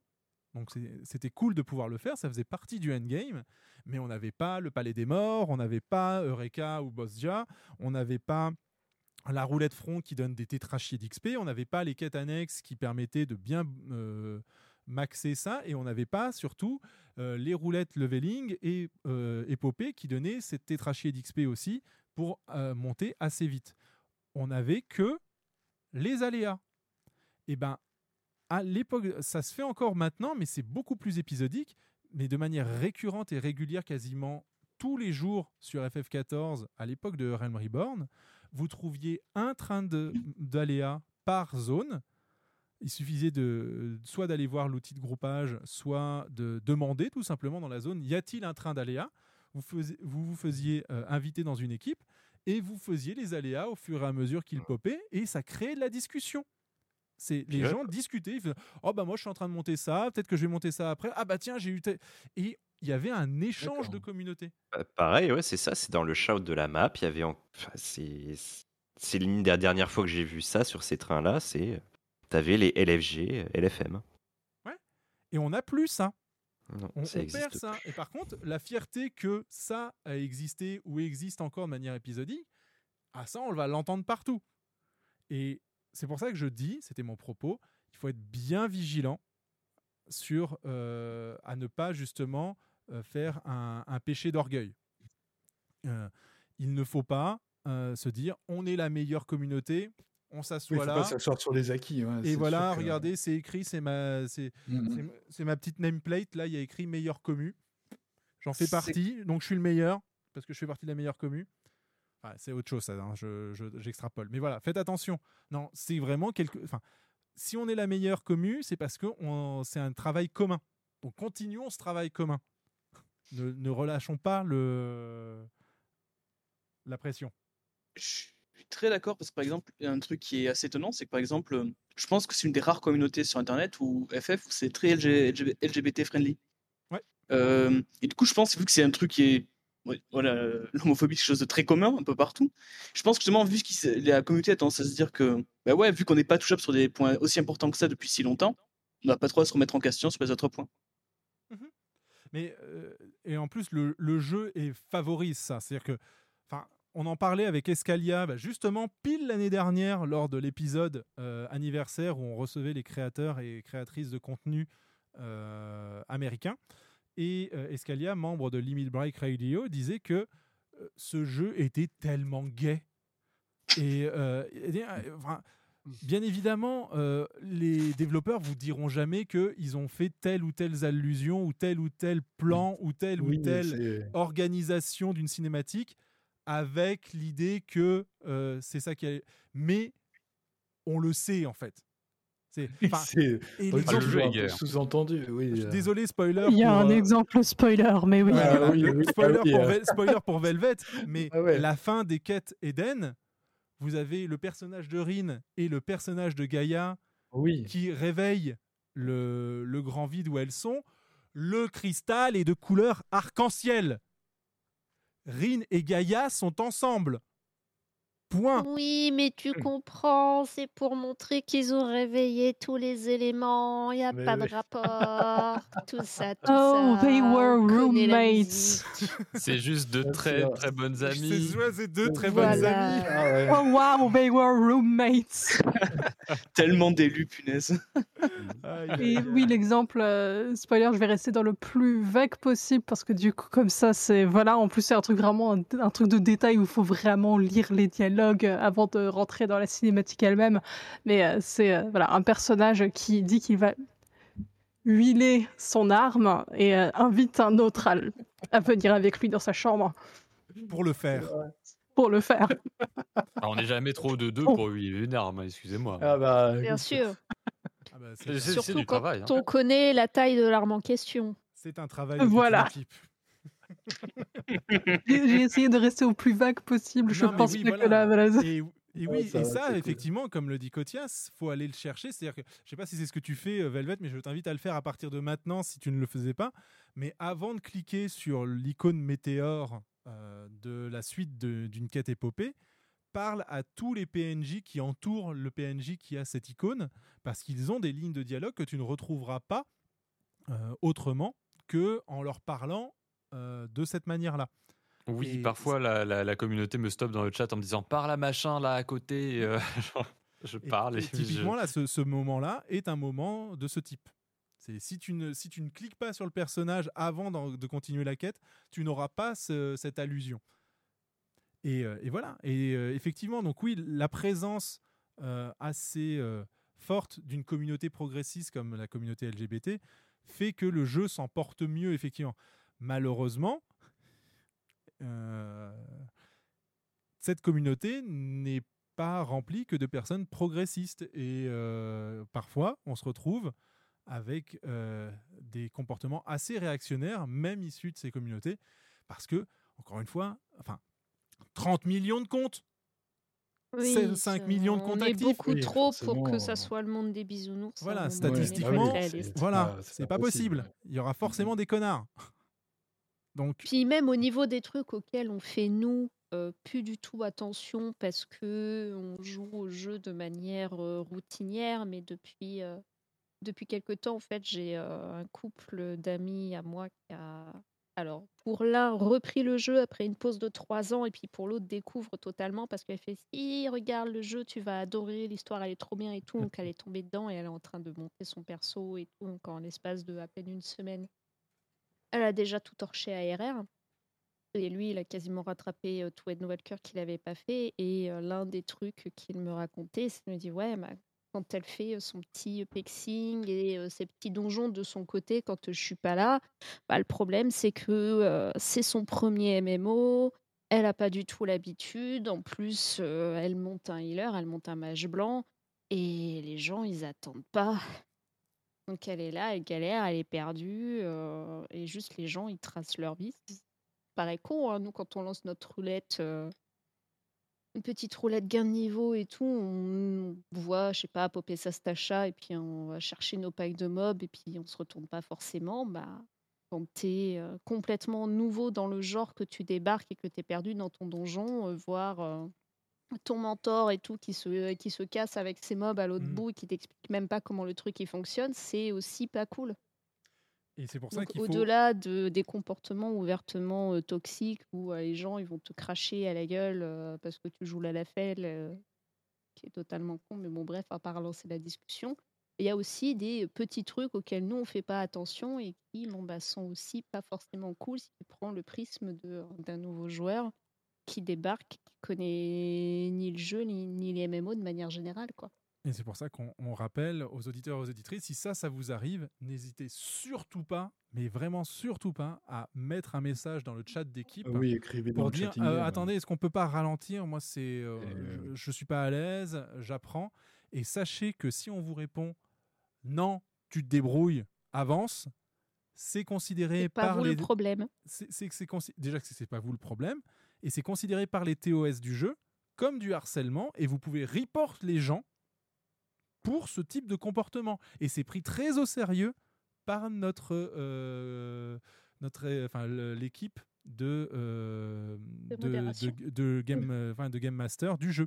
Ce sera, ce sera lu et ce sera, il y aura une enquête de fait, véritablement. Donc n'hésitez surtout pas à, euh, à vous exprimer quand ce genre de choses arrive. C'est vraiment très important. L'heure avance. Il nous reste deux, trois sujets à traiter vite fait, mais euh, enfin plus ou moins vite fait. on va revenir justement puisqu'on va parler un petit peu de l'avenir. On va parler euh, du FanFest euh, Japon euh, qui aura lieu, si je ne m'abuse, les euh, 5 et 6 ou 4 et 5 janvier prochains, de minuit à 8 heures. Deux journées s'offrent à nous avec une keynote telle qu'on la connaît euh, sur euh, les, euh, bah, la dernière avant la sortie de Dawn Trail. Donc toutes les informations qui nous manquent, le nouveau job euh, De mage. de, de mage va être révélé à ce moment-là, ainsi que d'autres informations, par exemple euh, comment est-ce qu'on y va, qui nous y emmène, sachant que la job 655 action est tout ne sera pas sortie, je crois. Elle sortira après. Oui. Donc, euh, voyons voir comment est-ce qu'ils vont pouvoir spoiler sans spoiler. Euh, ce sera suivi d'un panel de développeurs euh, qui reviendra sur bah, leur travail. Puis le championnat donc Asie et Japon de Crystalline Conflict, les demi-finales et la finale seront le premier jour exceptionnellement, alors que sur les autres fanfests c'était le deuxième. Euh, on aura également le soir le concert piano de Kaiko, qui ne sera pas retransmis, lui, comme à, comme à son accoutumée. Les, concerts ne sont pas retransmis en live. Au deuxième jour, vous aurez euh, la marche des cosplayers et des cosplayeuses, euh, exactement comme ça s'est passé au FanFest Londres. Ce ne sera pas un concours de cosplay, mais simplement une opportunité pour euh, les cosplayers pros ou les plus casus de monter, d'avoir le même temps sur scène pour euh, bah, se présenter et présenter le personnage qu'ils ou elles ont souhaité euh, grimer. Ensuite, vous aurez un panel avec les, les seiyuu de Final Fantasy XIV, donc les doubleurs, les comédiens de doublage euh, et comédiennes de doublage japonais qui vont se retrouver pendant deux heures sur scène pour non seulement parler de leur travail, mais aussi revenir sur les euh, moments forts de euh, l'épopée Final Fantasy XIV. Donc peut-être avec du, euh, du live dubbing en, en direct depuis la, depuis la scène. On ne sait pas. En tout cas, voilà, c'est ce qui est proposé. Et puis le concert des Primals. Hein, cette fois-ci sans Husky et Alex Mukala. Ce sera euh, leur perte hein, aux Primals et aux Japonais. Il fallait être à Londres pour ça. Euh, donc euh, voilà, le concert des Primals qui clôturera cette ultime FanFest édition 2023-2024. Et on les retrouvera donc du coup en 2025-2026, euh, puisque les FanFest, c'est tous les deux ans, tout simplement. Euh, est-ce quelles sont vos attentes, vous, pour euh, ce FanFest Japon? Ouh, pour l'instant, euh, outre effectivement, euh, la réponse à tout ce qui. Ouais, c'est surtout ça, je crois. Parce que. Je crois que c'est la conclusion de, de, de tous Voilà. ces fanfests. Quoi. On attend surtout d'a- d'avoir un maximum d'infos. Le trailer Euh, à full, un petit aperçu euh, des jobs actions, euh, le prochain, euh, enfin le, le job de mage. euh. Tout en fait. Velvet, toi, sur ce type d'événement, alors que tu n'as pas encore fini le, le jeu, tu, euh, tu ne les as pas encore rattrapés, t'a- t'attends quelque je- chose en particulier? J'attends de pas me faire spoiler avant que j'ai avancé. Mais en même temps, j'ai hâte. euh, évidemment que je suis toujours curieux quand il y a des nouvelles classes, de- enfin des nouveaux jobs et tout. Euh, j'ai j'ai envie, j'ai envie de savoir. J'ai envie de savoir. Évidemment que je vais me spoiler deux trois trucs, mais c'est pas grave. Je, je pense que en fait, j'ai suivi la la- l'équivalent euh, euh, pour World of Warcraft pendant des années, la, la BlizzCon, et euh, je pense que c'est à peu près la même chose qu'on attend de ce genre d'événement. Camarade Kotias, toi, par exemple, t'attends quoi de ce FanFest? Bah, en digital, très sincèrement, ce que j'attends, c'est d'avoir le trailer complet, hein. Enfin, voilà, de de ce côté-là, pour moi, c'est surtout ça que je vais que que je vais attendre, en fait. Et Castel, toi? Euh, moi, j'attendais à ce que sur le trailer final, il y ait un, un dézoom et qu'on voit, on voit qu'on va pas seulement sur le Nouveau Monde, mais qu'on va aussi à Meracidia. Mais euh, ça a l'air un peu compromis vu que vu qu'ils ont déjà fait un reveal de quatre maps et donc tout va se passer sur le Nouveau Monde, il semblerait. Tant mieux, envie de Et oui, non, après plus plus sérieusement, euh, euh, quelque chose d'un peu moins fantasque que je- ce qui a déjà été dit, c'est un peu le tout ce qui est job action. Euh, ils avaient reparlé il y a longtemps d'une refonte un peu de l'Astro et du Dragoon. J'aimerais bien voir si, si c'est toujours d'actualité pour cette extension-là. Euh, un peu plus euh, d'action aussi sur le Viper qui nous a été annoncé. Si on regarde bien un petit peu son, son petit cycle qui a été montré à l'écran, hein, ça a l'air très cool, hein, mais c'est peu au final. Donc voir un petit peu la portée qu'il aura, quel rôle il aura dans une équipe, la mobilité aussi qu'il aura. Et euh, sinon, euh, bah oui, après, un peu excité de, savoir ce que, va être le nouveau caster. Mais euh, pas grand chose de plus, d'autant que comme je suis pas à jour sur l'épopée, je saurais même pas dire un peu euh, le lion qu'il aura pour annoncer cette extension.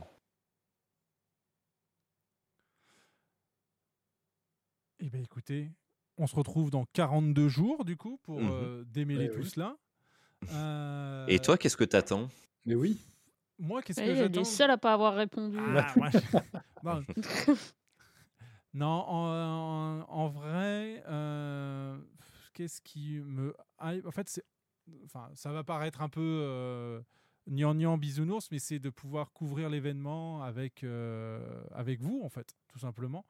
C'est euh, c'est des moments où on échange euh, et euh, que ce soit en présentiel parce qu'on a la chance d'y être ou sur sur Twitch en stream, bah c'est ça qui est finalement cool avec avec ces événements. Et donc au-delà des, des annonces qui seront faites, qui de toute façon nous, nous hyperont, j'ai envie de vous dire, euh, c'est euh, ce qu'on va en faire en fait de cet événement qui, va, qui me hype le plus. Qu'est-ce que, qu'est-ce qu'on, quel bon moment va-t-on passer ensemble sur, euh, sur cet événement, sur, euh, sur ce week-end, tout simplement? Euh, on pourrait prendre peut-être encore un dernier appel, euh, donc n'hésitez pas à vous présenter euh, pour. euh, Bah, il y a quelqu'un qui attend ah, bah voilà, donc, donc, je vais la monter. Ok, Aïka qui veut inter- euh, intervenir dans euh, l'émission. Euh, quel- euh, Bonsoir, Aïka. Et coucou tout le monde. Bonsoir. Bonsoir. Alors, il va falloir faire euh, bref et concis, je te le dis tout de suite, Aïka, puisque euh, parmi nos invités, euh, certains ont la montre qui Bah, commence à tourner. déjà, Donc attention, Mhm. c'est parti, c'est à toi. Oui, bah, bonsoir à tous. Euh, c'est quand même bizarre. Euh, alors, je dis tout de suite, je suis une joueuse en situation de handicap et pour aller plus vite, créé une macro pour dire, pour me présenter et que je, que je suis handicapée, donc faut ralentir. Et des fois, ils me croient que je suis un bot et donc ils me kickent sans raison. Alors, euh, soit c'est ils comprennent pas ou soit euh, c'est, c'est, pff, je sais pas. Et donc du coup, euh, le handicap dans, une, dans un MMORPG, est-ce que c'est un tabou ou est-ce que on peut accepter le handicap malgré un MMORPG Il y en a, il y a des bonnes équipes où je tombe sur des bonnes équipes, il y en a où c'est des foules neuneux et puis basta. Après, ça, je ne sais pas.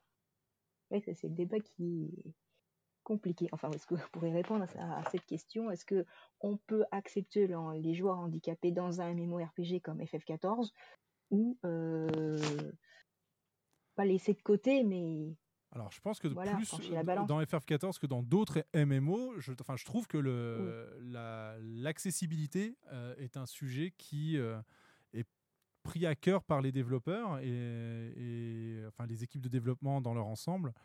Et euh, effectivement, le simple fait, tout simplement, hein, enfin, au-delà de euh, la situation même de handicap, Mais le simple fait que euh, dans un MMO multiplateforme, les joueurs et les joueuses soient présents sur les mêmes serveurs, qu'ils soient joueurs ou joueuses manette ou joueurs et joueuses clavier, c'est déjà une avancée assez, euh, euh, unique, je trouve, dans euh, l'univers, enfin dans le monde du MMO, parce que d'habitude, on, sépare les jeux, on sépare les joueurs quand les plateformes sont différentes, parce que justement les les inputs sont pas les mêmes. Je pense notamment à Call of Duty, hein, dans le monde du FPS, les joueurs console jouent pas avec les joueurs PC. hein. Donc rien que ça, déjà, le fait que euh, l'accessibilité soit une composante intégrée dans le développement du jeu, euh, pour moi, dans FF14, ça laisse entendre déjà qu'il y a sa- que le handicap a sa place. Après, est-ce que la communauté euh, dispose des outils nécessaires pour faire face à ces manières de jouer atypiques ça, c'est euh, une question qui va dépasser FF14 et qui est un peu plus le rapport de nos sociétés au handicap et euh, la façon de l'appréhender ou de le masquer. En France, on aime bien masquer les, les personnes en situation de handicap. hein. Elles C'est n'existent pas socialement. Ouais, c'est sûr. Dans les On fait pays des grands mais, euh, voilà. Dans les pays anglo-saxons, c'est moins vrai. Euh, allez vous balader euh, à Londres et vous verrez, vous vous direz, Ah, mais dis donc, euh, y a beaucoup plus d'handicapés euh, en Angleterre. Non, pas du tout. C'est juste que les structures sont faites pour Beaucoup plus visible, en tout cas. pour, pour qu'ils il et elle puissent profiter en fait de, de la société et de ce que la cité a, pro- a proposé. Euh, de toute façon, là- là-dessus, on est plutôt pas mal épinglé en France sur justement le manque d'accessibilité aux bâtiments et autres. Ça fait euh, des, des années qu'il y a des, des plans pour des mises en conformité et encore très peu de choses de faites. Euh. Oui, Ah, en général, je- les budgets sont un petit peu repoussés euh, lorsque Oui, dans, dans les bah, il entreprises, ils doivent suffit faire de sortir un peu dehors dans Paris pour rapidement t'en Oh bah, rendre compte. ouais, ça, euh, euh, D'ailleurs, euh, donc en, en tant que personne en situation de handicap, est-ce que tu sens qu'il y a une, une façon différente de, au niveau de la réception de ton, ton message, de ta macro, selon si la personne est, est, un joueur ou une joueuse français, euh, française ou si c'est euh, plutôt un anglais euh. Parce que ma macro, je les mets dans les deux langues et des fois, Mhm. euh, vu que c'est une macro rapide, bah, ils croient, bah non, euh, bah prouve-le. J'ai eu droit euh, récemment euh, sur le taux des Kitari, hein, dans un donjon Shadowbringer, Ouais. le tank m'a dit, euh, bah prouve-le que t'es handicapé. Bah excuse-moi, euh, je, Euh, je switchais là. entre ma souris et le clavier pour marquer, pour répondre au, ga- au gars. Euh, le faucheur et l'astro qui étaient avec moi, euh, ils m'ont dit bah tu laisses tomber, on le kick, on la kick trois fois et puis c'est bon. Hein, parce qu'il m'a ra- tellement rabaissé que euh, j'ai pleuré derrière mon écran. J'ai fait stop, euh, j'ai fait stop au faucheur et enfin j'ai fait un, une émote. Et en disant stop, je faisais pleurer mon personnage et j'en pouvais plus. J'en pouvais plus. J'étais à deux doigts de, bah, de, de quitter FF14 parce que euh, voilà, parce qu'un couillon m'a rabaissé plus bactère et me comparer à un bot. Et il était à deux doigts de me kick. Oui, mais les deux autres, t'aurais, été- t'aurais backé. Ouais. Donc euh, là-dessus, euh, c'est, tu, effectivement, c'est jamais, euh, c'est jamais agréable. Ça mériterait même un sujet à part entière Oui. euh, Mm.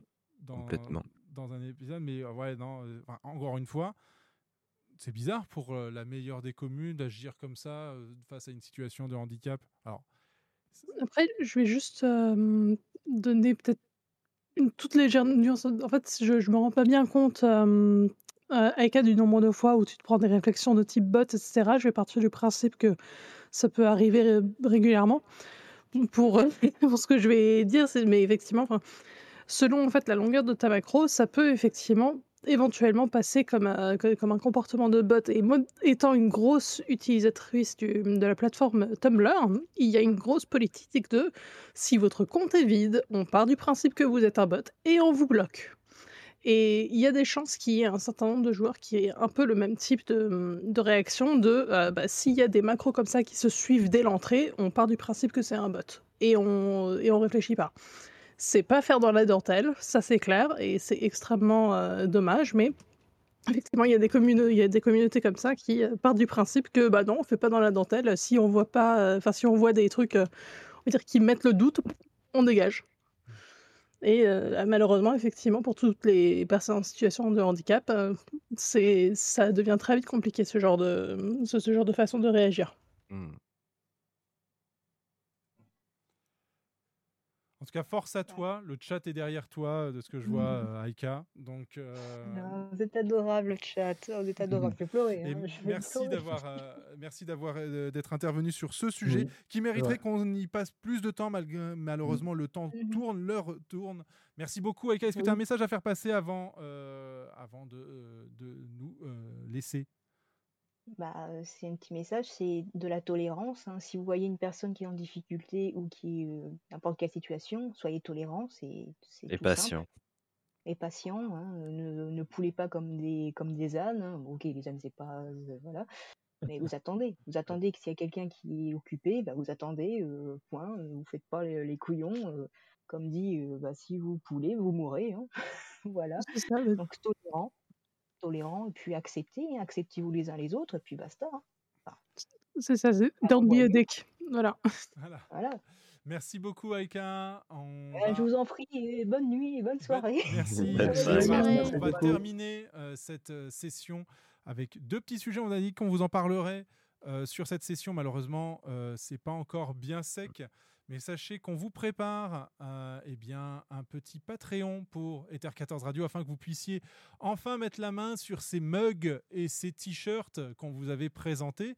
Mais comme Patreon est assez mal fait puisque ce n'est pas une boutique, en tout cas, c'est pas fait pour ça. Ce sera en tout cas une plateforme sur laquelle vous pourrez nous soutenir euh, pour qu'on continue à faire ces podcasts sans aucune pub et sans aucun partenariat et en totale indépendance. Eh bien, euh, voilà un des moyens supplémentaires avec lesquels vous pourrez nous soutenir. Et l'autre, ben, ça sera effectivement euh, Kofi qui propose euh, là une plateforme pour que vous puissiez aller faire votre shopping parmi nos goodies. Euh, donc euh, voilà pour ce qui est de, du travail en cours sur ces questions. Désolé que ça prenne un petit peu de temps, mais ça arrivera incessamment sous peu. Donc, please look forward to it. Est-ce que par hasard, toi, Velvet, tu aurais un conseil vis-à-vis de ces, euh, ces, euh, ces outils promotionnels tiers à, à un streaming? Est-ce que Kofi et Patreon, c'est les bons euh, Ou est-ce que toi, tu en as un dans, ton, dans ta Eh besace que bien, tu- alors, je sais qu'il y a beaucoup de gens qui passent par euh, Patreon en ce moment parce que l'interface, elle est traduite. euh, c'est une plateforme populaire, tout le monde connaît. Du coup, ça, hum, ça abat pas mal de barrières que les gens peuvent éventuellement se mettre avant de participer euh, à, euh, au soutien d'un créateur sur une plateforme tierce. Quoi. Hum, Personnellement, j'utilise Kofi. Euh, donc c'est marrant que tu cites les deux parce que c'est les deux, c'est les deux que je préfère au final. J'utilise Kofi parce que je le trouve plus simple. J'aime bien le design. voilà, le, le, le- le site me plaît. Il est plaisant. Je sais pas. J'aime bien l'utiliser. Je trouve le design est vraiment chouette. Et euh, qu'est-ce que je peux dire comme conseil Mon Kofi marche bien, donc je peux peut-être me permettre un ou deux conseils du coup. Euh, faut pas hésiter à, être transparent sur ce que vous faites. Et si vous avez des, des trucs à proposer, n'hésitez pas à proposer des trucs en plus plutôt qu'à mettre derrière des abonnements des trucs qui étaient accessibles avant. Voilà. Hmm. Ok, un D'accord. avantage à utiliser en fait. euh, Ouais, un truc en plus. Moi, je me suis demandé qu'est-ce que je vais proposer comme truc Ouais. un peu euh, machin, qu'est-ce qui va passer sous un paywall et tout. Mais je me suis dit, bah, c'est bête. J'ai pas envie euh, que des trucs qui étaient euh, gratuits ou normaux ou faciles à, à obtenir avant euh, soient derrière, euh, ma- soit Mmh. maintenant euh, conditionnés derrière un abonnement, tu vois. Donc, euh, Tu- un truc du un coup, tu proposes quoi Une photo dédicacée de. Velvet ou? Évidemment. Ah, bah, évidemment, voilà. euh, un- un- D'accord. ainsi qu'une photo de, de, de mes pieds pour les généreux donateurs les plus euh, généreux. Parfait. Mais non, non. messieurs. Bien évidemment, non. 250 euros. Ah Le Énorme. l'orteil. Non, euh, alors, euh, alors qu'est-ce que j'ai mis moi exactement là de tête? Bah attends, ça y est, hop là, je suis dessus.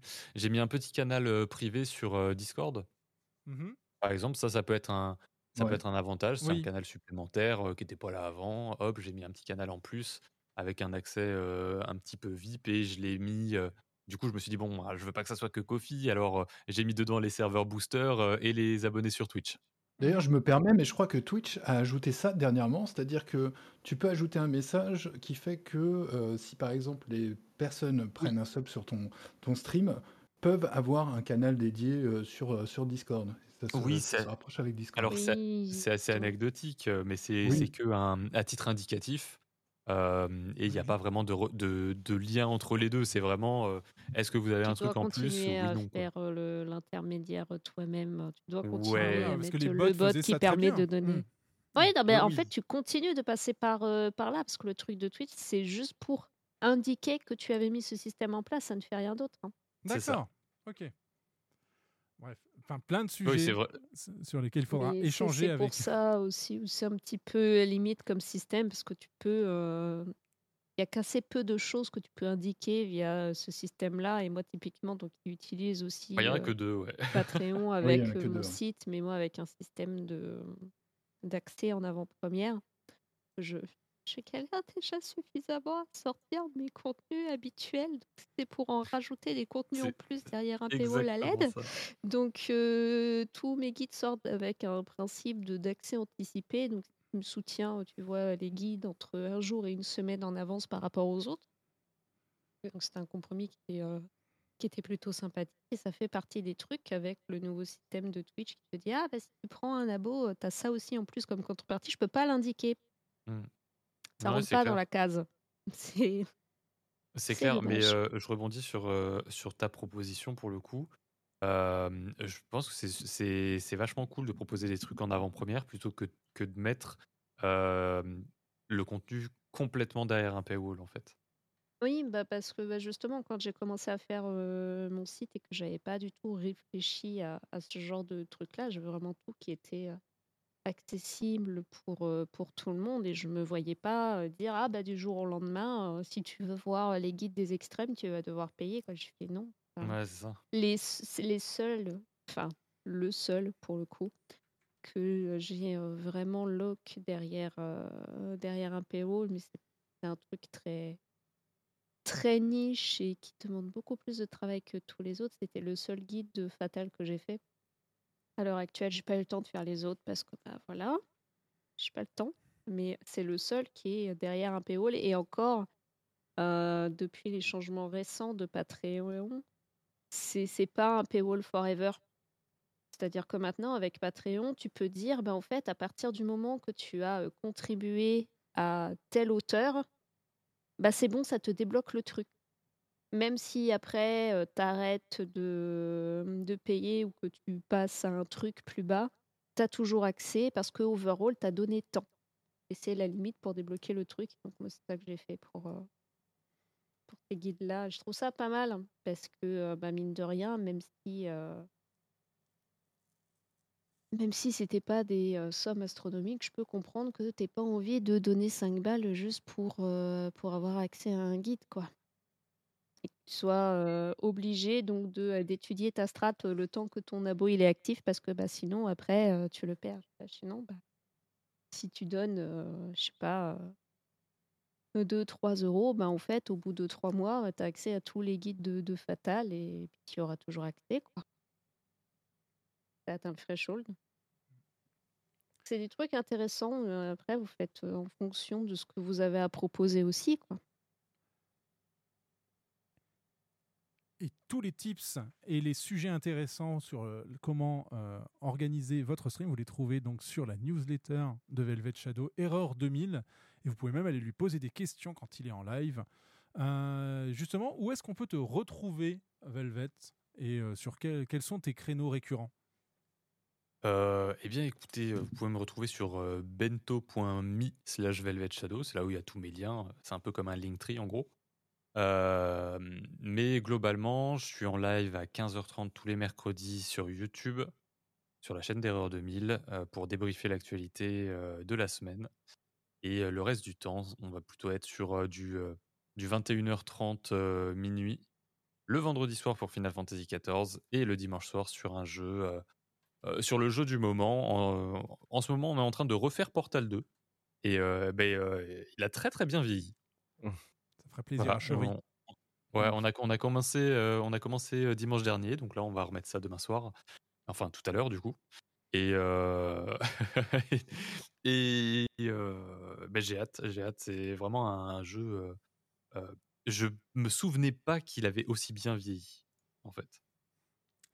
Dans, dans les, les musiques, les ambiances, les éclairages, le moteur physique, trop chouette, trop trop chouette. Du Valve, quoi. Ah superbe, vraiment, euh, ça fait plaisir. Eh ben, merci beaucoup en tout cas d'avoir accepté notre invitation pour ce soir. Euh, Mister Julius, très intéressant. Oui. où est-ce qu'on peut te retrouver? Eh ben, on me retrouvera bien sûr d'ici quelques heures, bien sûr, pour faire la petite matinale euh, sur FF14. Et euh, on essaiera voilà, de faire euh, pas mal de choses différentes, mais surtout le rendez-vous principal, bien sûr, ça sera donc, bien sûr, chez Naoui, puisqu'on verra euh, la course de Chocobo du dimanche, où j'essaierai de gagner, enfin peut-être. Et, euh, Ou de décrocher et ton puis, euh, mariage, du coup Bah oui, Écoutez, qu'on- c'est ah, oui, eh oui, on eh en oui, parle. ah, je m'en parlez pas. Euh, c'est la pression, la pression. Euh, et puis euh, bah, l'après-midi, voilà, on fera des petites activités, un petit peu de roulette, de PVP, etc., etc. Déjà, ça sera déjà plutôt pas mal. Et euh, bah, je- j'essaie de reprendre un petit peu les streams en semaine. Euh, on a terminé justement mercredi euh, dernier euh, le, le DLC de, de Cyberpunk qui était, à ma foi, plutôt, plutôt sympa. Et euh, voilà, je vais, je, vais, je vais essayer de me, me remettre un petit peu, justement, ouais, sur les streams un petit peu en semaine. Donc, on, on verra pour la, pour la suite. Mais déjà, les streams FF14, c'est déjà pas mal. Et puis, du coup, t'as vu, Naoui, il est super sympa. T'as pas besoin de faire ta propre promo. Ouais, c'est bien, il l'a fait pour moi, trop bien. Euh, Castel, est-ce que tu as une actualité particulière que tu souhaiterais mettre en avant? Euh, pas spécialement, juste dire que ça y est, euh, mois de novembre, c'est mon cap euh, depuis le 9 précisément, depuis le 9 novembre 2013, je joue à Final Fantasy XIV. Alors bon, en ce moment c'est un petit peu moins vrai puisque je, me suis un petit peu éloigné du jeu. Je fais une petite pause, comme je disais, je suis pas à jour sur le contenu, mais bon, c'est pas pour ça évidemment que j'arrête. hein. C'est une pause est une pause, je reprendrai plus tard. Et voilà, encore une fois, c'est c'est du, du kiff ce jeu. euh, je m'amuse bien dessus. Et plus particulièrement, alors moi plus particulièrement sur d'autres trucs, non, justement, je, je reste dans mon coin. Donc euh, vous risquez pas de me retrouver. Et euh, Kotias, pour ce, que, euh, ce qui est de, ton, de toi, est-ce que tu as une actualité particulière où l'on peut te retrouver? Alors, je suis pas intéressante, donc non. Oh là là Non, oh là là, ça y est, oh non. Ah, c'est non. C'est pas Voilà. Le Euh, coup de coude est parti. Donc euh, voilà. Et euh, bah non, en fait, enfin, très sincèrement, le dernier patch, je l'ai pas fait, quoi. Donc euh, voilà. Et euh, non, bah, globalement, allez suivre, euh, allez suivre les camarades qui sont actuellement sur encore fait. Tu vas bientôt le faire. Enfin, tu vas finir par le faire. Oui, alors euh, enfin, juste, hein, voilà. enfin, Aujourd'hui, je suis allée sur le jeu pour aller vite fait faire les, euh, les cinématiques de- du Red 24 de Mhm. Endwalker. Et puis, je me suis retrouvée euh, sur le moment qui m'arrive à chaque patch.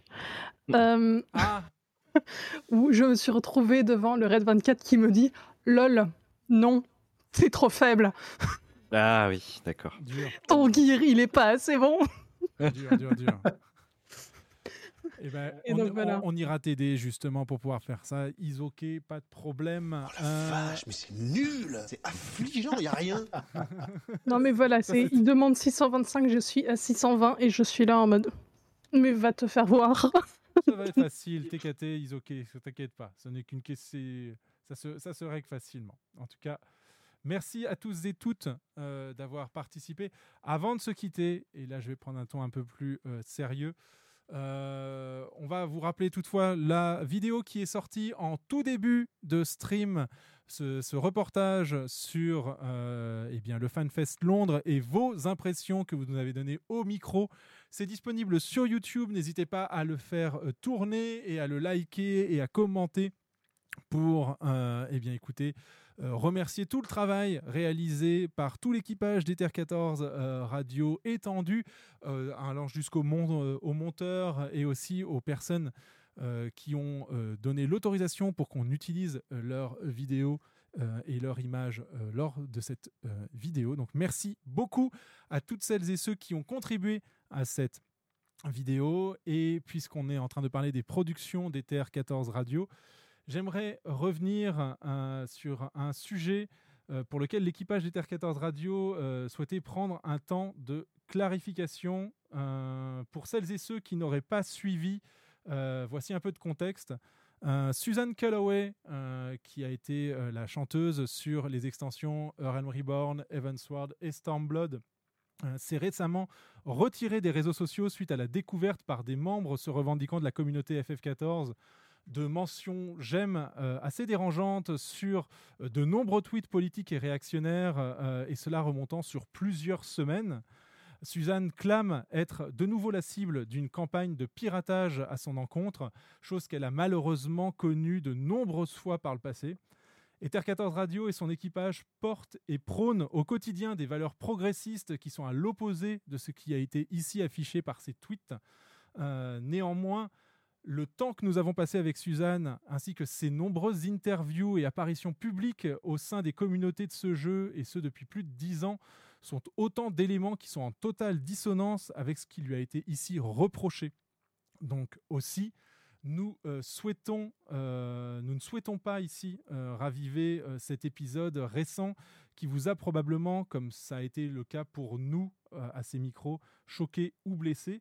Nous souhaitions néanmoins rappeler notre attachement aux valeurs portées par ce podcast et appeler à faire preuve de raison. Écoutez Suzanne euh, qui s'est exprimée euh, sur euh, ce sujet sur son site. Écoutez-la et regardez ses prises de parole et ses apparitions depuis cette décennie. Écoutez également ses, ses détracteurs et faites vous votre propre opinion. Ne laissez personne vous dire ce que vous devez en penser. Et c'est sur ce euh, message que euh, eh bien, nous allons clôturer cette 17e session d'Ether 14 Radio. Merci encore à nos invités, merci à tout l'équipage pour euh, la préparation. Je voudrais remercier donc mes camarades Castel, Destil, Kotias, Camora et Nawiel Almugar. Je suis NKL et jusqu'à la prochaine, eh bien, prenez soin de vous et des autres. Ether 14 Radio est une autoproduction de NKL Castel Destil, Nawiel Amigar et Kotias Camora. Retrouvez toutes les infos, leurs liens et leurs réseaux sur le Discord d'Ether 14 Radio. Le générique d'intro a été réalisé à partir d'un morceau des Sons of Hades. Ce générique de fin est réalisé par Formant X. Retrouvez euh, leur composition libre de droit sur epidemicsound.com. Ether 14 Radio, ses animateurs et ses animatrices sont les seuls responsables des propos tenus sur ce podcast. Square Enix et l'équipe de Final Fantasy XIV ne peut être reconnue responsable des propos tenus au cours de cette émission.